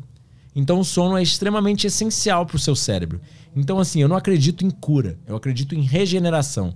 O organismo, depois que foi danificado, se você fornece uma, um, um ambiente ideal a ele, ele consegue regenerar muita coisa. Às vezes, realmente, tem danos que você não vai conseguir regenerar 100%. Mas melhorar a, o prognóstico do paciente, eu acho que é super viável. Ou seja, é, o Shelton conta uma história do pai, do pai dele. O Shelton foi um dos meus mentores, ele jejuou 40 mil pessoas. Ele fala que o pai dele nunca acreditou no que ele fazia, sempre ostracizava, e aí desenvolveu câncer. E aí no final da, da, do, do, câncer dele, ele falou: Olha, meus médicos disseram que eu tenho três meses de vida, eles não têm mais o que fazer, me mandaram para casa e morrer, sabe? Sem tentar tratar mais, porque não tem mais o que fazer. Aí o Shelton falou que pegou, ele falou: O que, que, que eu faço? Aí ele falou que pegou o pai dele e tratou de forma higienista. Jejuou, ensinou ele a comer, etc. O pai dele viveu nove anos a mais, com conforto, produtivo e morreu de câncer. Não reverteu o câncer, mas parou muito da progressão e melhorou muito a qualidade de vida, reduziu dores e por aí vai. Então, assim, fazer o certo nunca é errado. Quanto melhor a gente vive, mais a gente sabe a cada dia que na literatura médica científica que dormir mais cedo, pegar mais sol, praticar mais atividade física, vida saudável, previne doenças e auxilia no tratamento delas. Entende? Então, tipo assim, é, é, é, muito simples. Não fica tentando procurar a cura da doença tal. Só vive mais saudável. Que mesmo que a doença não vá embora, dependendo da doença, né? É, ainda assim, você vai ter uma melhor qualidade de vida e quantidade de vida. Para fechar aqui o último áudio do Telegram do Brennan. Mas é da, é da irmã dele, pelo que ele é. disse. Vamos lá. Oi, tudo bem? Eu sou irmã de um ouvinte e eu tô acompanhando o podcast. Eu tenho uma dúvida, porque eu tô um pouco é, sem entender qual é a base nutricional dele. É, que alguns aspectos parece que ele segue a dieta Ayurveda. Mas ao mesmo tempo ele mencionou que ele não é de comer comida cozida, né? E na Ayurveda tem a questão do, do kichari, que é o arroz com feijão. É, eu queria perguntar o que, que ele acha sobre é, essa filosofia. Bom, polêmico porque eu não gosto de. polêmico porque eu não gosto de comentar nada é, que eu discorde de alguém ou de algum conceito, né? Eu não gosto de ficar criticando. Mas eu acho que a Ayurveda tem muitas coisas benéficas e eles viram muita coisa à frente, eles estavam mais na natureza. Então eles usam jejum, eles usam, sabe, uma comida mais saudável, eles usam muitas, muitas perspectivas benéficas. Mas é, queimar a comida tem dados científicos sobre ser maléfico, prejudicial, né? a gente não pode chamar de cozimento, para mim é chamar de comida queimada. E segundo é, é eles, há 7 mil anos atrás, não tinham dados científicos para embasar tudo que eles faziam e recomendavam. Então, assim, eles já tiveram. Eles foram visionários, mas estavam errados em vários pontos. Até mesmo os higienistas estavam errados. O Shelton, na época dele, achava que a proteína das nozes era fundamental, mas hoje em dia a gente sabe que tem proteína até na banana. Entende? Então eles cometeram, até mesmo nós higienistas, cometimos muitos erros ao longo da, da história, mas a gente vai pegando o conceito e vai melhorando a cada geração. Então, assim, eu admiro a Ayurveda, etc. Acho que é um passo no, no, caminho correto. Mas a minha linha que você perguntou é Natural Hygiene, no inglês. Ou a ciência, The Science of Health. A ciência da saúde. É o higienismo. É uma, uma linha de saúde por vida saudável, nada de suplemento, comida cozida. É, é meio que imitar como seres humanos viviam na natureza, como animais ainda vivem, mas, obviamente, tem muito embasamento científico e cada vez mais tem embasamento científico. Os higienistas já supervisionam o jejum há 200 anos. Agora, sabe, o Prêmio Nobel de Medicina em 2016 foi sobre o jejum. Agora, o Walter Longo mostra que fasting induces multiple system regeneration. Jejuar induz regeneração múltipla dos sistemas. Há 200 anos atrás, os caras já falavam que jejuar começa a ligar é, re, renovar as células do cérebro, do coração. Do Agora o cara está mostrando isso a nível científico, com pesquisa publicada na Nature, na Cell e por aí vai. Entende? Leva 200 anos para seres humanos entenderem o óbvio que a gente já está falando há 200 anos. Então, assim, admiro a Ayurveda, mas é discordo de muita coisa, mas já é um passo no caminho ideal. É, peguei algumas mensagens do YouTube aqui. A primeira é do Fundamentos de Programação. É, com base no que você. A dele eu acho que já foi explicada, mas vou ler aqui. É, Com base no que você está explicando, então faz mal consumir ergogênicos? Whey, creatina, etc. Eu fiz um vídeo sobre Whey recentemente, né? E. Vamos lá. Desculpa. É, eu fiz um vídeo sobre o Whey recentemente, o pessoal caiu matando lá no canal, né? E aí, bom, várias marcas de Whey nos Estados Unidos, por exemplo, têm metais pesados, né? São famosos por conterem metais pesados dentro. E eu acho que a indústria ela faz isso com tudo. Matam o boi, eles fazem até mocotó da pata do boi. Eles usam a tripa do boi para fazer a raquete de tênis. Eles usam o intestino do boi para fazer vela. Eles usam, o- sei lá, o couro para eles vão cada partezinha eles vão usando porque eles não querem jogar fora. Por que jogar fora? Você pode vender tipo a, a indústria da soja. Eles produzem bilhões de toneladas de soja, alimentam o gado. Aí sobra um pouquinho. Ah, os vegetarianos, vamos, vamos vender queijo de soja, carne de soja, leite de soja para eles a 20 reais, 30 reais, o que sobrou da soja, para a gente não jogar fora.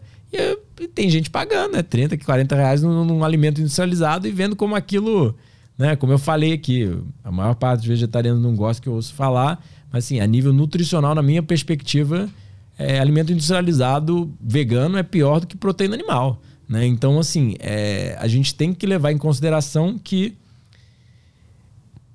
ergogênicos, tipo, até mesmo muitos. é, é, bom, muitos fisiculturistas concordam que a profissão deles não é a mais saudável do mundo, tá? Porque é ingestão excessiva de calorias. Mas anabolizantes, por exemplo, é, whey protein, tudo isso, né?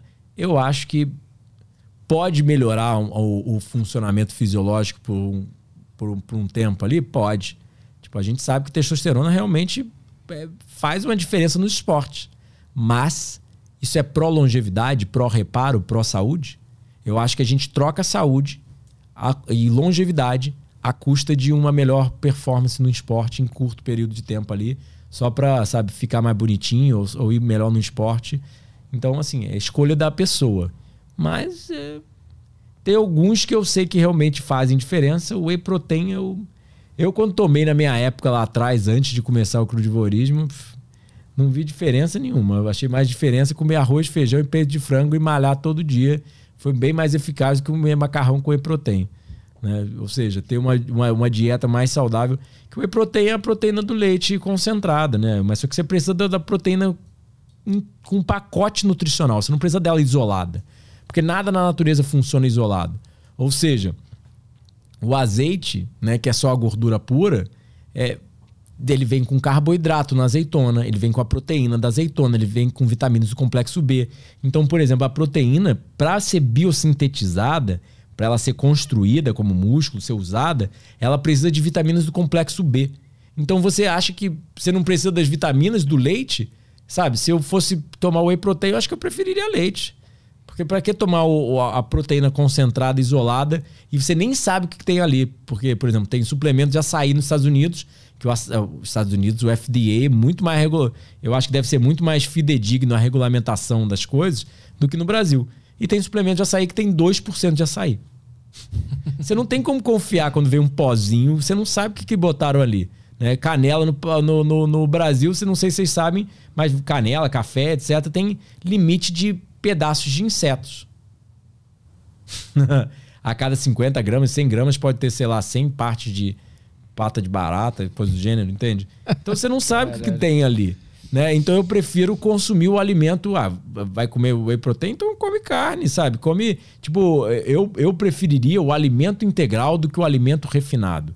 Né? Obviamente eu não estou fazendo apologia à carne, whey protein, nem leite. Mas é, eu tô falando, é, eu prefiro o alimento integral porque ele vai vir com os micro, os macro, várias outras coisas que auxiliam o organismo a montar aquela proteína depois no meu organismo. Entende? Síntese proteica depende de hormônio de crescimento. Se você não tiver IGF-1, hormônio de crescimento, como bota bota um quilo de carne para um velho comer e bota ele para malhar, vê se ele cresce músculo que nem uma pessoa jovem. Não é só comer a proteína. São vários fatores que vão por trás ali que as pessoas esquecem completamente, entende?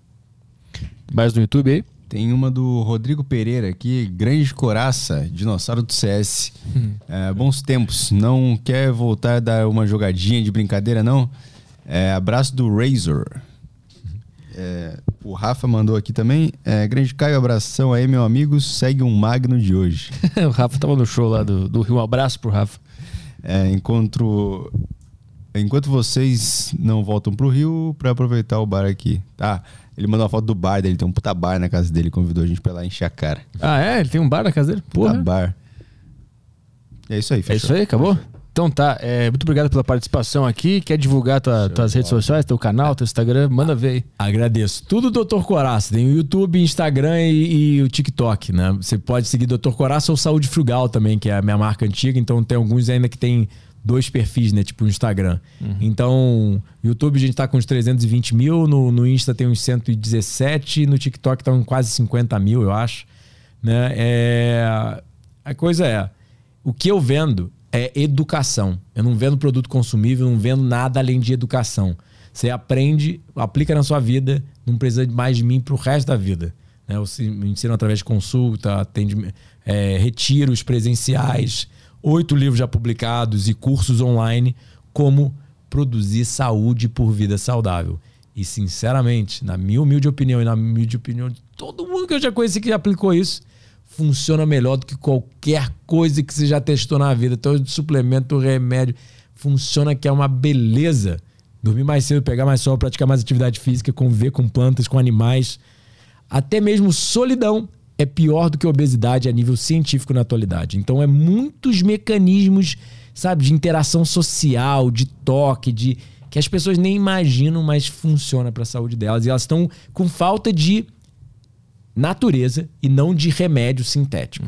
Né? É uma falta de interação social, de é, pessoas que vivem perto de rodovias por causa da poluição têm prejuízos nas- na- na- no funcionamento do sistema reprodutor. Tipo assim, quando que você vai pensar nisso? Né? Você vai pensar, eu tenho que tomar um remedinho. então, se eduque. É, a mudança e a melhoria da sua saúde é mais fácil do que parece. Só, só antes de terminar, tem algum dado sobre qual é a cidade de pior saúde do Brasil? É São Paulo? desconheço, cara. É? Deve ter, mas eu desconheço. Eu imagino que seja São Paulo, porque aqui é. Todo mundo mora na, na frente de uma rodovia. Exatamente, é foda mesmo. Bom, muito obrigado pela participação aqui. Prazerzão, cara. Sigam lá o, o nosso convidado lá no, nas redes sociais dele. Tá tudo na descrição aí, né? Aham, tudo certo. Então tá, semana que vem estamos de volta. Hoje estamos no Bexiga, amanhã no Acústico Comedy, domingo em Taubaté. Ainda dá tempo de comprar ingresso pros shows? Da arturpetri.com.br agenda. Semana que vem estamos de volta no A Deriva. Um beijo pra você, bom final de tarde, bom fim de semana. Tchau, tchau.